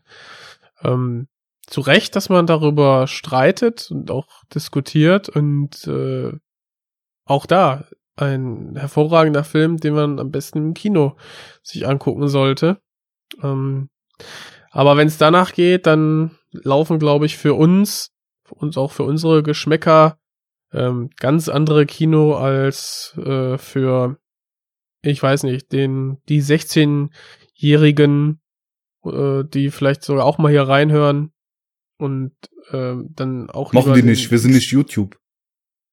Ja, ja, aber die dann wieder einen ganz, ganz anderen Geschmack haben, der dann vielleicht auch lieber bedient wird von den großen Cineplexen und die Arthouse-Kinos, beziehungsweise die, die Filmkunsttheater, die dann ein Kinopublikum eher hat von 40 plus, die zeigen dann ne, nochmal andere Filme, auch unter anderem, da gibt's dann auch Schnittmengen, aber da muss man sich seine Filme auch gut zusammensuchen und ähm, wenn dann sowas wie richtig gute Spiele oder neue Konsolen dazwischen kommen, ja, dann selektiert man aus. Aber Ja. mein Vorsatz ist auch wieder äh, öfter, öfter ins Kino zu gehen. Auf jeden Ja. Fall. Man hat so seine Phasen, mal zockt man mehr, mal sieht man mehr Filme, mal liest man mehr. Also so ist es bei mir zumindest. Bei Und mir auch. äh, diese vielen geilen Sachen, die ich jetzt auch in Vorbereitung auf den Jahresrückblick noch gesehen habe, die haben mir gezeigt, hm, da hast du die große Liebe Kino ein bisschen aus den Augen verloren Mitte des Jahres, aber das ist ja zum Glück überhaupt kein Problem. Dann habe ich nur noch eine Frage, um das Ganze vielleicht so ein bisschen ausklingen zu lassen. Was sind eure Runner-Ups? Was hat es knapp bei euch nicht in die Liste geschafft? Was sind die Sachen, die fast reingerutscht wären und über die wir ja vielleicht in der Second Unit in irgendeiner Kategorie noch ein bisschen sprechen werden? Machen wir jetzt schnell oder? ja, die machen wir schnell, die machen wir schnell. Ich habe nämlich, ich habe quasi eine Top 20 erstellt. Und ja. Oha. Ja, also, äh, pff, ich mache jetzt mal von unten hoch, ne? Also 20, Under the Silver Lake. Dann habe ich noch Lady Bird, Der Hauptmann, Annihilation, First Man, 25 kmh, Hold the Dark oder Wolfsnächte, Wind River, Nur Gott kann mich richten und The Shape of Water. Ja, Shape of Water ist auch so ein Ding, den, der, der so je nach Tageszeit und Jahreszeit irgendwie bei mir vielleicht auch noch irgendwie so auf den hinteren Plätzen in der Top 10 hätte irgendwie reinkommen können. Äh, Roma fand ich auch sehr stark. Den habe ich halt tatsächlich auch im Kino gucken können. Ähm, Schön. Also der, der hat mich auch äh, auch so ein Film, der lange Zeit plätschert und damit nicht ganz so hoch in meiner Gunst ist, aber dann so emotional umschlägt, dass ich auch da ja mitgenommen war und irgendwie aufgewühlt war und das ist auch immer ein gutes Zeichen für ähm, Atmosphäre, Christian. ja, ja, eine beklemmende Atmosphäre aufgebaut hat. Ähm, also, äh, ja, gibt ein paar Sachen, die ich auch einfach gerne noch gesehen hätte. Also den Suspiria hätte ich eigentlich gerne gesehen, der hätte mich durchaus noch interessiert. Ich auch, ja. Ähm, ja, was man so hört, soll der äh, anstehende Bumblebee ein guter Film sein und kein kompletter Ausfall. Also, naja, die, die, also die Kritiker sind alle überrascht und sagen, das ist ein, also das ist ein Film, das ist kein Transformers Blödsinn, sondern die Kritiken sehen eigentlich ganz, ganz gut und okay aus. Und ähm, Mhm. ja, aber es ist, ähm, ja, da, da hätten eigentlich noch ein paar andere Sachen mit auf, auf die Liste gekonnt, auf jeden Fall. Aber ähm, ich denke bei solchen Sachen auch gerne so als Gesamtwerk an so eine Liste. Also deswegen habe ich zum Beispiel auch ganz bewusst gesagt, also ja klar, Black Panther hat mir auch gut gefallen, den hätte ich auch auf die Liste packen können, aber ich wollte eben eigentlich nur zwei Superheldenfilme drauf haben. So, das fand ich schon ganz Auf der sinnvoll. Flop-Liste ist dann noch Platz. Nee, nee, komischerweise auch nicht. Ähm, aber so, dass, dass da auch gewisse Facetten irgendwie in die Liste reinkommen. Ich weiß nicht, wie ihr die Liste so zusammengewürfelt habt, aber ich habe halt schon auch irgendwie darauf geguckt, dass ich sage, so ja, da ist, da ist eine gute Mischung, die vielleicht in der Summe auch mein Jahr und meinen Geschmack ganz gut abdeckt und eben nicht nur äh, so in eine, in eine Ecke geht und da halt irgendwie bleibt. Ja, klar. Also ich habe auch zum ersten Mal ja mit The Cleaners ähm, eine ne Doku in die Liste getan, weil Ja. ich dieses Jahr auch einige Dokumentationen gesehen habe und die mit am, am eindringlichsten war für mich und meine Seherfahrung und ähm, natürlich, natürlich gehe ich an die Liste und denke, ja, muss, muss dieser Hollywood-Streifen jetzt noch rein? Soll ich dem, dem, nicht einem anderen Film dann den Vorzug geben?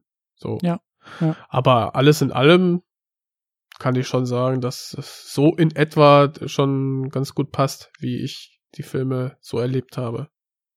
Auch so vom, ich finde so ein Ranking immer schwer.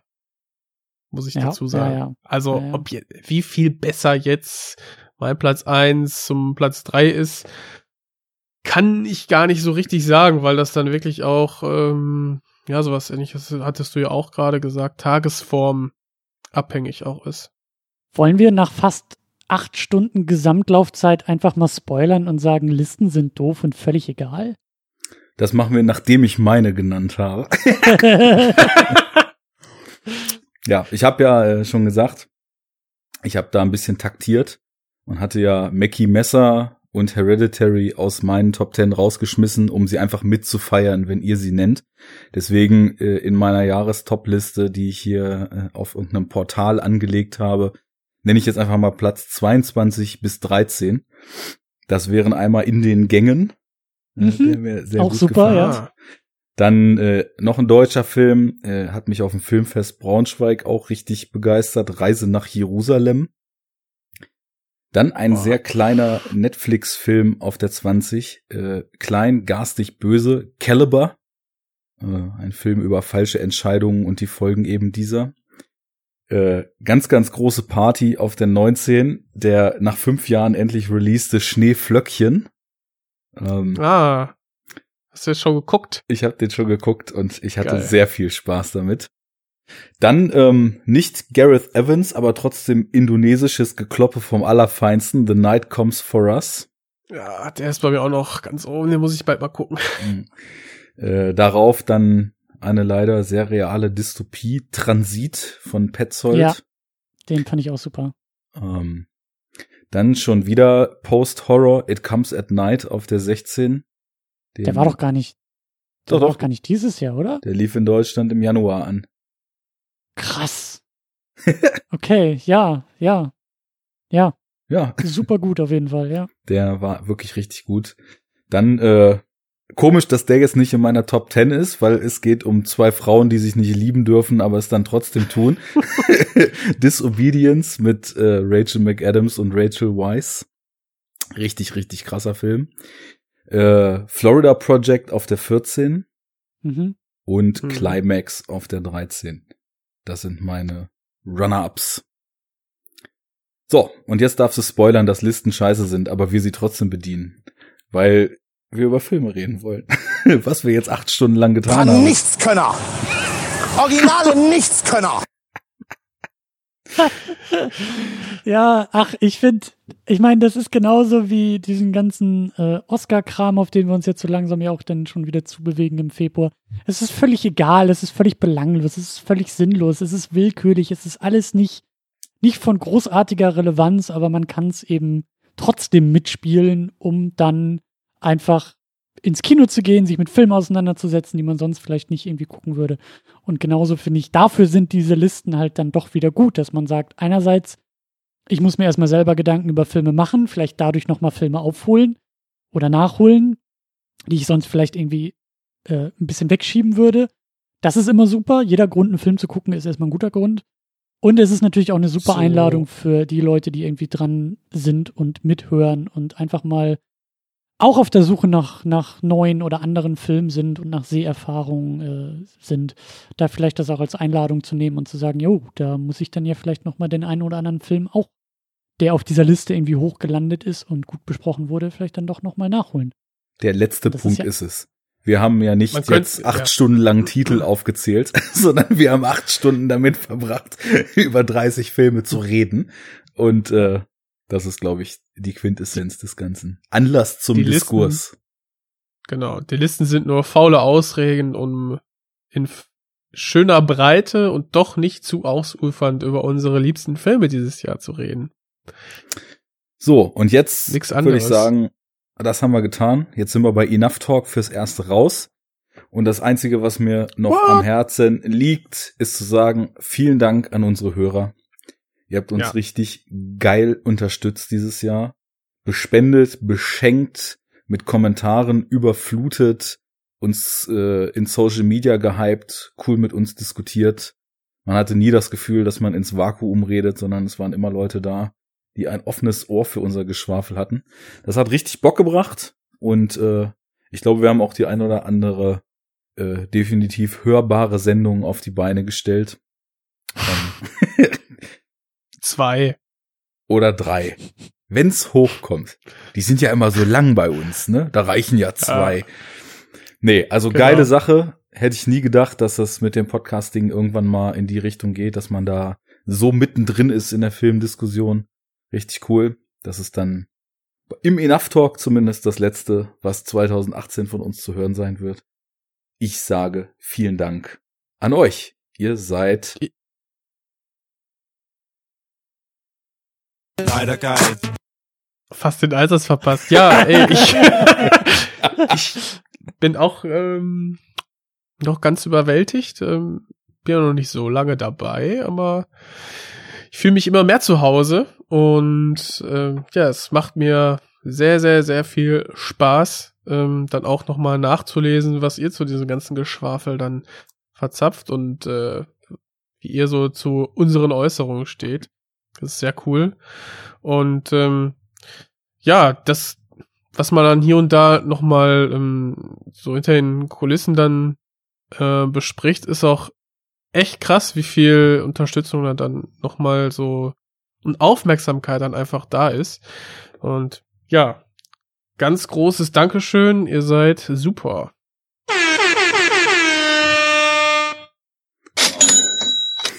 Und nochmal.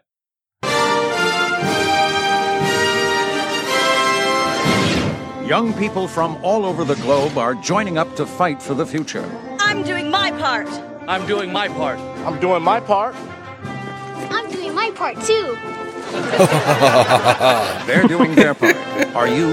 Join Enough talk. and save the world. Service guarantees citizenship. Ihr seid super. und Was soll ich auch denn da noch danke sagen? an Christian. Auch wenn Ja. du schon so zum Inventar gehörst, gefühlt, dass das schon selbstverständlich ist, aber sich acht Stunden hier mit durchquälen und dann auch noch zu uns einladen, das muss auch schon was heißen. zu dir, nicht zu uns, zu dir. Ich wollte gerade sagen, ich habe ja noch gute Neuigkeiten. Wir sind ja noch nicht durch. Wir sind zwar im Hause Enough Talk durch für dieses Jahr, aber wir machen ja drüben bei der Second Unit auch noch weiter. Könnt ihr noch? Äh, Wollt ihr noch? Klar. Wir, ja, also ich wir haben ja noch nicht, wir haben ja noch nicht ich alle bin reif. relevanten, alle Legen wir das mal relevanten drei Tage in die Eistonne und dann sehen wir weiter. Ja, Oh genau.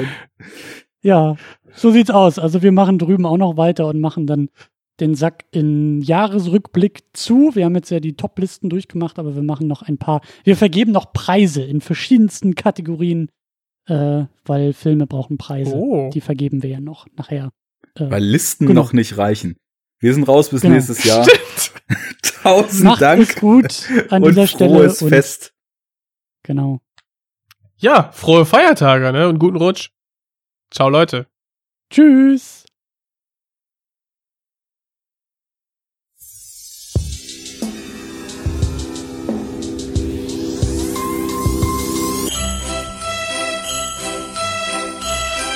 Second unit.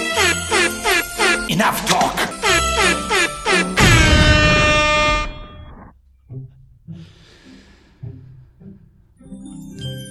Da geht's genug, ne? Dankeschön. Bitte. Wem gehören meine Socken? Ich verstehe äh, die ganze Fragerei nicht. Wir sind super happy. Ne, ich habe nichts gesagt. Wir klären das jetzt polizeilich. Kommen Sie mit zur Polizei. Halt, stopp! Was wollen Sie jetzt von mir? Was wollen Sie jetzt so kurz nach dem Spiel? Kann ich nicht verstehen. Kokainum. Ja, wo gibt's denn sowas? Wer macht das denn? Fass mich nicht an! Das ist aber schon etwas. Das ist aber schon etwas. Das ist etwas. Das ist aber schon etwas, ja?